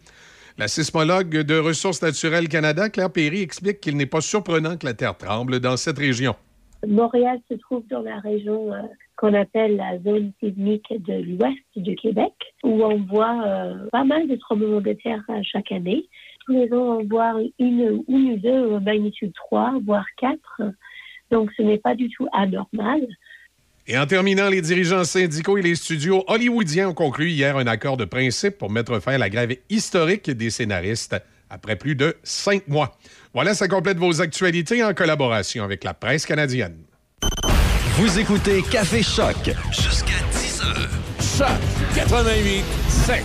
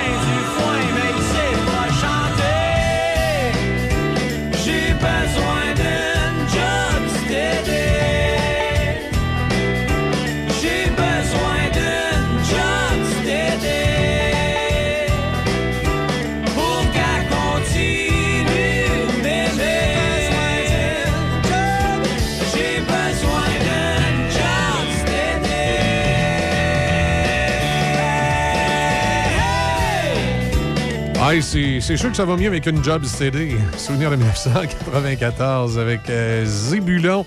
À venir du Aerosmith, Axel Bauer également, du Steve Miller Band. C'est euh, ce qui vous attend au cours des, euh, des prochains instants dans votre réveil à Café Choc à 9h14. L'édition plus, euh, plus musicale de l'émission. Il y a évidemment Denis Beaumont qui sera là ce midi à compter de 11h30 comme à l'habitude à ne pas manquer. Manquez pas Denis. Plusieurs invités encore ce midi. On va, euh, on va également avoir Étienne dans le retour, comme à l'habitude, à 15h et à compter de 18h de Brain avec le Sanctuaire du Rock. Petit rappel pour vous dire que le CRTC, vendredi, a permis à la station que vous écoutez présentement, le 88.7 Choc FM, d'avoir une, une fréquence supplémentaire. Alors, il y a beaucoup de gens qui me demandent, c'est un changement de fréquence? Non, non, non, non, non, non. Le 88.7 sera toujours là. Si vous nous écoutez présentement au 88.7 et que la qualité de réception est bonne, vous allez pouvoir continuer d'écouter le 88.7. C'est euh, pour les secteurs à l'est du territoire qui se retrouvaient dans, l'ombrage du Mont-Bel-Air, on va appeler ça de même, le- je pense à Saint, euh, pas à Saint-Hyacinthe, qu'est-ce que je suis en train de dire là, je pense à Neuville, voilà, et Saint-Augustin, qui était, euh, dans la zone, dans d'ombrage du Mont-Bel-Air où le signal grichait, particulièrement au centre-ville de Neuville, aussi à Pont-Rouge, dans certains secteurs au sud. Ben là, on va pouvoir profiter d'une meilleure réception avec cette nouvelle fréquence qui sera le 99.5 dans les meilleurs délais. Et euh, au plus tard, printemps 2024, donc au plus tard le printemps prochain, vous allez pouvoir syntoniser le 99,5 et euh, entendre la même chose qu'au 88,7, c'est-à-dire la radio que vous écoutez présentement, Choc FM. Et euh, le CRTC nous a octroyé cette, cette permission vendredi dernier. GMB Hydraulique, réouvert depuis deux ans, anciennement dans les locaux de Mécanique Pyro au 106 avenue Saint-Jacques, Saint-Raymond. Fabrication de boyaux hydrauliques de toutes marques, usinage, réparation de vérins hydrauliques et de composants tels que pompes et moteurs. Nous avons également les excavatrices Sani, financement concurrentiel offert, plus de 100 unités en stock, plus de 170 unités vendues en deux ans. On remercie nos employés et nos fidèles clients. Chez GMB Hydraulique, le service, c'est notre affaire. Concert intime, Choc FM, en exclusivité, place limitée, Guillaume Lafont en spectacle. Cinq fois en nomination au Gala Country et au Gala de la Disque. Guillaume Lafont en spectacle intime à la Sapristi du Relais des Écureuils. Le 7 octobre prochain à 20h. Procurez-vous vos billets dès maintenant, place limitée. Le 7 octobre prochain, billets disponibles à choc887.com. Venez participer aux journées agricoles Limoilou cet automne. Limoilou se veut ainsi un pont entre la ville et nos campagnes. Venez rencontrer ceux qui produisent ce que vous retrouvez dans vos assiettes au quotidien. Sur place aussi, plusieurs kiosques éducatifs et des jeux pour enfants.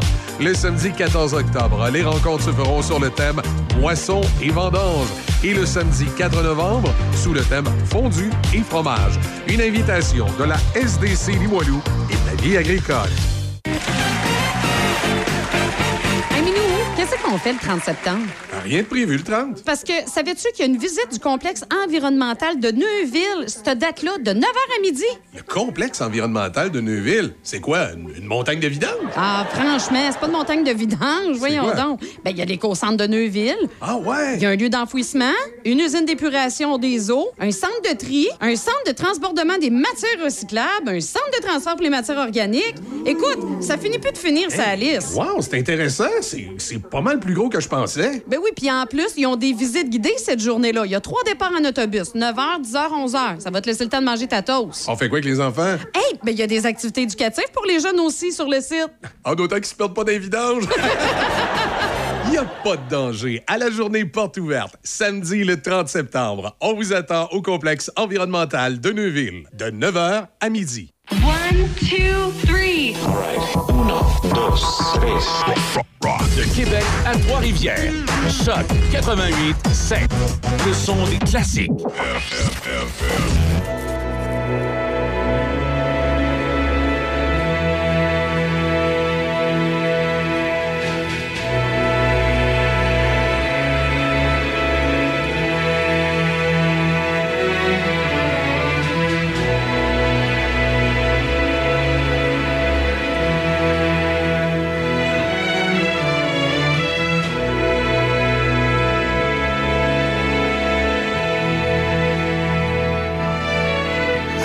stay awake just to hear you breathing.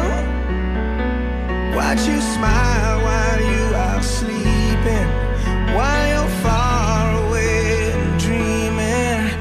I could spend my life in this sweet surrender.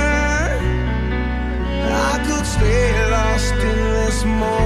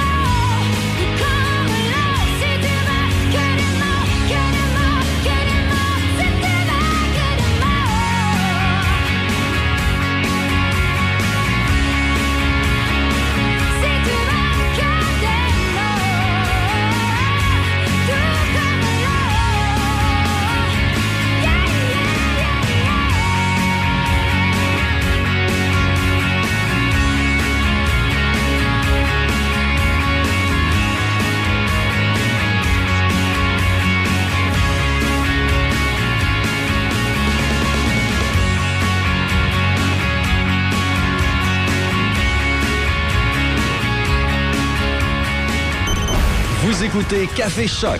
Jusqu'à 10 heures. Choc 88 7. Vous trouvez que toutes les résidences se ressemblent et vous voulez faire le bon choix? Le bonheur à table serait-il un critère à considérer? Saviez-vous qu'à l'Estacade, notre cuisine fait la renommée dans la région? Notre chef Marco Bernier, notre pâtissière Annick Morat et leur équipe de personnel d'expérience unissent leurs efforts pour vous offrir des aliments de première qualité, mariant les saveurs nouvelles et le réconfort des recettes de nos mères. Depuis 12 ans, la résidence L'Estacade vous propose des services d'aide de qualité supérieure avec courtoisie et dans le respect de votre dignité. Situé près de la rivière Sainte-Anne, nous vous proposons de vous ressourcer en toute tranquillité dans un environnement des plus chaleureux. La résidence L'Estacade, Saint-Raymond.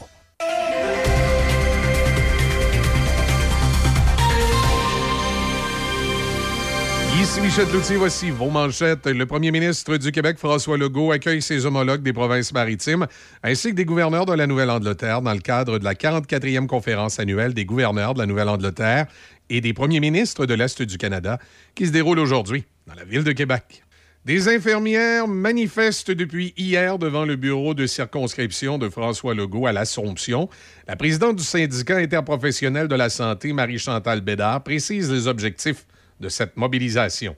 Le but d'être ici euh, auprès du premier ministre Legault, ben, c'est de lui dire que nous, on veut s'asseoir avec lui pour négocier pour des meilleures conditions de travail. Parce que, tu sais, les meilleures conditions de travail pour les employés, là, des professionnels en soins, ben, ça veut également dire des soins sécuritaires pour la population.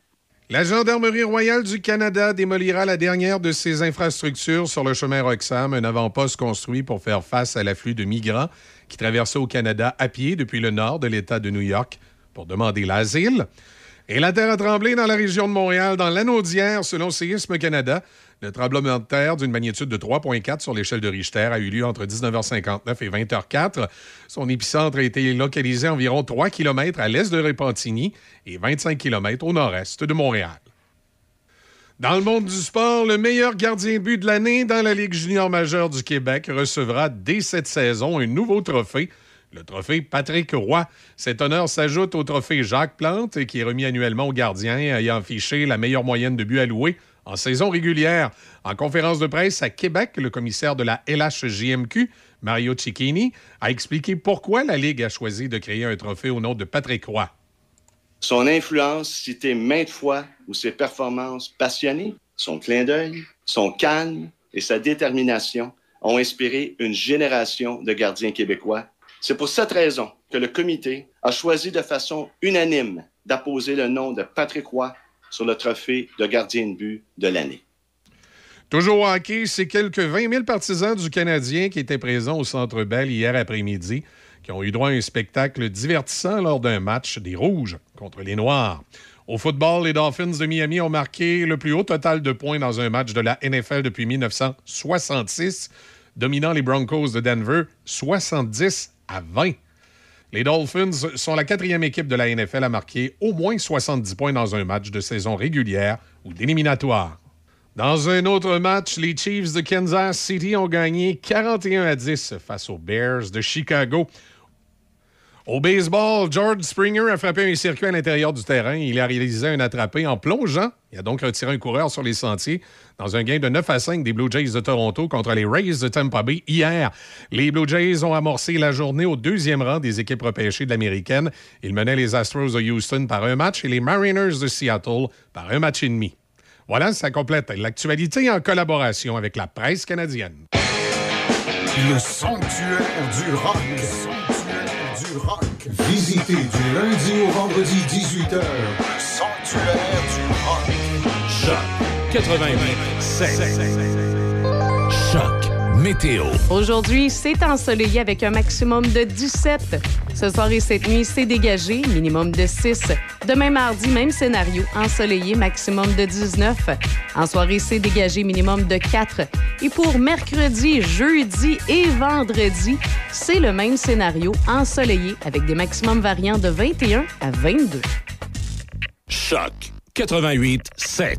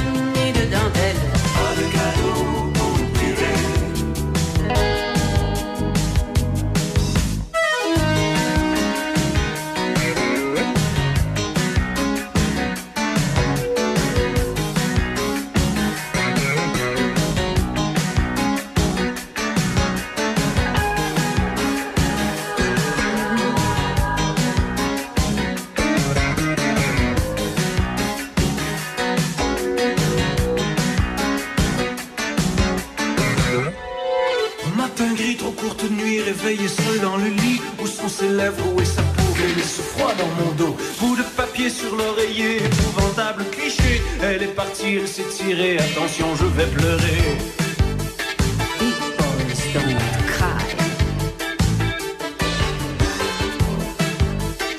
I said.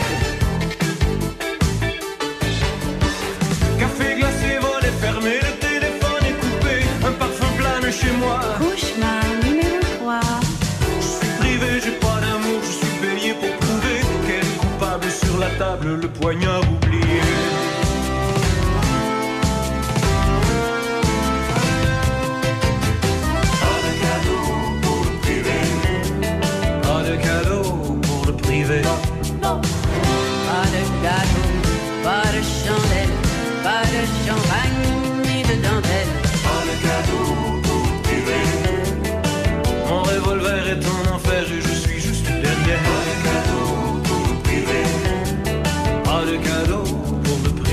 le privé, c'était en 1987 avec euh, Michel Rivard. Je suis privé, est prévenue de filmer déjà vu. Pas de cadeau pour le privé.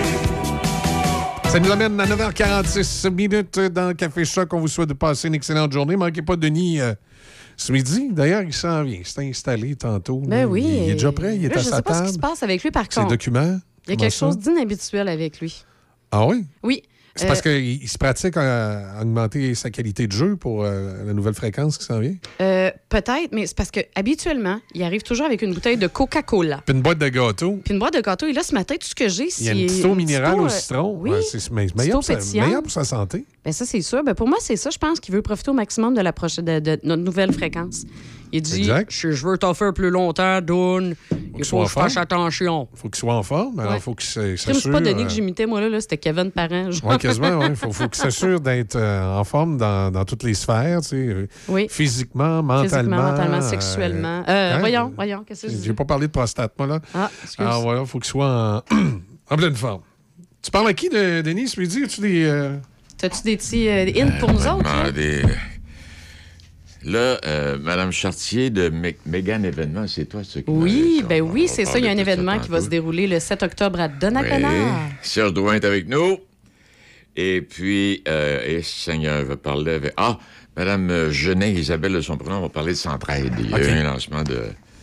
Oui. Et puis, je vais, vous dire quelque chose. Vous savez que je suis très populaire. hein? Oui, Oui, une vedette, une vedette, oui. Et puis, euh, donc, chaque fin de semaine, je dois choisir un endroit où Oui, aller. tout à fait, bien Fin de évidemment. semaine, oui. Parce que tu es en demande. t'es très en demande, oui, effectivement. oui. Oui. Alors, j'ai choisi en fin de semaine, essayez de deviner un instant où je suis allé. Je suis allé en pleine nature. C'est ce que je vous donne comme indice. Je sais Avec pas, les moi, activités de fin de semaine qu'il y avait. Au camping naturiste si près? Euh, non, formé, il y avait un petit, Ok. vent- il y avait un petit nordais, là.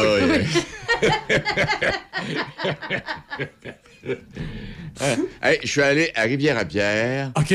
à la chute, chute de la Marmite.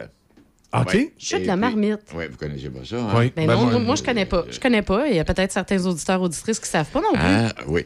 Ben, euh, puis c'est parce qu'il y avait euh, Art et Nature en fin de semaine. Et des artistes qui exposaient en pleine nature. Wow! Oui, c'était toute beauté. Pour la plupart des, des gens de, de, de la région, Port-Neuf, euh, un peu de Québec. là. Puis, tu sais, il y avait une, euh, une peinture accrochée après un arbre. Hein, ça devait être magnifique. C'était de toute beauté. Et puis, euh, j'ai rencontré plein de gens qui étaient le fun. Puis là, il demandait ton autographe parce Ben que oui, c'est tellement c'est sûr, j'ai signé les autographes ben pendant oui. au moins trois minutes. Euh, ceci étant dit, tout ça pour dire, je veux les saluer ce matin, mais ce que j'ai remarqué en allant et en revenant, il y a un angle de la route qui donnait un coup d'œil sur le sommet de la montagne. Parce que là, là, on est en pleine montagne. Oh, oui, on oui, oui, D'avoir c'est un chute de là, Marmite, ouais. c'est de toute beauté. Hein? C'est de toute beauté. Alors, donc, et il y avait j'ai dit à ma blonde, regarde le bouquet de feuilles d'automne. Ça faisait Comme si c'était Ah, vraiment une espèce de rondeur. les couleurs, t'es là, là, l'orange, Là, les rouge. couleurs, les couleurs, c'est parti, là, Oui, oui, euh, faut pas cligner des yeux, là, hein? Non, non, non. Parce qu'on sait, les couleurs d'automne, Ouais. si on cligne, c'est euh, Ah non, c'est fini. Alors là, en allant, il y avait une portion de la montagne qui fait dos rond comme ça. Ça avait l'air d'une gerbe. Puis au retour, un autre, de l'autre côté, même chose. Ça donnait. C'est des gerbes de feuilles d'automne. Wow. C'est toute beauté. C'est extraordinaire à voir. Ouais. Ah oui. OK. Mais euh, non, finalement, j'ai fait un bon choix. Non, il y avait plein de places à aller en fin de semaine. Je pouvais pas, là, un moment donné, pour on a de la visite. pourrait te cloner. puis, Non, non, tu peux pas être partout, Denis. Non, mais on pourrait Ouais. cloner, par exemple. Ben, Ouais. Tu voulais me cloner? Oui, Ça coûte-tu bien cher, ça? Je sais pas, une dizaine de Ça- piastres, Ça me rapporte-tu un peu, là? On va suivre ça. Ben écoute, on t'écoute ce midi, évidemment, OK. Denis. Et euh, ben nous autres, on se donne rendez- on se donne rendez-vous demain matin. Tu sais, ça, ça me fait penser à une vieille joke. Oh, vas-y. Il y avait une maison qui dit. Lui, il haïssait les libéraux. Il haïssait les libéraux fédéraux. De même, moi Puis aussi. quand, les- quand- quand le, le- le- le- le clonage a sorti, il dit Moi, il dit, ça fait longtemps que je connais ça. Il dit euh, Les clones. Là, je dis Comment ça Ça fait longtemps que tu connais ça? Ben oui. Il dit À Ottawa, là, il dit euh, Trudeau en avait un clone. En parlant de Trudeau père. Il dit Il y avait un clone, mon oncle. Qu'est-ce que tu parles? Ben oui. Il dit Jean Chrétien, il dit C'était le clone à Trudeau. Je dis Le clone? Ah non, il dit Laisse faire le clown, c'est pas pareil. Hey, parlez de Trudeau, là. À un moment donné, un matin, Ouais. il y a une manchette, vous l'avez peut-être vu, vous autres On, on aussi, salue. M. Chrétien qui nous écoute. Je m'excuse pour Ah, la joke ouais. de mon mononcle. là. Oh, les gars, c'est pas grave, Il aimait là. pas Jean Chrétien. Bon. Ouais. Hey, euh, euh, Les manchettes à matin? la- en- à travers les Trudeau. titres ce matin à Montréal, là, ben, ça n'arrivera pas, là. On va démolir l'aéroport de Montréal. L'aéroport de Montréal Trudeau, ne ouais, suffit ouais. plus, Trudeau, là, Ouais. ne suffit plus à la circulation. Ça a l'air que tu fais. et Quelqu'un qui expliquait, là, un moment donné, qu'il y avait un départ, lui, là, mettons, vers 9h, 9h30, 10h. Il est encore sur la route 20 à faire la file. Tellement ça. né- Ah. Et puis là, on fait l'allusion avec. euh, Bon, on a détruit, hein, on avait exproprié des terrains en haut à, à Mirabel. on, on a, on a mis le bordel là-dedans. Ben oui, le supposé être le nouvel aéroport moderne du, du- du- du futur Mirabel. Finalement, ça, c'est fermé. puis C'était un aéroport de, de cargo là, pour le transport. Et ce qu'un monsieur de Mirabel disait, parce qu'il avait été là à l'époque, c'est un monsieur d'un certain âge qui Hum. racontait ça, qu'avec les terrains qu'il y avait, il aurait pu agrandir cet aéroport-là Ben oui. indéfiniment. Ben oui, mais il y avait, puis ils ont tellement exproprié de terrain aussi Ben pour oui. le faire. là. Et puis des terres agricoles à part ça. Exact, Ah, exact. Fait que c'est ça. C'est ça que je voulais dire. Ah. Non, ça... Mais il y a quelqu'un qui venait. Tu sais, bon, à Montréal, on parle de Dorval, puis. Mais tu sais, mais à Londres, t'as quatre aéroports internationaux. Tu sais, Oh, puis à. Paris, finit, t'en as trois, quatre, c'est pas cinq, c'est la même chose, là, tu sais. veux dire. Je me dis, dans le cas de Montréal, il, il aurait, pu, il aurait pu trouver une façon de s'ajuster autrement. là. Mais bon, Ah, c'est- c'était l'espèce de folie à un moment donné de voir tout ramener dans les centres-villes. Ouais. Tu sais. Puis l'autre folie, c'est les gens qui sont allés se construire près de l'aéroport. Aujourd'hui, ils chialent parce qu'il y a du bruit. Ben oui. ouais, mais là, c'est ça. En partant, tu le t'as sais, rien t'as qu'à bien aller qu'à te pas aller construire là. ailleurs, Ben oui, c'est ça. Ouais, mais saviez-vous que le, le service 911 de la police de Québec reçoit, euh, bon an, mal an, un nombre d'appels assez impressionnant de gens du secteur de l'ancienne Lorette qui appellent pour se plaindre du bruit des avions? Hey, ça va Ben faire, là. tu sais, t'appelles au 911 pour te plaindre du bruit des avions. Tu te dis, écoute, hein, L'aéroport de la Générette a été construit là à l'époque de Ben, Champlain. ben, ben, avec- On savait. c'est ça. Fait que rien qu'à y aller. C'est Champlain qui l'a. c'est quasiment ça. Ben, C'est quasiment ça. Là, et une autre connerie, moi, là? Non, c'est assez, c'est assez, c'est on, va, on va- on va te laisser ça pour l'émission lundi. tout ça euh. pour vous dire, parce que oui. je fais des vérifications, puis je vous laisse. Oui. Euh, bon, là, on a notre nouvelle fréquence, on va en parler vers 11h30. Oui, le, Michel, le- ils vont le- être là le- dans ce coin-là. le 99,5 C'est ça. Oui. Et puis, euh, excuse, euh, qu'est-ce que je veux... Ah oui, ce que je voulais dire, je fais un petit survey, moi. Tu sais, toutes les entrevues que je fais au niveau des Oui. activités qui ont lieu, tu sais, comme les chutes de la marmite en fin de semaine. Bon, il y a quelques activités où je peux vérifier. Mais ce que je dois vous dire, et j'ai gardé ça, bon, j'ai oublié ça à la maison, mais c'est pas grave. de toutes les activités dont on parle, il y a davantage de monde cette année que par les années passées. Ah, donc, quand on en parle, vous allez il y a plus de peut-être- monde. Vous allez peut-être bien me dire que c'est une coïncidence. Bon, mais, Mais- prenons un certain pourcentage. Mais euh, sais-tu quoi, Denis? Moi, je peux, euh, je peux, je peux même en rajouter, OK? ouais, vas-y. Il y a, euh, je ne nommerai pas né- ben, nécessairement, mais en tout cas, il y a quelqu'un qui a fait des portes ouvertes récemment et qui a fait de la publicité sur nos ondes pour cette porte ouverte-là, qu'elle Ouais. fait à chaque année. Est-ce que c'est une coïncidence? Elle a eu une plus grande affluence lors de son événement. Parce que là, elle a fait de la pub avec nous. Moi, Ouais. J'espère que, j'espère que c'est grâce à nous. Tu sais, c'est le but de la publicité quand on en fait. Là. C'est le but. C'est d'aider Ouais, nos même commerces, chose, nos activités. Oui, il y en a qui m'ont appelé dans, dans la région puis en bordure. Tu sais, quelqu'un qui fait une entrevue avec le Palais Montcalm, là, comme euh, j'ai fait la semaine dernière, il n'y en a pas bien ben qui font ça, les entrevues. Non, non. Bon, je te dis pas qu'ils vont avoir un record, mais ce que je veux dire, c'est que c'est pour amener les gens de, de, de Portneuf et des régions. Y a une petite soirée Dans- tranquille. tu Dans, le cas du, du rodéo de Sainte-Catherine, Ah, ça, s'était avéré. Pierre Delbecq nous avait dit qu'à partir du moment où le rodéo de Sainte-Catherine a commencé à faire de la publicité à Choc FM, on a vu la provenance de notre achalandage de Portneuf Augmenter. augmenter. C'est ça. C'est-à-dire le nombre de personnes de Portneuf qui venaient euh, au rodéo de Sainte-Catherine a, a augmenté énormément par rapport aux années précédentes. là, tu sais. En tout cas, Ouais, hein? sont- on dit ça, on dit rien. Moi, je me souviendrai, euh, la première année de l'émission, puis là, je m'en vais. Je m'en vais, là, je suis tanné, ça fait trois fois que je m'en vais. Ouais. Euh, non, mais j'appelle, le directeur de- du parc régional de Portneuf, à Ouais. Saint- Saint- Saint-Hubal, Saint-Alban, dans ce coin-là. Ouais. là. J'oublie son nom, malheureusement. Et euh, j'ai- on, on fait une entrevue, on parlait du parc, on fait, ben, le monsieur, il accepte, c'est un jeune homme. Il accepte gentiment, puis on fait une entrevue. Et puis à la fin de l'été, je la rappelle. J'ai dit, on peut-tu faire une petite entrevue pour l'automne qui s'en vient? Parce que le parc régional Ben de Portneuf, oui. c'est- c'est 12 mois par année. Ben oui, tout à fait. Bon. Il dit, il n'y en a pas question. Ah bon? J'ai dit, comment ça, t'avais pas été fin ouais, avec? t'étais pas gentil? pas été fin avec. J'ai dit, comment ça se fait, il n'y en a pas question? Ben, il se donnait, il dit, c'est bien simple. Il dit, suite à l'entrevue qu'on a fait ensemble, il dit, j'ai décommandé Télé 4, j'ai décommandé Radio-Canada. Il dit, on- ça a défait ma structure d'accueil. Parce qu'il y avait trop de monde. Parce qu'il y avait trop de monde, j'imagine. puis là, normalement, l'été, Radio-Canada, puis Tapatant, ils vont pour une, une chronique météo. Tu sais, Ah, ils vont- Mais non. pas cette année, il y a trop de je monde. les ai décommandés. Puis là, je l'ai rappelé cette année. là. On s'est parlé cette année. C'est encore, c'est encore une très belle année. Très belle année. Tu sais, il y avait des quiz de quiz. C'est le parc, le parc national de Portneuf. C'est pas tout Oh, le monde qui connaît ça. là. C'est une maudite belle place. Là. Exact. Tu sais, comme euh, Rivière-à-Pierre hier. là. La nature hier, là, à partir Ah, de ça devait Saint-Léonard, c'était extraordinaire. Ah oui.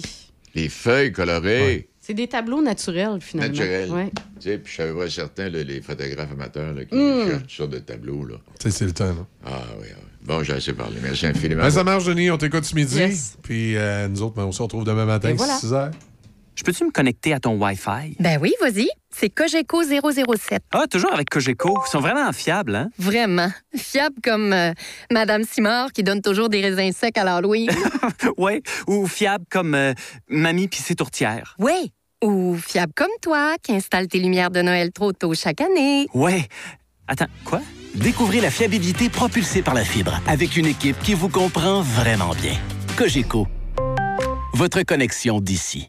La saison du VR, des décapotables et de la moto au Québec, ça passe en un claquement de doigts. Profitez de l'été jusqu'au dernier moment en remisant votre véhicule saisonnier en ligne avec Saclic. Vous pouvez même planifier dès maintenant la date de votre remisage afin de profiter de votre véhicule sans aucun souci, quitte à la modifier si vous changez d'idée. Évitez de vous rendre dans un point de service. Pour faire son remisage comme ça, le chemin le plus court, c'est Saclic. Un message de la Société de l'assurance automobile du Québec. Chez Toyota, on construit des véhicules de qualité en pensant à vous. Mais c'est pas comme si on pensait constamment à vous. Non, ça, euh, ce serait bizarre. On sait juste que votre 9 à 5 est aussi précieux que votre 5 à 9. Et qu'à bord du RAV4, le VUS le plus vendu au pays, vous pouvez profiter des deux à fond. Quand c'est le temps de profiter de la vie, c'est l'heure Toyota. Découvrez le RAV4 chez votre concessionnaire Toyota et voyez nos offres sur achetermatoyota.ca. Hey, c'est Étienne Dumont. Je vous attends à 15h pour un retour à la maison très musical sur le 88.7. Par choc, à par choc. Choc 88 7.